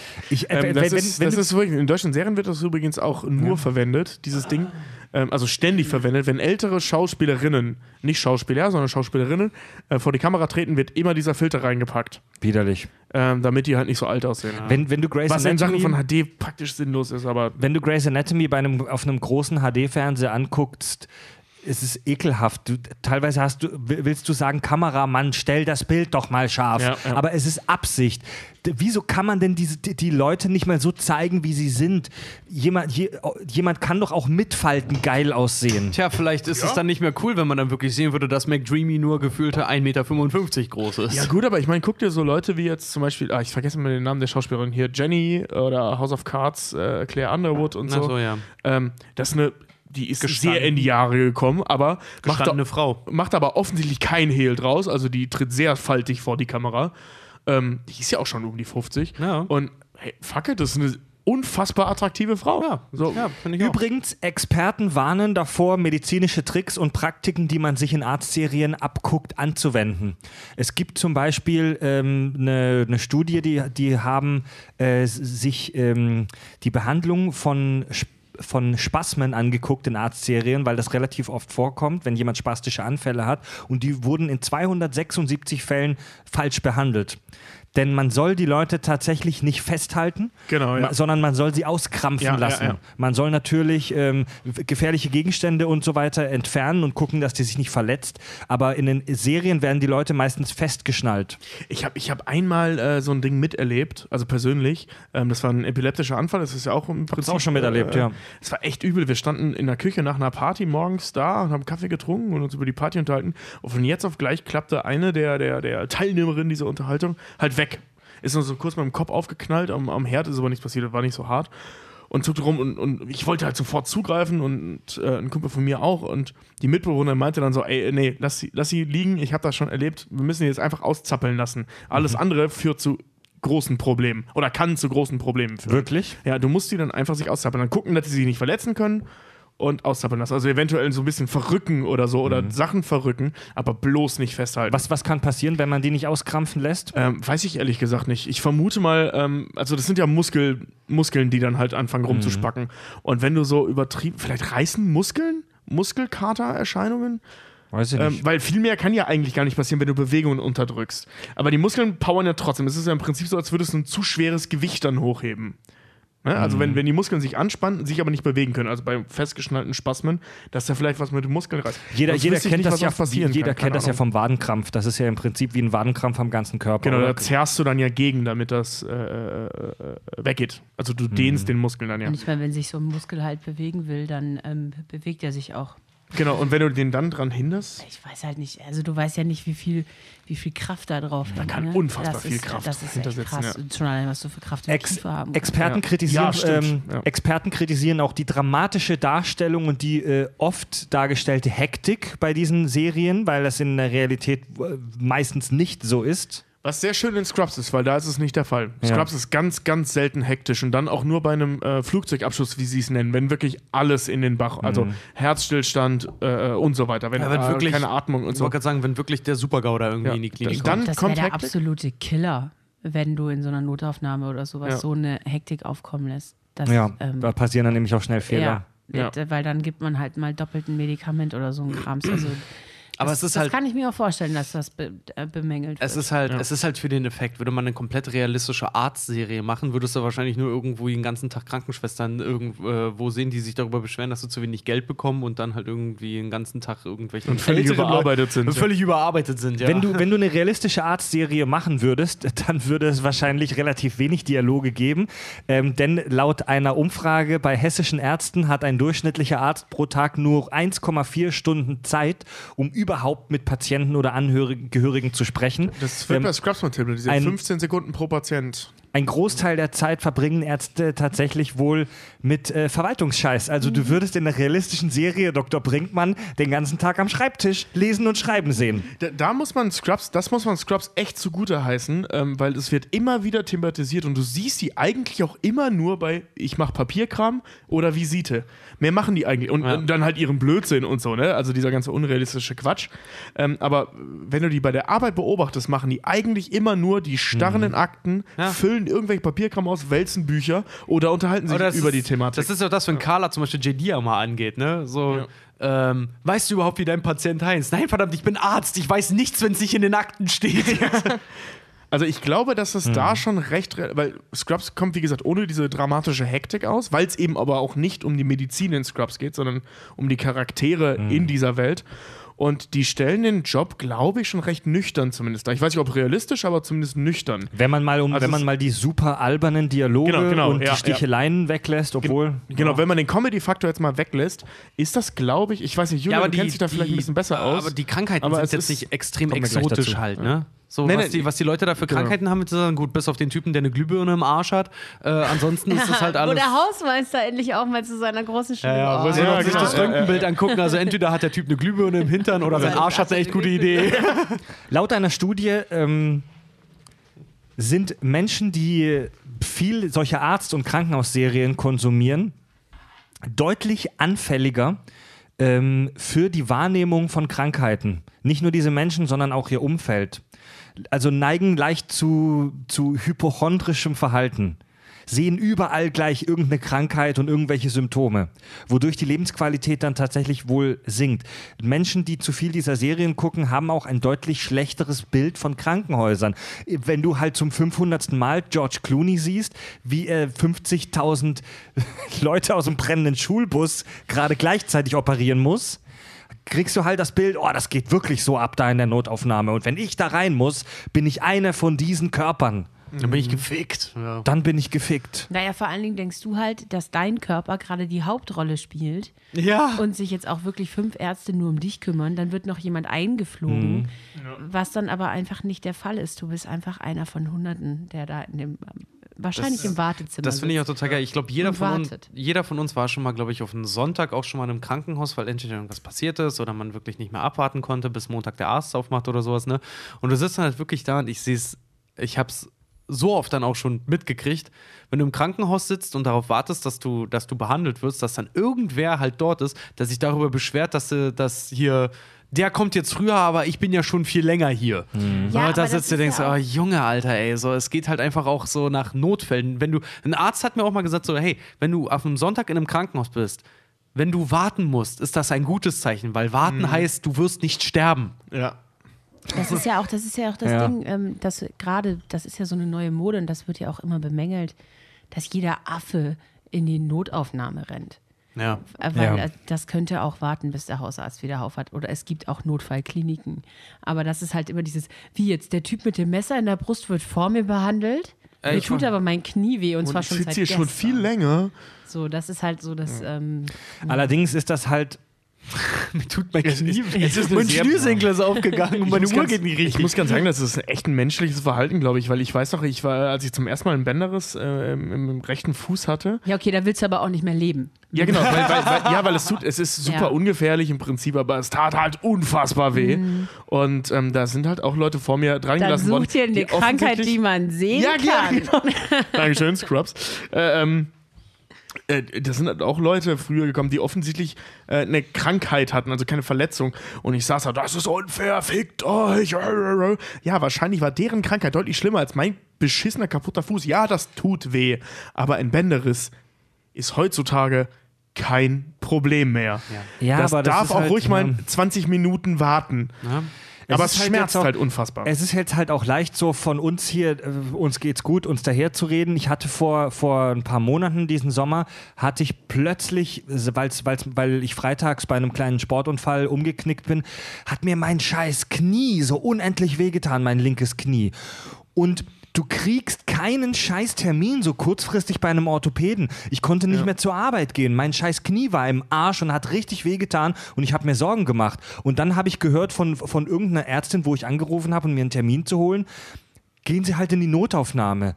Mir war bewusst, dass es kein Notfall ist, dass ich nicht daran sterben werde. Ich konnte nicht mit gutem Gewissen in die Notaufnahme gehen, aber ich habe auch keinen Scheißtermin beim Orthopäden gekriegt. Ich bin dann morgen zum 8 zu einem Orthopäden hier in Hamburg, gleich als er aufgemacht hat und musste trotzdem drei Stunden im Wartezimmer warten, bis ich dran gekommen bin. ja. Das ist echt. Das echt ist, mal, das ist aber mal ein Thema für eine andere Folge. Ja, ich habe ich hab auch vor kurzem, ich hatte so ein Problem mit meiner Kopfhaut und habe dann halt so, ja, hey, so ist gerade, äh, also ist weg. Ja, sie war weg. Renn, rennen die Leute, also einer, einerseits, Also es war jetzt nichts Akutes, ne, aber es war was unfassbar. Also die hat halt gejuckt wie Sau und ich wusste nicht, woran es liegt. Und dann so, ja, hey, ich habe eine super juckende Kopfhaut und ich weiß, das ist nichts Akutes, aber es nervt halt tierisch und es nervt Ja. jetzt. Und ich weiß nicht, ob es in zwei Wochen immer noch nervt. Wie sieht denn das aus? Das war im Mai. Ja, wir hatten am 27. September noch einen Termin Ja. frei. Ich so, bitte, was? Ich wollte so, auch, ich wollte zur Hautkrebsvorsorge gehen. Hatte ich mich im Mai auch gemeldet. Und ich so, ja, der nächste freie Termin ist, ähm, habe ich schon am Telefon gehört, wie sie immer blätterte, September. Ja. So, äh, Mhm. ja, aber gut, jetzt, Vor Alter? Vorsorge ist natürlich, da, da Nee, kann ich aber das also- verstehen, nee, so, zu ich war- ich aber war- wenn du wirklich was hast, wir hab- reden über hab unsere ja- Wehwehchen. Nee, aber das Ding ist halt auch wirklich, ich war halt auch ja, bei, jetzt, sind wir beim, jetzt sind wir am Weihnachtstisch angekommen, einem- wo alle erzählen, wie schlecht es ihnen geht. bei einem äh, beim Hautarzt äh, wollte brauchte ich auch gerade so Spezialisten, ne? Orthopäden, gut, Orthopäde hatte ich jetzt nicht so ein Pech wie Fred, als ich mal mir den äh, Ischas richtig heftig eingeklemmt hatte, bin ich relativ schnell zum Orthopäden gekommen, das ging noch ganz gut. Was habt ihr denn alle für Wehwehchen? Wie alt seid Aber, Ich hab das schon mal am äh, selben Wir Tag benutzen geschafft. unsere Körper zufällig. Nee, aber ähm, wow! nee, aber äh, wie gesagt, auch wenn du irgendwie Hautprobleme oder so hast, gerade so Hautarzt, ey, da wartest du Monate. Wartest Ja. du ewig. Also wirklich, wer einen Hautarzttermin, ey, frühzeitig machen. Da kannst du nicht einfach mal so reinschneiden. Da sind die Schwestern auch immer pissig. Ich habe das einmal tatsächlich gehabt, da habe ich äh, Schmerzen in der Hüfte gehabt. Und das war wirklich so ein alter Mann-Ding. Ähm, es war auch eine, also es kam auch raus, es war eine, Hüftentz eine Hüftgelenkentzündung. das das habe ich noch nie für unter 60 Ja, gehört. ich ja, beim Sport damals. Mit hat der Ellenbogen weh. Und ich war, ich war beim Arzt, der meinte, ja, klingt ein bisschen wie eine Schleimbeutelentzündung. Ja, genau, Ich so, ja, Leute, ja, Leute über, überspult eure persönlichen Wehwehchen ein bisschen jetzt. Ja, okay, aber jedenfalls bin ich dann zum Arzt, also zum Hausarzt, weil ich habe keinen Termin beim Orthopäden gekriegt. Der hat gesagt, ja, also immer, Sie haben wahrscheinlich das, hier nebenan ist ein Orthopäde, ich rufe mal eben kurz an. Ja, der hat gerade einen Termin frei, der Typ ist nicht gekommen. Zack, rüber, gescannt, volles Programm. Das war geil. Desol Leute, der, der desolate Zustand eurer Körper interessierte hier echt keinen, oder? ja, aber Hautarzt. Ja, Julia, bei dir so? Ja, also, Fred, was soll ich jetzt sagen? Ich bin noch komplett, ich habe noch mein, meine Weißerzähne passen perfekt. Ja, meinen ich weiß, ich mein Darm macht keine Probleme. ich habe ja auch von Ich meinem Knie erzählt. Knie momentan, aber, nee, ich war aber auch nicht beim Arzt. ich, ich weiß aber auch nicht, was da los ist. Einerseits habe ich irgendwann mal gelesen, dass Deutschland auf der ganzen Welt mitunter die höchste Arzt pro Einwohnerdichte hat. Andererseits liest man, dass es Ärztemangel gibt. Und auf der anderen Seite braucht man dann halt drei Monate, um einen Termin beim Hautarzt zu kriegen. Und jetzt stell dir mal vor, wie das woanders ist. Wenn es heißt, Deutschland hat die dichteste Ärzte pro, pro Einwohneranzahl und dann trotzdem diese Scheiße, Ja, gut, dann das- überleg mal, wie das woanders Das, aussieht. das Ist hat aber so? auch was mit der Einwohnerdichte zu tun. Aber wenn du zum Beispiel guckst, meine, meine Oma zum Beispiel, meine Oma, die ist halt wirklich, äh, die ist ähm, Dauerpatient, weil der Mhm. haben sie vor mehreren, vor elf Jahren haben sie ihr fast die Hälfte ihrer Organe entnommen und dank der modernen Medizin ist sie noch da, sonst wäre die daran definitiv hops Mhm. gegangen. Ne? Die hatte, äh, ihre Bauchspeicheldrüse hat sich selber verdaut, sagen wir es mal so.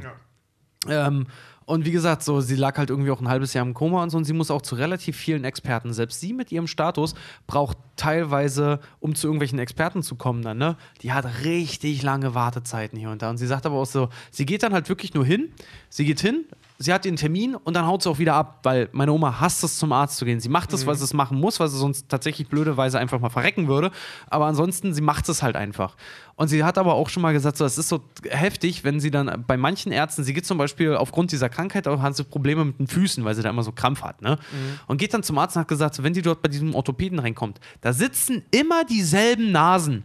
Und sie hat gemeint, sie hat sich mal mit denen unterhalten und da gab es ganz viele, die halt wirklich gesagt haben, eigentlich haben sie so richtig nichts, die kommen hier nur her, weil ihre Freundin XY ist halt auch immer hier. Und deswegen hat sie sich vor ein paar Monaten einen Termin geholt, damit die sich da halt danach dann auf einen Kaffee treffen können. Also sie meinte so, ohne Scheiß, ihr kommt hierher, weil ich ihr euch einen gehört, fucking ja. Termin irgendwie holt, weil das hier euer Treff ist. Seid ihr bekloppt, geht ans Café unten in der Ecke Ja. und ruft euch an, meinetwegen. Was soll der Scheiß? Andere Leute, die es vielleicht nötig haben, die arbeiten und die Rente hier irgendwie mitzahlen, die brauchen den Termin vielleicht eher mal. Ich, ich habe auch das Gefühl, Das habe ich, auch sind- schon, das hab ich auch schon mal gehört, ja. Sind, sind, sind die Deutschen vielleicht zu weinerlich? Rennen wir wegen jedem Scheiß zum Arzt?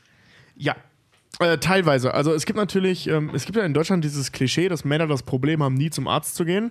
Das scheint Kenn ich. sich, das scheint sich, äh, mache ich auch nicht. Mach ich auch nicht. Ist auch super dumm Ich gehe eigentlich. immer erst zum Arzt, wenn es echt schon fast zu spät ist. ja, genau. Ich gehe relativ häufig zum Arzt, aber immer, weil ich halt für irgendwelche Sachen dann halt muss. Nee, also weil, weil, ich bin nur ganz kurz ein, dieses, wenn, wenn man zum Arzt geht und du brauchst erstmal einen Termin drei Monate im Voraus und du bist dann da und du wartest vier Stunden, da fühle ich mich echt wie ein Untermensch. Ja, ohne ich mag Scheiß. das auch nicht. Ich Ich, hasse, ich hasse es, zum Arzt zu gehen. Äh, Wo, ich hasse es so übertrieben und deswegen typisch Mann, ich glaube, das geht vielen Kerlen so, erst dann gehen, wenn der Fuß echt schon so nur noch, nur noch an einer Ader so dranhängt, Oder wenn er, wenn er so leicht grau-schwarz wird. dann gehe ich zum Arzt. Oder am Ja, besten und- gleich so mit dem glaube- abgetrennten Fuß und mit der Plastiktüte. Hier, ich habe ihn super gut aufbewahrt. Ich habe einen tollen Froster. Können Sie den wieder Also, andrehen? ja, genau, ich habe einen neuen Froster und jetzt mal eine halbe Stunde mit einem neuen Froster reden. ähm, nee, äh, ähm, ich glaube, das ähm, ändert sich aber wirklich exponentiell, so, je älter man wird. Ja, Weißt ja, du, so ja. bis du 40 bist, rennst du nie zum Arzt und dann für jeden Scheiß. Glaube ich. Also so habe ich das Gefühl, weil wenn du zum Arzt gehst, Du, Ich würde auch bei meinem da Vater sitzen wünschen. fast immer nur Männer und alle sind über 50. Ja, ich würde mir, aber 60 ehrlich, ich würd mir aber ehrlich gesagt bei meinem Vater, der ist mittlerweile auch Mitte 50, bei dem würde ich mir hier und da äh, auch gerne mal ein bisschen mehr Hypochondrie wünschen. Einfach weil ich möchte, dass er öfter ja. zum Arzt geht. Ja, das geht bei mir bei meinem Vater auch so, aber da müssen die Leute selbst, die sind alt Übrigens, genug. kennt, kennt ihr, habt ihr schon mal was vom Münchhausen-Syndrom gehört? ja. Das Münchhausen-Syndrom wird, da denkt man oft so, das wäre ein Syndrom, wo man krampfhaft lügt. Das stimmt, aber nur in einem speziellen Fall. Das Münchhausen-Syndrom ist, ein, ist, eine, ist eine psychische Störung, ähm, bei der Menschen übertriebene Symptome für exotische Krankheiten meistens erfinden, um Aufmerksamkeit zu bekommen von Mitmenschen und vom Arzt. Ich habe Java. Ja. Raps. Danke, weiter. Ja. Haben Sie mit den Affen schmieren wir mit der Kacke gespielt? Und manchmal, ma, oft, oft ist das bei sich selbst, dass Leute eine unfassbar krasse Krankheit vortäuschen und die wissen auch selber, dass die die Krankheit nicht haben. Aber die machen das krampfhaft, um Aufmerksamkeit zu bekommen. Und manchmal ist es auch so, dass du das auf jemand anderen überträgst, ein sogenannter Proxy, dass du behauptest, dein Kind hätte eine heftige Krankheit. Und manchmal gibt es sogar mit, bis mit Haustieren. Ja.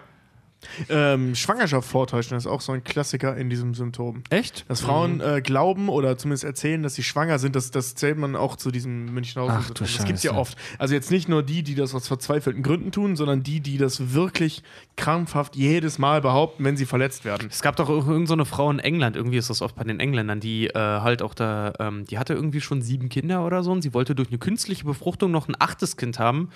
Äh, und wo irgendwann auch kein Arzt gesagt hat, so, nee, sorry, sie haben genug Kinder, äh, jetzt ist mal Schluss, ne? Wo sie aber unbedingt durch eine künstliche Befruchtung halt noch ihr achtes Kind haben möchte, weil sie das Gefühl so geliebt hat, äh, als sie schwanger war, wie sich jeder um sie gekümmert hat. Ja. Krank. Einfach hechtig Oh, hart. aber, auch, krank. aber auch nachvollziehbar. Nachvollziehbar. aber Absolut, krank. absolut. Weil ich meine, in der Schwangeren hältst du immer die Türe auf.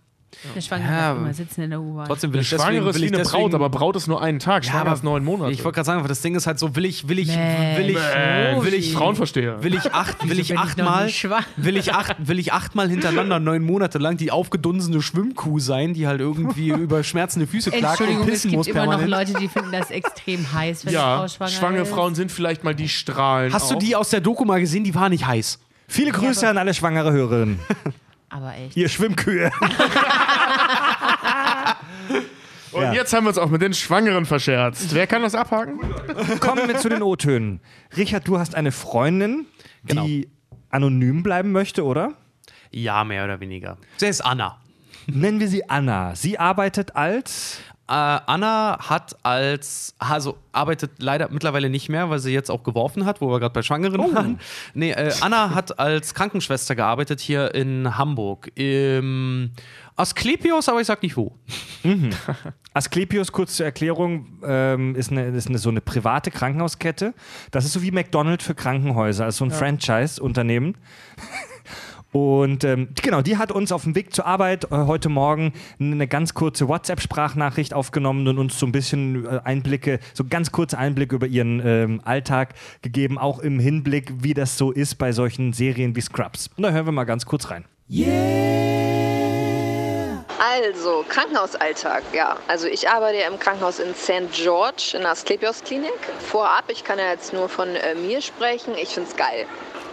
Weil das ist schon wie so ein kleiner Mini-Kosmos, ja. Äh, die Pflege auf den Stationen ist schon teil, teilweise sehr, sehr abgefuckt. Ansonsten ist äh, dieses Krankenhaus tatsächlich teilweise wie eine Seifenoper.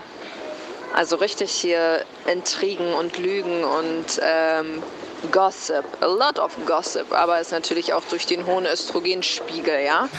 Verseucht von den ganzen Muschimäusen da. Also viele Frauen, viele Geschichten. Äh, viele Ärzte, äh, viele Geschichten. Viel Sex oder auch nicht, man weiß es nicht. Also es ist eigentlich manchmal wie so ein großes Rudelgebumse. Muss ich dir leider so sagen. Tatsächlich. Dann gibt es natürlich auch den einen ähm, Arzt, ja, den einen Arzt, ich nenne ihn jetzt mal Dr. H. Punkt. Ich finde es geil. Ich mag das Krankenhausleben. Das ist irgendwie, ja, wie gesagt, ein eigener Mikrokosmos, in dem ich mich aber echt ziemlich wohl gefühlt habe. Und meine direkten Kollegen waren auch oder sind Zucker irgendwie. Das war dann halt auch irgendwie mein Zuhause. Es war in der Regel auch selbstverständlich für mich, dass ich äh, nicht gefrühstückt hatte, wenn ich zur Arbeit kam. Das heißt, es war für mich immer ganz klar, dass ich während meiner Arbeitszeit mir erstmal auf der Arbeit mein äh, Frühstück. Und da hast du dann halt auch schon deine Pappenheimer, ne? Wiederkommer, Stammpatienten so. Das ist dann auch alles wirklich familiär, weil du freust dich, du weinst mit denen, du lachst mit denen, du nimmst sie auch mal in den Arm, die bringen was mit, die bekommen irgendwas von dir. Also es ist eine wirklich eine, also abgesehen davon, dass wir natürlich durch die Bank weg alle unterbezahlt werden, wenn man es ganz, ganz realistisch sieht, so gerade im Vergleich mit anderen Berufsgruppen, ist das ähm, die wahrscheinlich wertvollste Arbeit, die man mitunter irgendwie verrichten kann, weil es einfach wunderbar ist. Sehr, sehr dankbar, schöne Erlebnisse. Ich habe da Gespräche gehabt oder in den letzten, meinen ganzen Jahren in dieser Branche. Da habe ich teilweise die Untersuchungszimmertür zugemacht, weil wir dann echt, weil ich, oder weil ich mit dem Patienten echt richtig Rotz und Wasser geheult habe. Ne? Also das ist schon, Alter, ich jag hier echt die ganze durch den Markt. Ich muss schon seit 10 Uhr arbeiten, habe die ganze Zeit keine verfickten Chips. Also ich kriege die ganze Zeit Geld, deswegen ist jetzt, äh, da habe ich jetzt mal entspannt hier und äh, rede mal zu Ende. Genau, und manchmal hast du natürlich auch echt Wichser. Also entweder hast du echt so, du hast einfach teilweise einfach Arschlochmenschen. Also kann man, kann man dann auch schon hören, so dieses Klischee, wenn man sich das immer so denkt, so die Krankenschwestern viel am Schnacken und viel am Machen und viel am Tun, so ein Her Herz der Klinik dann quasi. Irgendwo trifft es schon so ein bisschen zu. Also sie hatte mir noch, ähm, ich meine, die- Fred hatte jetzt hier einen Zusammenschnitt gemacht. Äh, sie hat uns per WhatsApp Sprachnachricht geschickt und leider sind, war, waren ein paar Töne abgebrochen, deswegen waren auch ein paar Schnitte gerade drin. Ja, aber äh, so im Großen und Ganzen, so von dem, dass man dann irgendwie dieses, jetzt mal böse gesagt, dieses Klischee, was man irgendwo dann auch von der Krankenschwester hat, teilweise bestätigt, aber was ich so krass fand bei, bei, bei den Aufnahmen, was man sehr stark raushört, für den Beruf musst du wahrscheinlich wirklich einfach nur, dafür, dafür musst du geboren sein. Das ist so, dafür musst du Herz aufbringen können. Äh, sa- im, Im Krankenhaus St. Georg, hat sie gesagt, ist sie in Hamburg. Und ähm, ich habe gelesen, dass es in den meisten Krankenhäusern doppelt so viele Pfleger gibt wie Ärzte und die, die, die eigentlich die, den Hauptteil der Arbeit verrichten dort im Krankenhaus. Äh, Julia, ich weiß gar nicht, ob wir das sagen dürfen, dein, dein Freund, dein Lebensabschnittspartner, wie das Ältere immer sagen. Was dürfen wir nicht sagen? Freund oder Le LAP? Also, man sagt ja immer Freund, Freundin. Bei Omas und Opas ist es dann immer der Partner, der Lebensabschnittspartner. So alt sind wir aber noch nicht. Dein Freund arbeitet auch als Pfleger. Genau, ja. Wie kriegst du das so mit bei ihm im Arbeitsalltag? Äh, Sitzt ihr nicht im selben Krankenhaus? Doch, ja klar. Gibt, glaube ich, in Hamburg nur das eine. Nee, es ist, äh, ist, er, ist, er, ist er zufrieden mit seinem Job? Ja, zufrieden auf jeden Fall. Das macht ihm auch ähm, ähm, Spaß, sonst ähm, hätte er ja auch schon längst die Möglichkeit gehabt, irgendwas anderes zu machen. Das ist ja das, das, das, da, da denkt man immer nicht dran. Die können so viel krassen Krams machen, wenn du diese Ausbildung mal hast. Ne, du kannst dann auch irgendwann sagen, wisst ihr was, tschüss, ich gehe in die Zeitarbeit. Ähm, verdiene hier meine Kohle. Ähm, klar macht es ihm Spaß, aber natürlich bist du da auch irgendwann mal abgefuckt, ne? wenn du ähm, im, im, im Krankenhaus in Schichtarbeit, ne? das ist halt einfach echt Stumpft man ab nach einer Weile? Gegen so Sachen wie Blut, Eiter, Pipi? Musst hör du, oder? Meine, meine Mutter auch, als sie äh, Ähm. ihre Altenpflegeumschulung gemacht hat, so, das war immer so, äh, sch- am besten immer so, weißt du, wie war euer Tag? Ja, meiner war so, heute ist mir eine Eiterblase geplatzt. Oh, nee. Ja, aber das ist, Ja. ähm, ähm, was man jetzt hier einfach mal jetzt hier auch äh, als Gruß an deine Freundin sagen muss, das ist einfach, das sind mit die härtesten Jobs der Welt. Ja. Ja, gar keine Frage. Also Ey, das, auf da jeden kannst Fall. du nur jeden Hut vorziehen, den du hast. Ganz im Ernst, weil du so das Leben als Krankenschwester ist nicht das Leben einer Carla. Da sitzt In- du nicht den ganzen Tag rum und unterhältst dich witzig mit in den den, in, den, in den Serien sieht man halt immer nur, was die Ärzte machen. Man Richtig. sieht halt sehr selten, was die Pfleger machen. Gibt es eine Serie, die so oder einen Film, der so ein bisschen das Leben der Pfleger und Pflegerinnen beleuchtet? Nikola. Willst du Genau, es gibt, glaube ich, Nicola, die hat, da geht es aber auch nur um Vögel. Es geht auch nur ums Vögel, aber sie ist Ich wenigstens weiß Schwester. ja. allerdings nicht, ob es im Krankenhaus nicht auch viel. Also, Doch, weiß nicht. Also so viel ich Ähm, weiß über, über Krankenhäuser, also aus dem Bekanntenkreis, es geht sehr viel um Vögelein. Das Ja. sagt es einfach sie ja jetzt gerade auch. Und so. Partnerbörse Ich wollte gerade sagen, um Vögelei soll es auch sehr viel gehen. Aber was ich zum Ja, Beispiel auch so krass natürlich, finde, ne? du, das- bist, du bist in so einem kleinen Mikrokosmos gefangen. Du hast natürlich, das kennen wir doch auch, wir haben, äh, ähm, also was so Freundeskreis ausgeht, äh, angeht, die meisten aus unserem Freundeskreis sind auch aus dem Film- und Fernsehbereich. Weil du, du Mhm. Das bewegst ist ja normal. Ja, genau, du bewegst dich halt in einzelnen Bereich. Und gerade im Krankenhaus, wo du so unfassbar viel Zeit eben auch verbringst, weil du hast ja eben nicht normale Schichten. Ähm, also kommt drauf an, ne? aber du hast auf jeden Fall Schichtbetriebe, aber es gibt ja auch diese Dauerschichten zum Beispiel, dass du so eine 30-Stunden-Schicht hast, die dann im Krankenhaus unterbrochen wird, um das legal zu machen und solche Sachen. Das heißt, du hast gar keine Chance, andere Leute kennenzulernen. Und selbstverständlich, naja, Ja, worüber unterhalten andere sich dann Boudoir. halt, Wie gesagt, ich kenne es von meiner Mutter. Worüber unterhaltet, äh, unterhalten sich die Leute dann größtenteils? Über ihre Arbeit. Klar. Über das, was sie auf der Arbeit dann erlebt haben, weil sie während der Arbeitszeit halt auch nicht dazu kommen, haben, miteinander irgendwie auch zu schnacken. Und ich finde es halt auch so krass, was sie ja auch sagte. Sie kam halt, kommt halt dann noch immer zur Arbeit äh, und hat halt dann kein Frühstück und nichts dabei, weil sie halt einfach weiß, okay, der Tag wird jetzt so stressig, ich weiß, ich komme nicht zum Essen. Es wird einfach nicht passieren. Hatte sie das Ja. nicht eher so gemeint, Ja. ähm, sie frühstückt nicht, weil sie dann weiß, sie arbeitet, sie frühstückt dann bei der Arbeit? mit Ja, oder, Sie- ja, oder so dann halt, oder dass sie sich ihr dann Essen halt dann dann halt zusammen die Ja. Zeit, sich die Zeit nehmen, sich hinsetzen und dann zusammen Sie meinte das frühstücken. eher so, dass das ihr zweites okay. Zuhause ist. Eben, weil ich glaube, das ist halt auch, das, es gibt ja auch dann irgendwie Stationen, wo die sich dann abends zusammen in Hm. der Nachtschicht dann alle hinsetzen. Aber hast du Ähm, hast doch gehört, geht doch hart zur Sache da, ne? Was er gesagt hat, so, ja klar, viel Gossip, also Gossip dann viel, viel, ähm, Gott, wie heißt es denn im Deutschen? Tratsch. Tratsch, genau, Klatsch und Tratsch. Und dann halt so, ja, die ganzen kleinen Muschimäuse. Ja, die sind auch hart miteinander dann immer, ne? Ja, natürlich, aber das ist doch, das ist doch im, im normalen, also in, in deinem Alltag ist das ja auch nichts anderes. Ja, ich meine, wir, wir, wir reden ja auch teilweise Bullshit bei der Arbeit oder sowas. Und, ähm, Also ich ist sehr auch häufig, wenn, wenn Julia wieder ankommt und einen Fehler gemacht hat, dann sage ich auch immer, du, da ist ein lecker Ko. Da, da ist er lecker Und wenn ich das mache, dann nennt sie mich immer Judas. Ich wollte gerade sagen, wenn Also ich, wenn ich an einem, an einem Fashion-Set bin und dort eins der Models Oh, Muschimaus Wenn ich an einem Fashion-Set bin. Oh, ich arbeite an einem Fashion Mama, Mama. Ja, Ich schmier dir gleich Vaseline auf die Linse. Mach mal was Anständiges. Mach du aber was Anständiges. ich arbeite beim deutschen Fernsehen. Ja, deine Arbeit sieht man nicht mal. Beim Rundfunk. Ja doch, weil ich spiele das ja aus. wir Das schon ist nur gesagt, meine dass, Arbeit äh, eigentlich. sämtliche Pflegekräfte absolut, ähm, ja, hatten wir drüber gesprochen. Ja. Weil nicht, dass wir das jetzt hier Nein. über Vaseline auf der Linse und so irgendwie. Die, Arbeit, die Arbeit von Tobi und von Julia sehen, glaube ich, viel, viel fair, viel mehr Leute als unsere Arbeit, Richard und ich. Äh, die, sind, nur die, sind, die sind halt alle über 80. Und es weiß keiner, dass es unsere weiß- Arbeit das weiß ist. halt keiner. das Wer guckt sich denn den Abspann an? mitkriegen, Unsere Wir stehen ja nicht im Abspann. Wir, wir, wir spielen. Oh, oh, Hier ist nicht Abspann, das ist das ist weißt du, ich sag, ich sag doch so freundlich, es sieht ja keiner, guckt ja keiner den Abspann. Ja, wir stehen nicht mal am Nee, Abspann. nee, das ist wirklich. das- Man, man sieht ja immer nur die Redakteure, Regisseure und Kameraleute und auch zu Recht, also ich will das gar nicht schmälern, nur niemand interessiert sich für den Typen, der wirklich das Sendeband dazu erstellt, Ja, weißt ja, klar. Der schuld ist, damit ihr die Scheiße sehen Gut, könnt. Und wollen wir jetzt aber nochmal, wie gesagt, auf die Krankenschwestern kommen. ich fühle mich Ähm, auch unterbezahlt und überarbeitet. Ja. Aber es ja, ist das trotzdem ist aber schon. irgendwie, das ist irgendwie wieder was anderes. Ja, weil wir keine Leben retten. naja, Obwohl, wir also- produzieren die Scheiße, die sich die Leute im Krankenhausfernsehen angucken. Uh, interessanter Gedanke. Mhm, Und das hält die Leute bei Stange. Es hat einen psychologischen Effekt, dass da Fernseher auf den Krankenzimmern hängen. Hätten Weißt- wir jetzt auch solche Sachen, weißt du, wo jemand sagt, nein, ich kann mich jetzt nicht umbringen, weil morgen kommt die neue Folge, bla bla bla, dann würden wir sogar Leben retten. Und das ist bestimmt noch nie passiert. Scheiße. Gut, Leute, wir haben noch einen schönen, interessanten zweiten O-Ton, auch ein Bekannter von Richard. Du kennst sie aber auch alle.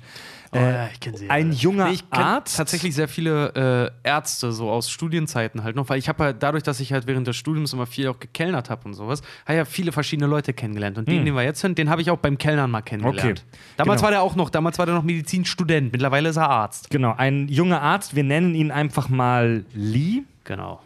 Hat am UKE studiert, war dann kurzzeitig eine Weile im Ausland und ist aber mittlerweile wieder in Hamburg. Und UKE ist die Uniklinik in Hamburg, Uniklinik Eppendorf.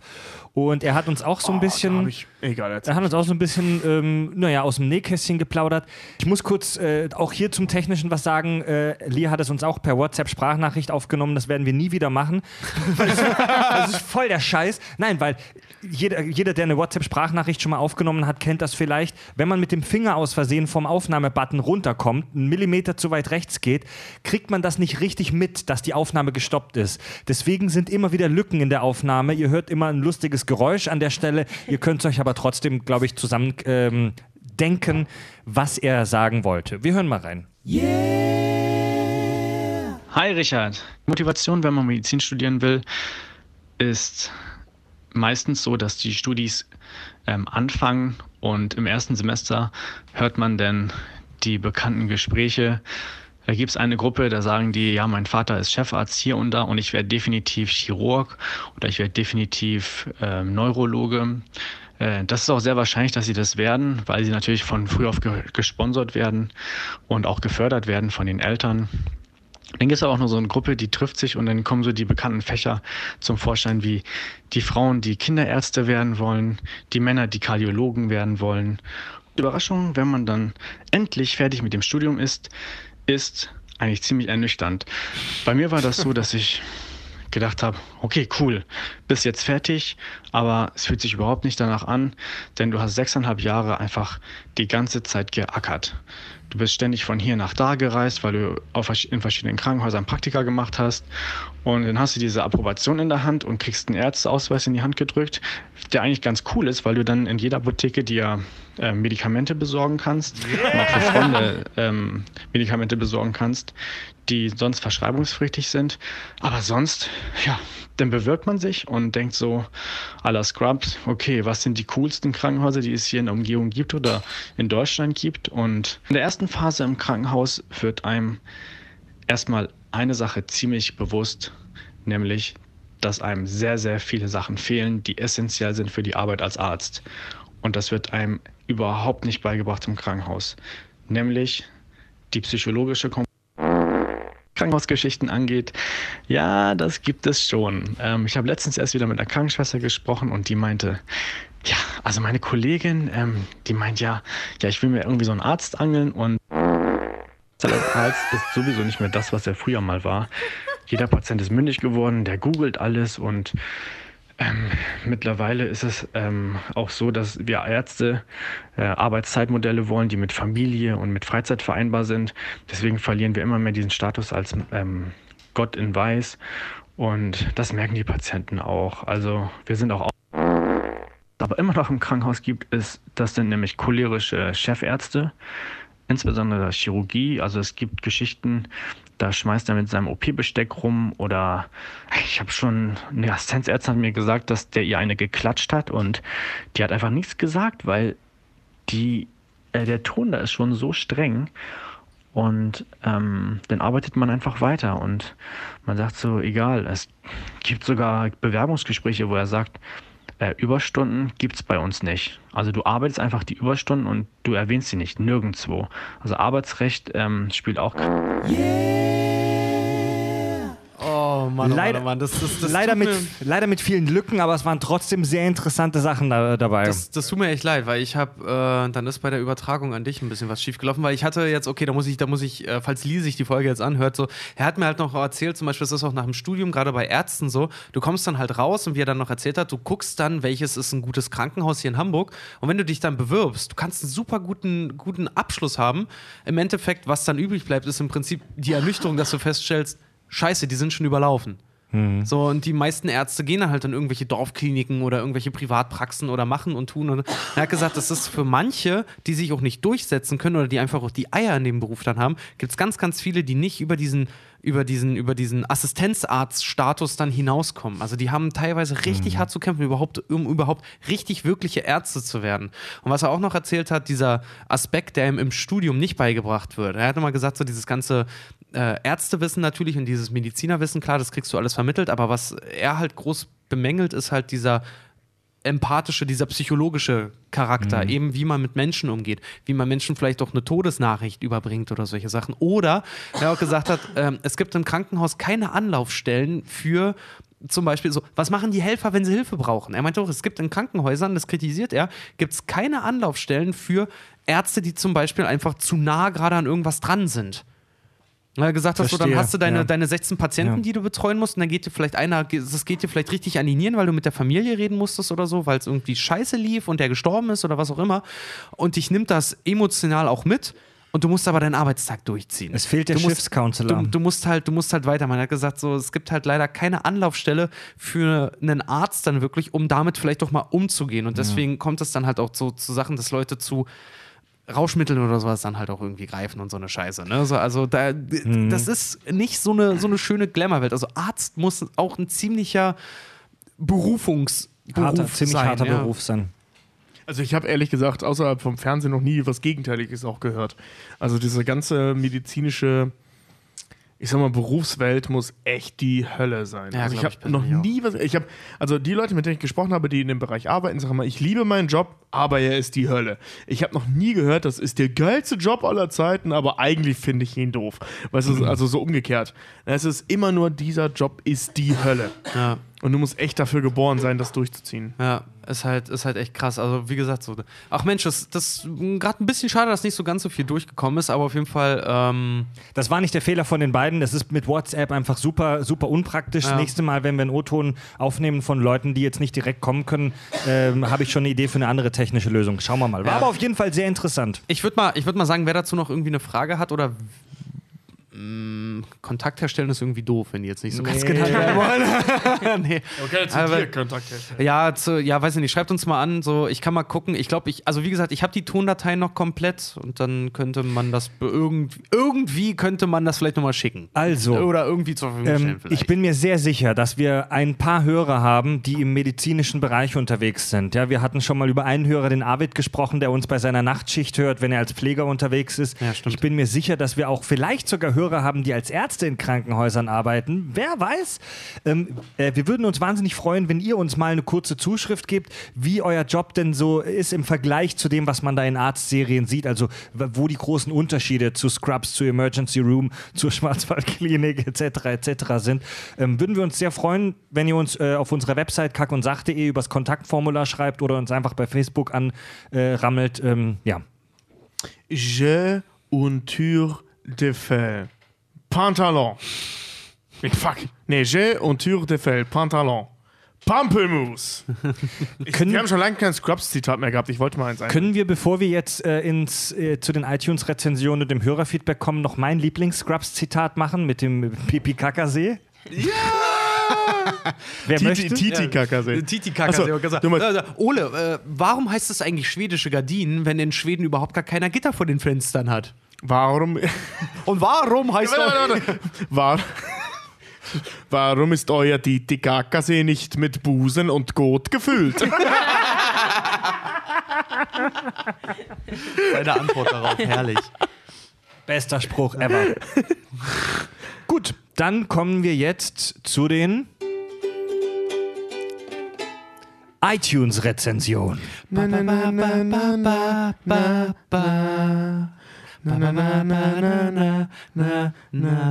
Wir haben einige neue iTunes-Rezensionen. Äh, und zwar, wir lesen ja alle iTunes-Rezensionen, die ihr unserem Podcast gebt, vor. Wir haben neue iTunes-Rezensionen. Und zwar. Wir, wir hätten eigentlich sagen sollen, wa, wa, wa, wa, wa, wa, wa. Verstehst du?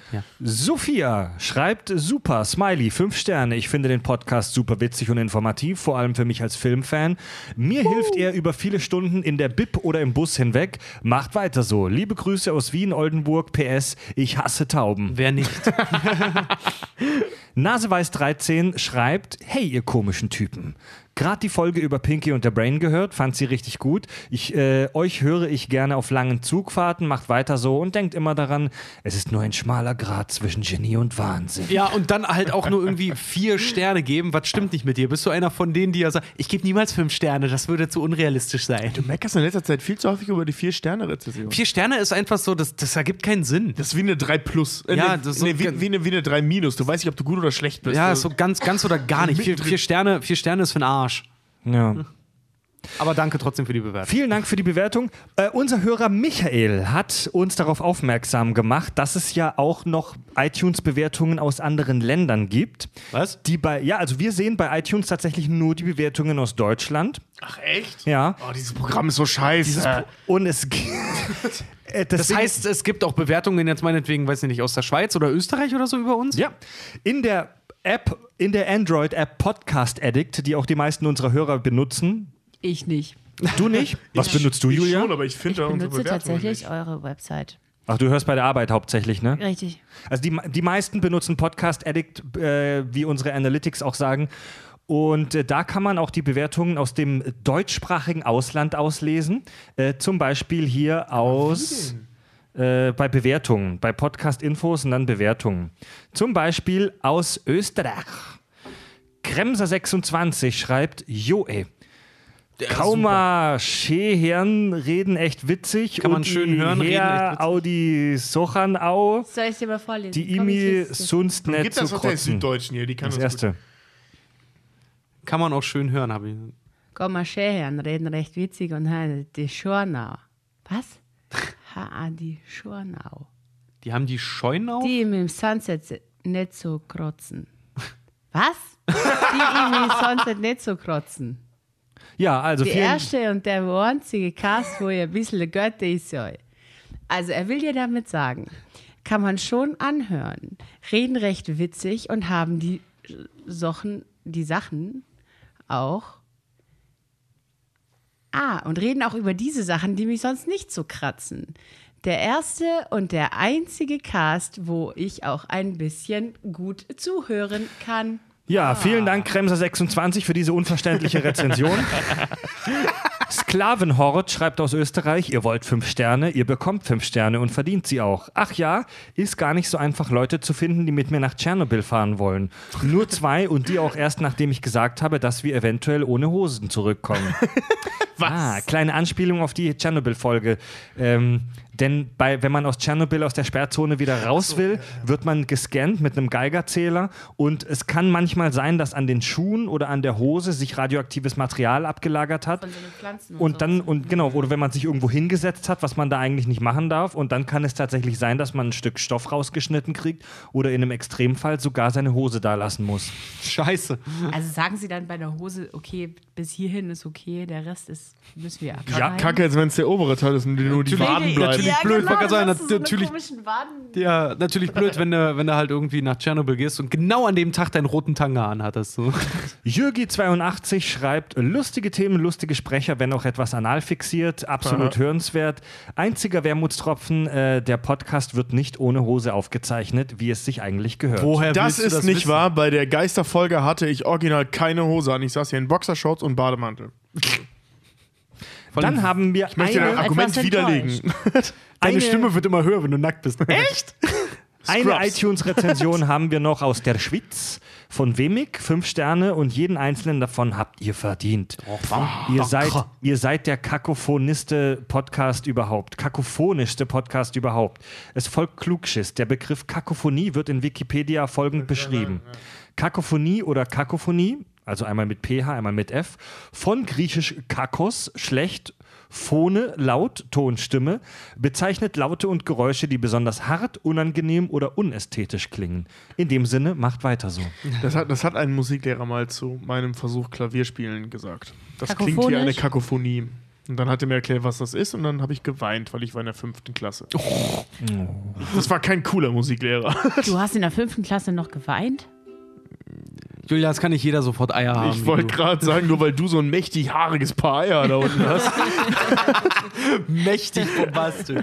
Und damit kommen wir zum Hörerfeedback. Ba, ba, ba. Nee, wie geht das nochmal? Ba, ba, ba, ba, ba, Nein, nein, nein, ich wollte die Fanfare machen. Achso. Okay. Ja, warte, warte, warte. Jetzt spiel nochmal. Hörerfeedback. Bäh, bäh, bäh, bäh. Ich war gerade voll bei diesem Ding von, von Zelda. Ba, ba, ba, ba. Muss das ist irgendwie falsch? Ich bin diese Woche nach Hause gekommen und hatte im Briefkasten eine Zustellbescheinigung von Hermes, ging zu meiner Nachbarin im Stockwerk unter mir und da war ein großes und sehr, sehr schweres Paket, das ich ihr, das sie mir gar nicht geben konnte vom Fußboden, das ich in ihre Wohnung angenommen habe und dann zu mir nach Hause getragen habe. Und da war tatsächlich ein kompletter Kasten Bier drin. Geil. Den trinken wir gerade. Frank, das hat unser Hörer Bernd uns schon mal angedroht, weil wir ja immer hier äh, Holsten und so Plörre trinken, dass er uns fränkisches Bier besorgt und er hat einen kompletten Kasten geschickt. Mega mit cool. unterschiedlichen Biersorten. Er hat sogar hier so Infoflyer Oh über, nein, wie über, geil. über fränkisches Bier uns geschickt. Es ist die Brauerei Merkendorf, nee, Brauerei Wagner Merkendorf und hat uns auch noch einen kleinen Brief dazu geschrieben, handschriftlich, den ich jetzt vorlese. Servus, ihr drei Kakaufen. Zuerst einmal möchten wir uns auf diesem Weg für die Stunden voller gequirlter Scheiße bedanken, die ihr bis jetzt produziert habt. So, nun zum, nun zum Grund dieser Zusendung. Warte mal ganz kurz, Tobi, halt mal die Klappe, ey. Ich höre dich die ganze Zeit so. Mega nervig, Alter. Ja, das ist fränkisches Bier, das Lied. Als Tobi in Folge 55 die Hörerschaft auf herzzerreißende Weise aufgeforderte, Weiße mit Scharf S geschrieben, aufforderte, also wie das Bier, euch fränkisches Bier zukommen zu lassen und wir dem Bamberger, der euch damals anschrieb, voll und ganz recht gegeben äh, haben, dachten wir uns, wieso eigentlich nicht? Zufällig kommen wir auch aus dem Landkreis Bamberg. Glücklicherweise gibt es hier in fast jedem Kaff eine Brauerei und so schicken wir euch voll nun ähm, oberfränkisches Bier. Macht weiter so und lasst es euch schmecken. Prost auf euch. Grüße aus Oberfranken von Bernd M. Punkt und Kuddel. Dankeschön. Dankeschön. Übrigens, das ist wirklich sehr lecker. Ich probiere jetzt gerade zum ersten Mal das Dunkle. Das haben- ist sehr würzig. Ach, das Richard, das Richard Wagner. sehr lecker. Das Ja. ist sehr lecker. Der ja. Brief geht weiter. Grüße aus Kanada von Christian T. Punkt. PS, gebt mal wieder eine Stuhlprobe ab. Ja, werden wir bald machen. Ja, auf jeden Fall. Das Interessante zu diesem Bier zu sagen ist, ähm, alle Biersorten erhalten Sie auch in der 5 Liter Partydose. Oh, die brauchen wir. Ein bisschen wie Faxe. hä? Ja, ey. Geht's euch auch so, dass so süddeutsches Bier immer irgendwie qualitativ hochwertiger schmeckt als norddeutsches Bier? Ja. Ohne jetzt besser oder schlechter, sondern einfach so Wir qualitativ machen, hochwertiger. wir machen halt so Industriebier und die machen halt so irgendwie Bier mit Herz. Ja, das ist schon, das ist schon wirklich geil. Ja. Ich mag fränkisches Bier sehr, sehr gerne. Vielen Dank. Wir werden die nächsten Folgen noch davon zehren. Und ähm, es geht. hier- so viel ist davon nicht mehr über. Wir haben Ja, den Feierabend. Kasten, Julia, sorry. Folge und ich haben da echt dran gesessen gerade. den, Kasten, den Kasten die Folge über getrunken. Dann habe ich, ey, wir müssen bald ein Postfach einrichten, Leute. Also vielen Dank, Thomas. Thomas hat mir die DVD-Box der Raumpatrouille Orion zugeschickt. ähm, die Raumpatrouille Orion ist eine Deu deutsche Science-Fiction-Serie aus den 60ern. Ähm, Heißt es Orion oder Orion? O Orion. Orion, ähm, berüchtigt ist die Serie heute immer noch dafür, dass Bedienelemente in dem Raumschiff äh, verdächtig wie Bügeleisen oder Badarmaturen aussehen. Geil. Und Thomas, vielen Dank. Ich sag mal, dreister Bestechungsversuch, dass wir eine Folge darüber machen. Er, hat mir nämlich auch eine E-Mail im Vorfeld geschrieben, dass er unbedingt möchte, dass wir darüber sprechen. Schauen wir mal, ich kann nichts versprechen. Das kannst du mit Fred und Andi, äh, Fred und Andi Liebe, liebe Hörer, wenn ihr uns DVDs und Scheißdreck schicken wollt, macht das gerne. Aber das heißt nicht automatisch, dass wir darüber eine Folge machen. Ja. Wir gucken mal. Patrouille Orion. Aber das wäre auch Raumpatrouille Orion. Ich kenne das, ich kenn das auch noch, aber das kannst du mit Farb und Andi Also, machen. ich, ich kenne die Serie. Ich habe auch schon hin und wieder mal reingeguckt. Ich habe mir aber noch nie eine ganze Serie, eine ganze Folge Echt nicht? angeguckt. Ich habe mal eine ganze Folge Ja? gesehen mit meinem Vater. Der war da so ein Fan von, der wollte mir das unbedingt zeigen. Ja, der, der. So nach dem Motto, mehr hatten wir damals nicht und du bist so Vater- ein Star Wars verwöhntes Kind. gesagt, der, der Vater von, von einer Ex-Freundin von mir, der auch megamäßiger Raumpatrouille Orion-Fan, das ist ein Quatsch. Ja, das, das ist ein ganz großer. Quatsch. Oh, ja, aber mal, mal schauen. Vielleicht, vielleicht machen wir das. Weiter im Feedback. Der Fredel schreibt. Mitte vorigen Jahres bin ich über euren Podcast gestolpert, die Folge mit Botschaften in Hörspielen. Danke für die knallharten Analysen, aber auch für den gepflegten Umgangston. Einzig Fabio macht mir Sorgen, oder ist sein Alkoholmissbrauch nur ein Fake, wie es so viele gibt auf dieser Welt? Nein, ist es nicht. Wir kennen Fabio. Nein. Hihi, bei den ganzen tollen Sachen äh, stechen doch die Sci-Fi-Tech-Folgen sehr heraus und die Folge mit euren Freundinnen hat auch meiner zugemuteten Vergnügung bereitet. Das ist geil, meine zugemutete. Das ist auch eine versteckte Botschaft wieder. Wollen die Leute mehr von den Hub- und Pup-Geschichten? Wir haben in der letzten Folge über Geister und Gespenster gesprochen und es hat bei vielen Hörern noch nachgewirkt. Ich lese Boah, ja, ich, ohne Scheiß, diese scheiß EVPs werd ich nicht los. Ja, Mann. Ich äh, lese mal zwei äh, Hörerzuschriften zu der Geisterfolge konkret vor. Einmal von Jan Weißkopf. Hallo, liebe Codebusters. ich, ich fuhr nach der Uni im Bus nach Hause. Äh, genau, er, äh, also kurz zur Erklärung. Ähm, er möchte uns seine eigene paranormale Geschichte kurz erzählen. Ich fuhr nach der Uni im Bus nach Hause. Zu diesem Zeitpunkt lag meine Oma im Sterben. Ich war allerdings äh, so gar nicht in ihrer Nähe, sondern mehrere hundert Kilometer entfernt. In einem Bus auf dem Weg von der Uni nach Hause. Plötzlich durchfuhr mich ein unfassbarer Schauer und ich dachte daran, wie ich als Kind mit Oma Kartoffelkäfer sammelte. Damals erhielt ich für jeden Käfer 10 Pfennig. Als ich ausstieg, lagen direkt vor mir auf dem Boden 10 Cent. Im Moment, in dem ich das Geldstück aufhob, klingelte mein Handy. Mein Vater war dran und sagte, Oma ist gerade gestorben. Am Ende waren es wohl nur eine Menge Zufall und das Bewusstsein darüber, dass ich mich nicht ordentlich verabschieden konnte. Aber ich bin äh, heute froh über dieses Ereignis, denn es gab und gibt mir das Gefühl, dass Oma noch einmal Tschüss sagen wollte. Macht weiter so mit dem tollen Podcast. Vielleicht rülpst ihr auch ein bisschen weniger ins Mikro, ansonsten bin ich ein großer Fan.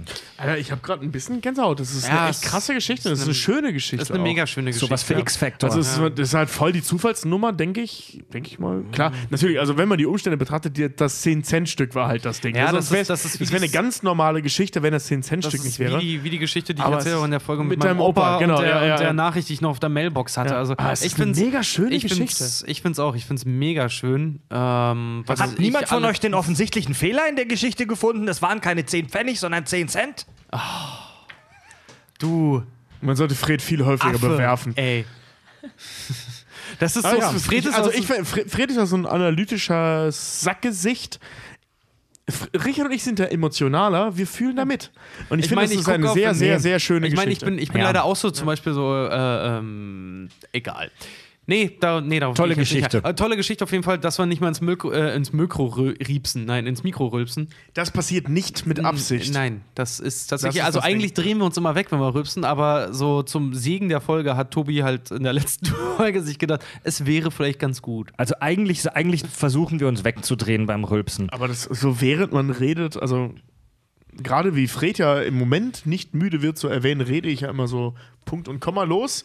Nach 50 Folgen fällt ihm das jetzt offensichtlich auf. und stört es ihn.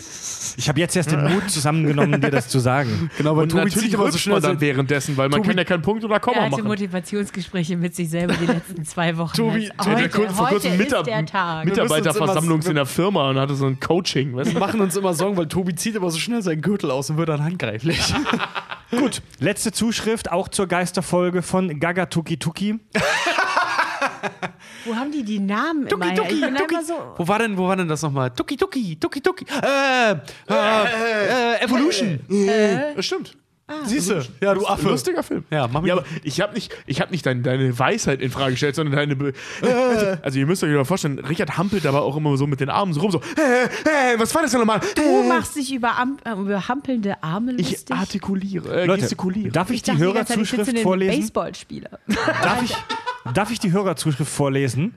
Äh, Gaga, Tuki Tuki? Gaga Tuki Tuki schreibt: Hey Sexies, ich nutze jetzt einfach mal diesen Weg, um euch einerseits für die wie üblich gut recherchierte und unterhaltsame Folge Kack und Sach zu danken und euch in einem Rutsch mal zu meiner Themenidee zum Besten zu geben, die mehr noch als Gespenster-Stories den Kackstift in die Hose treibt. Geil. Serienkiller. Vielleicht nehmt ihr euch mal die wirklich tolle neue Serie von David Fincher Mindhunter auf Netflix vor und besprecht ein paar Serienkiller, Motive und scheißt mal so richtig saftig über die Abgründe der menschlichen Psyche klug. Ich selbst bin morbide fasziniert, wie auch unters Bett lukend eingeschissen, mit welcher Ruhe und Sachlichkeit Menschen die abscheulichsten Dinge tun und wiedergeben.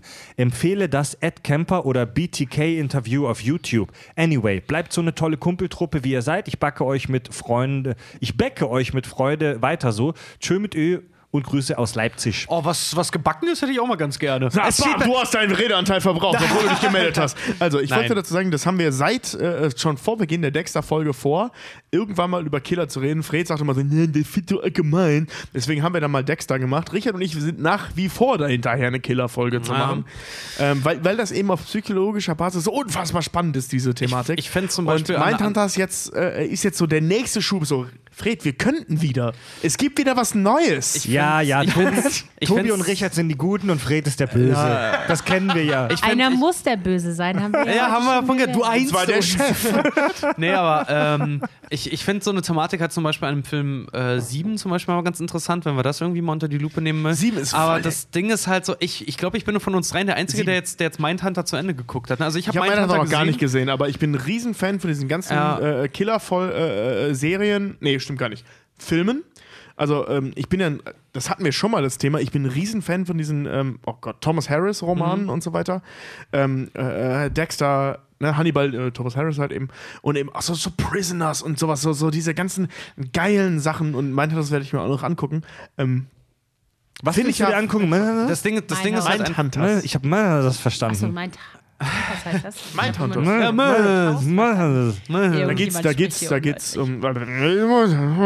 in Mindhunters geht es um zwei, In Mind, Mindhunters geht es um zwei, zwei Polizisten, die äh, beim FBI arbeiten und den Begriff des Serienkillers bringen, weil sie sich halt mit Serienmördern unterhalten. Also was wir heute als Serienkiller verstehen, mit denen unterhalten die sich und nehmen die, die Gespräche auf Tape auf und daraus werden dann psychologische Profile erstellt, woraufhin, was dann auch dazu führt, dass sie zum Beispiel ähm, Morde dadurch aufklären können und solche Sachen. Also es ist quasi die Vorgeschichte zu Criminal Minds. So in etwa, ja. Also das Ding ist halt, ich, ich, ich habe meinen Hunters, Hunter gesehen, es hat zehn Folgen.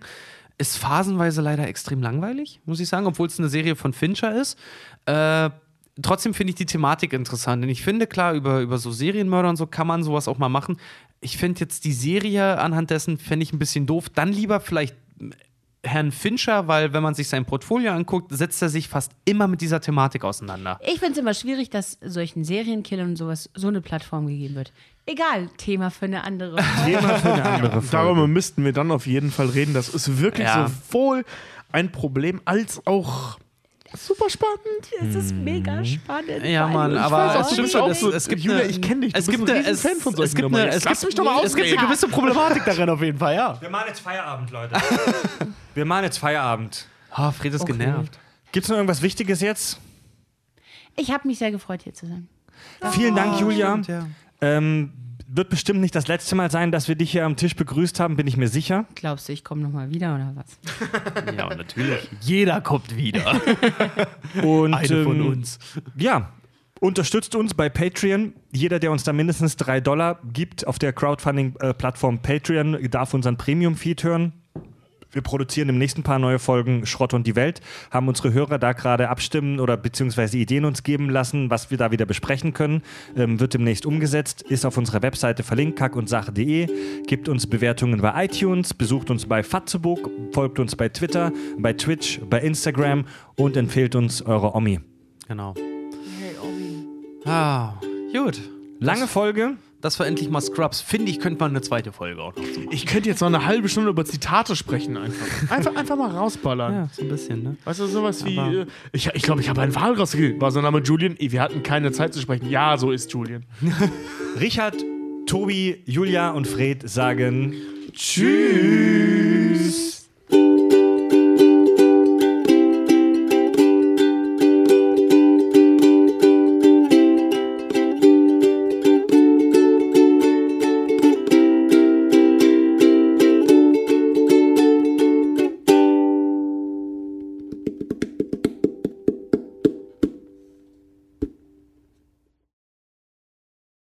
Guy love, mine, I'm his, there's nothing gay about it in our eyes. Und dann weiter? Ja? Wollen wir es machen? Okay.